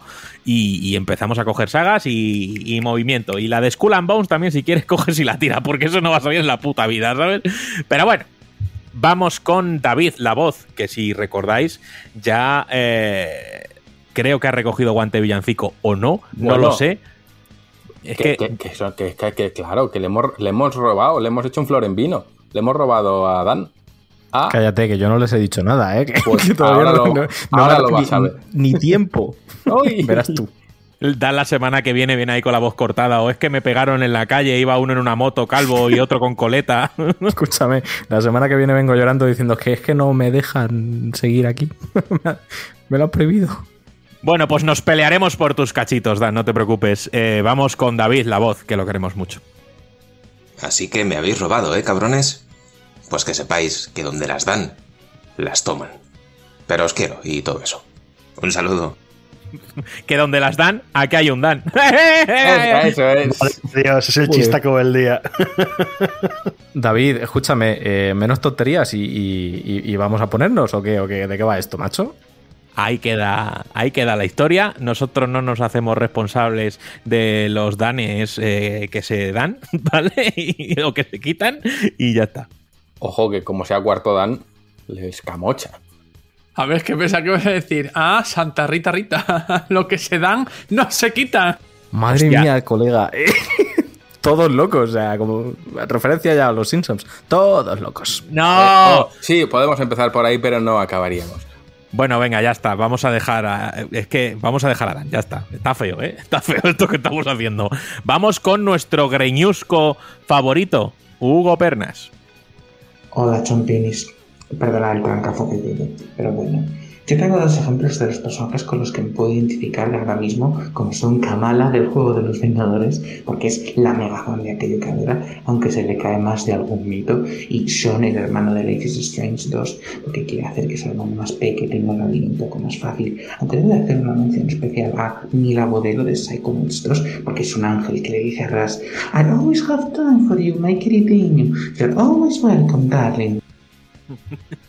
Que le gusta a Hugo su- sus diálogos en inglés, ¿eh? Y ha sacado Psychonauts 2, así que todo bien. Es todo bien. Es que bueno eso. Goti, Goti. Seguimos por aquí y vamos con Alejandro. Hola, ¿qué tal? Muy buenas mollitos. Pues respondiendo a la pregunta de esta semana, me ha venido rápido a la mente el personaje de Max Caulfield, la protagonista del primer Life is Strange, que además es un juego que me marcó muchísimo en su momento. Diría que me parezco mucho a ella en cuanto a su personalidad y coincide que tanto a ella como a mí nos encanta la fotografía. Así que nada más, un abrazo muy fuerte chicos. Pues oye, eh, buena referencia también del primer Life is Strange. Nos quedan ya poquitas, poquitas, estamos en las tres últimas y aquí tenemos a Bonifico, que es Arturo. Hola chicos, ¿con qué personaje de videojuegos me identifico? Pues con Villez, el protagonista de Fire Emblem Three Houses. Pero no en el juego, sino cuando apareció en Smash, que todo el mundo esperaba algo espectacular y todo el mundo dijo, ah, sí es Villez. Pues a mí me ocurre lo mismo cada vez que entro en un sitio, la gente se queda mirando la puerta como en plan, ya viene él, ah no, que solo es Arturo. Venga, un saludo. Hostia, esa es buena, ¿eh? ah, que no es hora, hasta luego. Por cierto, Sora ya ha salido en el Smash, ¿verdad? A día de hoy ya está, ya está, ya la han soltado. Pues eh, dime, Dan, ¿tú lo has probado? ¿Tú lo tienes el DLC? Sí, sí, sí, sí, por eso iba a decir que sí, sí, está ya el, el, martes, el día 19 salió y sí, está de puta madre. Cero referencias a Disney por miedo a demanda, pero, pero joder, sí, yo estoy encantado con que lo hayan metido. Además lo han hecho muy bien, muy bien. Bueno, como todos los personajes que meten, es que Sakurai le mete un mimo. Ese hombre sí que tiene el cielo. Sakurai, haz con nosotros lo que, lo que quieras, que, que te dejamos. Em, vamos con Hugo, que me ha escrito una historia bastante fascinante y luego nos ha mandado un audio, pero es que la historia me parece eh, muy bonita, empieza fea, pero bueno. Eh, hace semanas que quiero escribirte, porque justo en el último podcast de la temporada anterior dijiste que si te escuchábamos en el camión, y es justo mi caso. Ese día, después de toda una semana de trabajar de 12 a 18 horas y descansar menos de 6, tuve un accidente de camino a casa. Me dormí en una curva, yo estoy bien, salí ileso. Pero tuve unos meses de recuperación económica, solo se salvó mi Switch Lite. Hace cuatro años que ando con una idea de videojuego, planificándolo, escribiendo la historia, etc. Y justo este año hemos empezado con él. No quiero hacer publicidad, solo darte las gracias porque las entrevistas que haces me dan las fuerzas que me faltan para seguir y abandonar este camión. Gracias a ti y a todos y a todo el equipo. Pues Hugo, claro, es que aquí, aquí se nos pasa la tontería cuando escuchamos estas cosas. Nos volvemos a poner serios. Hostia, tío, no sé. Bueno, yo me alegro de que no tuviera ni nada que lamentar a tema personal. Al final, bueno, eh, fue un accidente. Sí pedirte que por favor, que si tenemos que estar haciendo el gilipollas durante cuatro horas para que tú no te duermas, tan solo tienes que pedirlo, ¿eh? no hay ningún problema. Y que muchísimo ánimo con ese proyecto de videojuego eh, que tienes en mente. Eh, nos tienes aquí a tu alcance por si necesitas algún tipo de ayuda o que te podamos ayudar siempre que podamos. nosotros somos una mierdecilla, pero bueno, oye, igual siempre puedes mm, eh, comentarnos lo que estás haciendo, preguntarnos qué te parece y, demás. Y que, joder, pues oye, pues gracias por, por escucharnos y por compartir tu historia con, con nosotros. Y ahora, pues bueno, y bueno, y gracias por la parte que me toca, porque dice de no sé qué de las entrevistas. Yo no hago entrevistas, ¿eh? que yo no soy periodista, ni me yo charlo con la gente. Y ya está, no deis más valor del que hago. O sea, si ya me han llamado conductor de podcast cuando no lo presento, pues ya imagínate entrevistador, tócate los cojones. Vamos con Hugo, que le quiero mandar el más grande de los besos. Hace tiempo que no mando ningún audio, pero hace tiempo es que quiero volver a los audios semanales. En cuanto al premio, pues me da un poco igual porque acabo de recibir justo la misma revista y es increíble. Eh, está súper guay. Bueno, solo decir eso, que, ya tengo la revista, que es increíble y, y que enhorabuena. O sea, mi primera revista. Pues eh, yo quiero ser como Hugo, ese es mi personaje favorito. Vamos con la última que es de Eugenio. Dice: Buenos días, Ramiro. No sé si entrará a tiempo, creo que no, pero vamos por si acaso. Yo la he recogido, me la manda a las dos y media cuando decimos que a las doce la última. Pero ya la cojo, soy así de gilipollas. A la pregunta de esta semana, personaje con el que más me siento identificado sería mi avatar del WoW, por las ciento y ciento de horas que le dediqué. Bueno, es que ese avatar es casi tú, ¿sabes? Directamente. Si os referís a personaje conocido de videojuegos, podría ser Ethan Winter de Resident Evil. Por el tema de ser padre, siempre acaba uno extrapolando. Uf, es que, ojo, eh, vaya en las que se mete el buen Ethan, eh, vaya tela. Y eh, Dan, cuéntame. Padre del puto año y puto, no hay más. Eso es. Sí, sí, Sí, sí, sí, sí, sí, sí. Ahí, sí. chúpate esa, Joel. Es lo que hay. Eh, faltas tú, Rami, falto yo. No, no, yo he dicho que soy Coco de Nexomones ah. O sea, ¡Ah, ah, ah, faltas tú. Na, na, na, na, na, na, na, mójate. No, no, no. mójate. Bueno, pues Coco en una charca. ya está. Ay. Sinceramente, yo para estas cosas soy, soy muy negado y yo no sé qué, qué, qué, qué yo sabéis que un juego y luego muchas veces reseteo, entonces no sé qué personaje se me asemeja a mi manera de ser o de tal. Entonces, si vosotros tenéis alguno en mente, soltadlo, aunque sea ofensivo, si me da igual. Pero yo a mí no me llega a la cabeza para pensar más. O sea, no. En, Tales of Iron hay un ratón que te pide ingredientes buenos. no, yo lo, yo lo estaba pensando, pero la verdad es que no caigo, porque al final entiendo que por identificarte es ver en un personaje tanto puntos positivos como negativos, no solo los positivos, y al final la gente se suele ceñir en los positivos y en lo maravillosos que somos todos. Eh, no sé, yo pensándolo, podría poner sobre la mesa a Kanji Tatsumi de Persona 4, que es un personaje eh, bastante ambiguo y bastante difícil de entender y que detrás es un poco diferente a lo que se ve. Y, y he dicho antes de coña, Majima no, pero digo, bueno, Majima en el cero sí, sobre todo por su manera de cómo empieza, es un personaje totalmente diferente. Eh, sí que me identifiqué mucho con él en el momento en el que le ves cómo gestiona todo y cómo eh, tiene que dar la cara y tratar con gente que le muestra una hostilidad que él tiene que saber eh, llevarla hacia su terreno.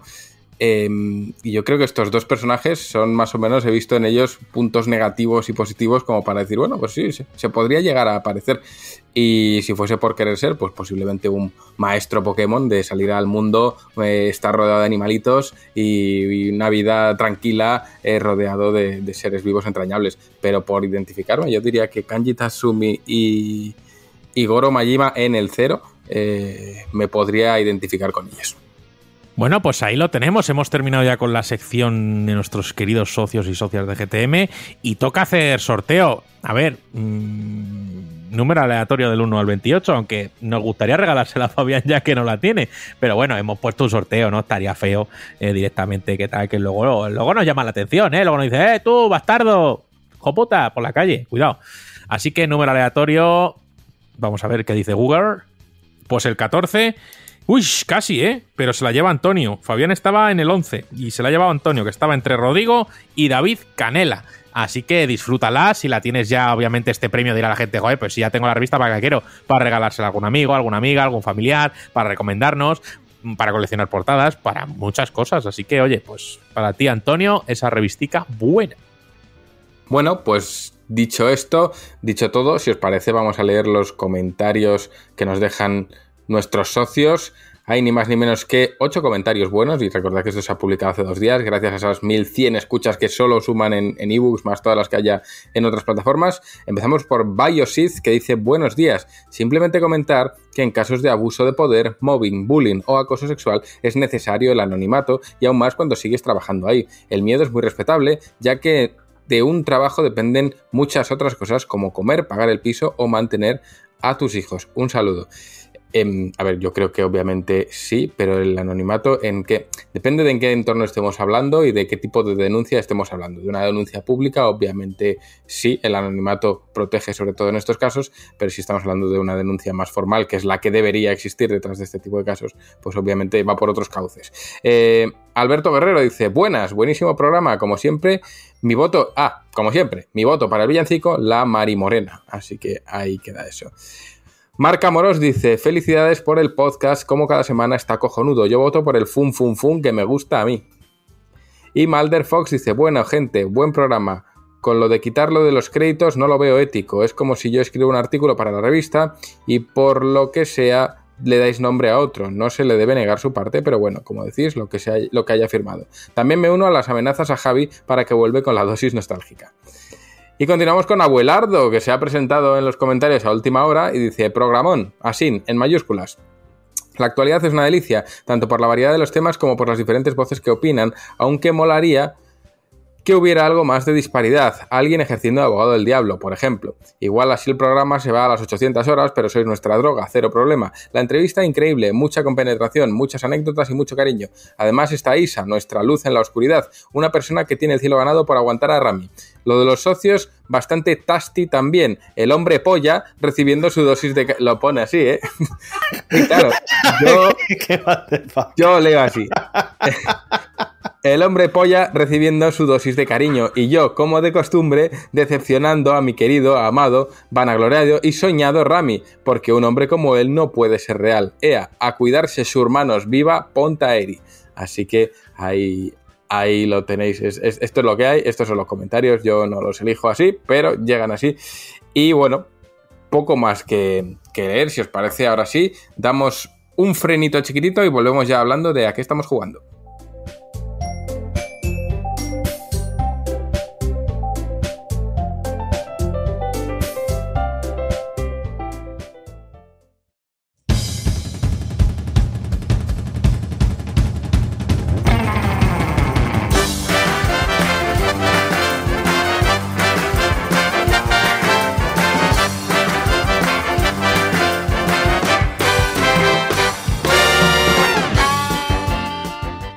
Estamos aquí, fase final, final, final. ¿A qué estamos jugando actualmente? Vamos a empezar por el invitado, si os parece.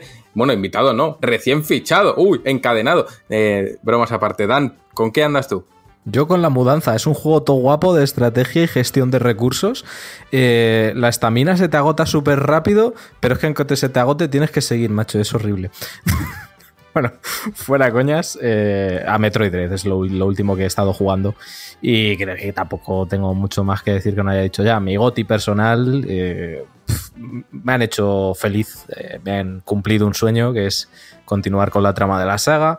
Un final que a los fans de Metroid pues nos ha volado la cabeza, una jugabilidad exquisita y una ambientación brutalérrima, o sea, no tengo nada que decir que no haya dicho 250 millones de veces ya, que la gente está harta de escucharme hablar de Metroid, así que eso es lo que he estado jugando recientemente, Metroid Dread.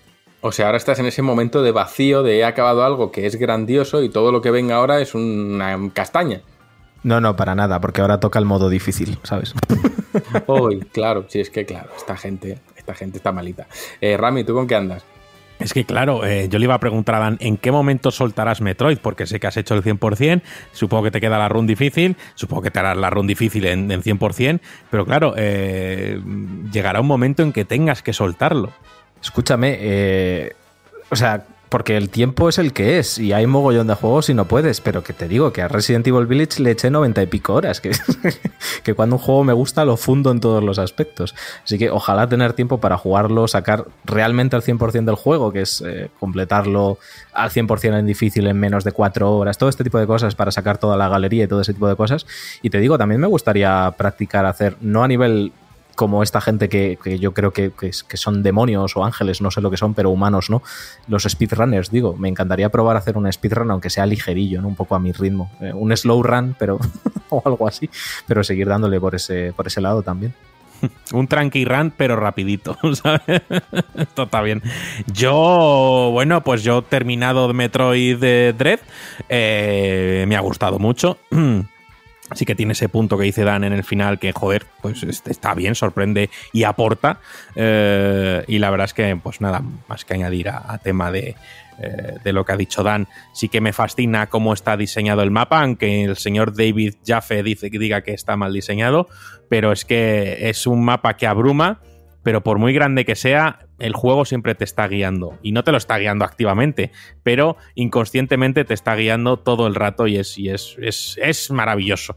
Así que sí que he sentido un poquito de falta en el tema de los eh, bosses eh, secundarios, que sí que se repiten y qué tal, aunque son desafiantes y luego aplican una mecánica de escudo y tal, que creo que, es, que está bien.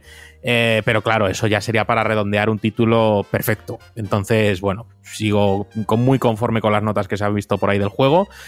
Y bueno, he empezado de Medium, que, que, lo estoy haciendo en plan con Isa en el sofá, rollo juego peli, porque es un poco lo que es. De momento llevo una hora y media, dos y no he tenido que hacer nada desafiante a los mandos. No digo que esto sea malo, Pero, oye, me apetecía algo así más tranquilete y me gusta cómo Blover Team en este juego eh, la cámara fija la maneja tan bien porque da unos planos tan cinematográficos que si esta gente al final se encarga de hacer Silent Hill, a tema de planos de cámara fija, si apuestan por ella, ojo, cuidado, ¿eh? O sea que ahí, ahí lo dejo. Bueno, Dan tenía la mano levantada, o sea que creo que quería decirte algo de Metroid.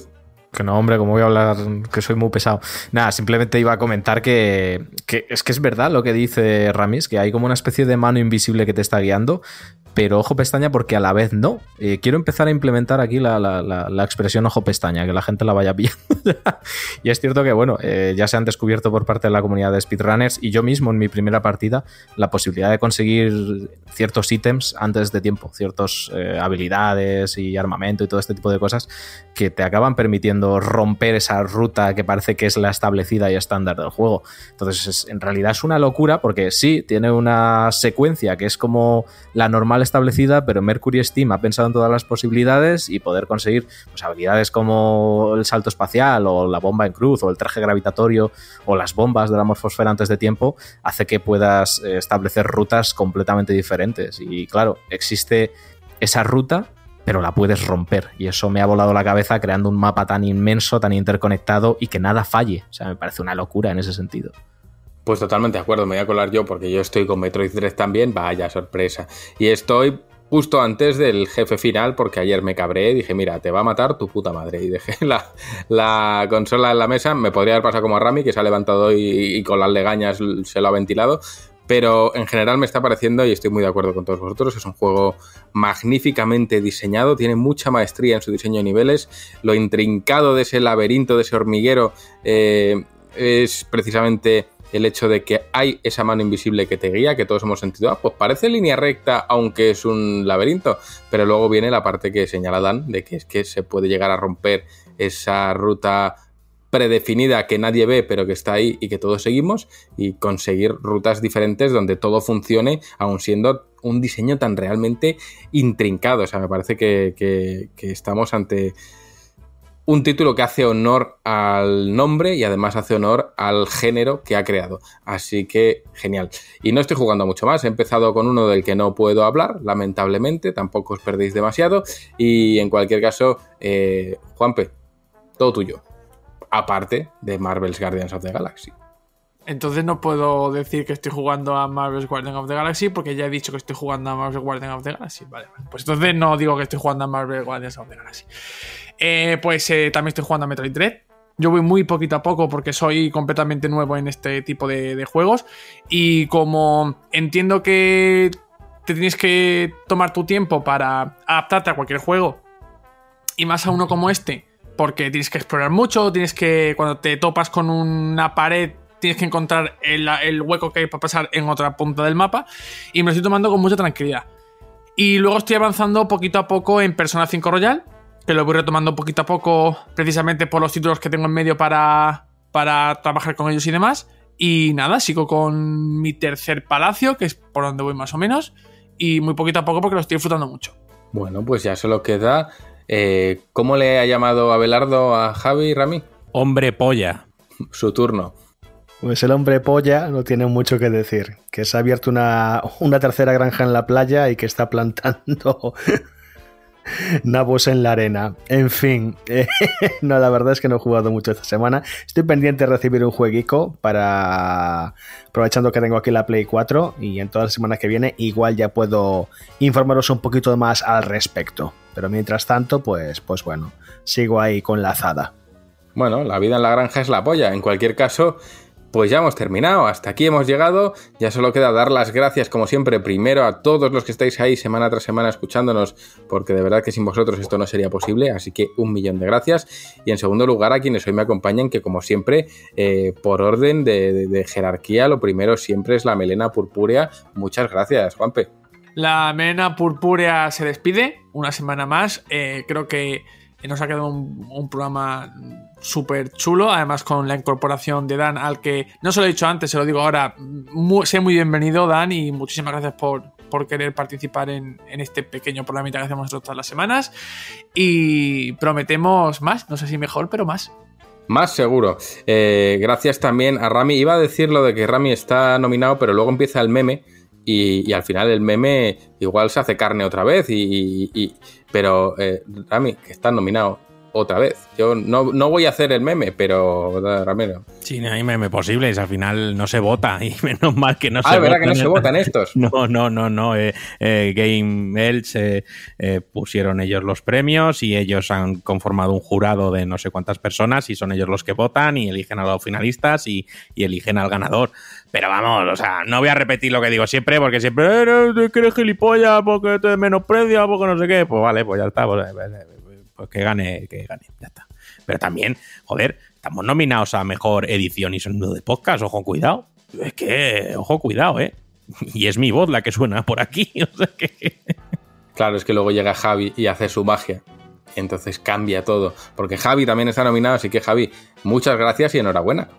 Bueno, como ya he dicho por el Discord, nada, que estemos nominados creo que ya es un premio en sí mismo, creo que es un reconocimiento al curro que hacemos aquí cada semana. Y bueno, yo soy el primer sorprendido, ya lo dije. Yo cuando tomé las riendas del podcast no tenía ni, ni pajolera ni, ni de qué programas tenía que utilizar para editar nada.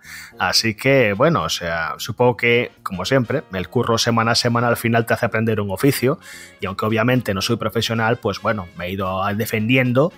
Y bueno, es la verdad que sabía gloria eh, aparecer en unos premios como este y estar de finalistas. Así que, pues nada, a ver si suena la flauta y si no, pues bueno, igualmente yo ya me considero premiado. Bueno, lo estabas diciendo y he mirado y resulta que también estamos nominados como mejor podcast. Para que lo sepáis, me acabo de entrar. Estamos ahí con Banda al Radio, con Guardado Rápido y con Quinto Nivel nominados a mejor podcast por el premio Game Elks. Así que, pues oye, eh, muchas gracias a los compañeros de Game Elks por tenernos en cuenta y oye, estar aquí ya es un honor porque estamos al lado de gente muy grande. Así que muchas gracias. Y también muchas gracias a Dan por aguantar esta, este bautismo de fuego que te hemos hecho. Te prometo que siempre será así. No, es broma, no tanto, pero en cualquier caso, de verdad, muchas gracias por unirte al proyecto, por venir aquí y estoy seguro y ojalá la gente lo diga en los comentarios. eh, tu incorporación ha aportado mucho valor al proyecto, así que un millón de gracias. Pues gracias a vosotros, que os voy a decir. Para mí un honor estar aquí charlando con vosotros, aunque veo que va a ser difícil aguantaros, pero, pero oye, por el público que nos escucha, yo me sacrifico. Gracias a vosotros, de verdad, un placer estar aquí. Y ahora ya sí que sí, señores, vamos a ir cerrando eh, la pestaña, vamos a ir cerrando ya el podcast. Gracias a todos por escucharnos. Tengo aquí lo del recordatorio de suscripción, pero no me voy a poner muy pesado. Ya sabéis que en gamestribune.com no os podéis echar un cable a que salga adelante el podcast, a que salga adelante la revista, a que salga adelante el Twitch, a que salgan adelante un montón de cosas que hacemos gracias precisamente a vuestro apoyo, porque ya sabéis que detrás de todo esto no hay ninguna industria publicitaria. No cobramos por hacerle publicidad a nadie, sino simplemente... eh, por intentar hacer nuestro trabajo lo mejor posible. Así que no me enrollo más, nos vemos la semana que viene, nos escuchamos la semana que viene y si nos queréis ver, pues oye, de lunes a jueves en Twitch nos tenéis a las diez y media de la mañana. Así que dicho esto, adiós, adiós.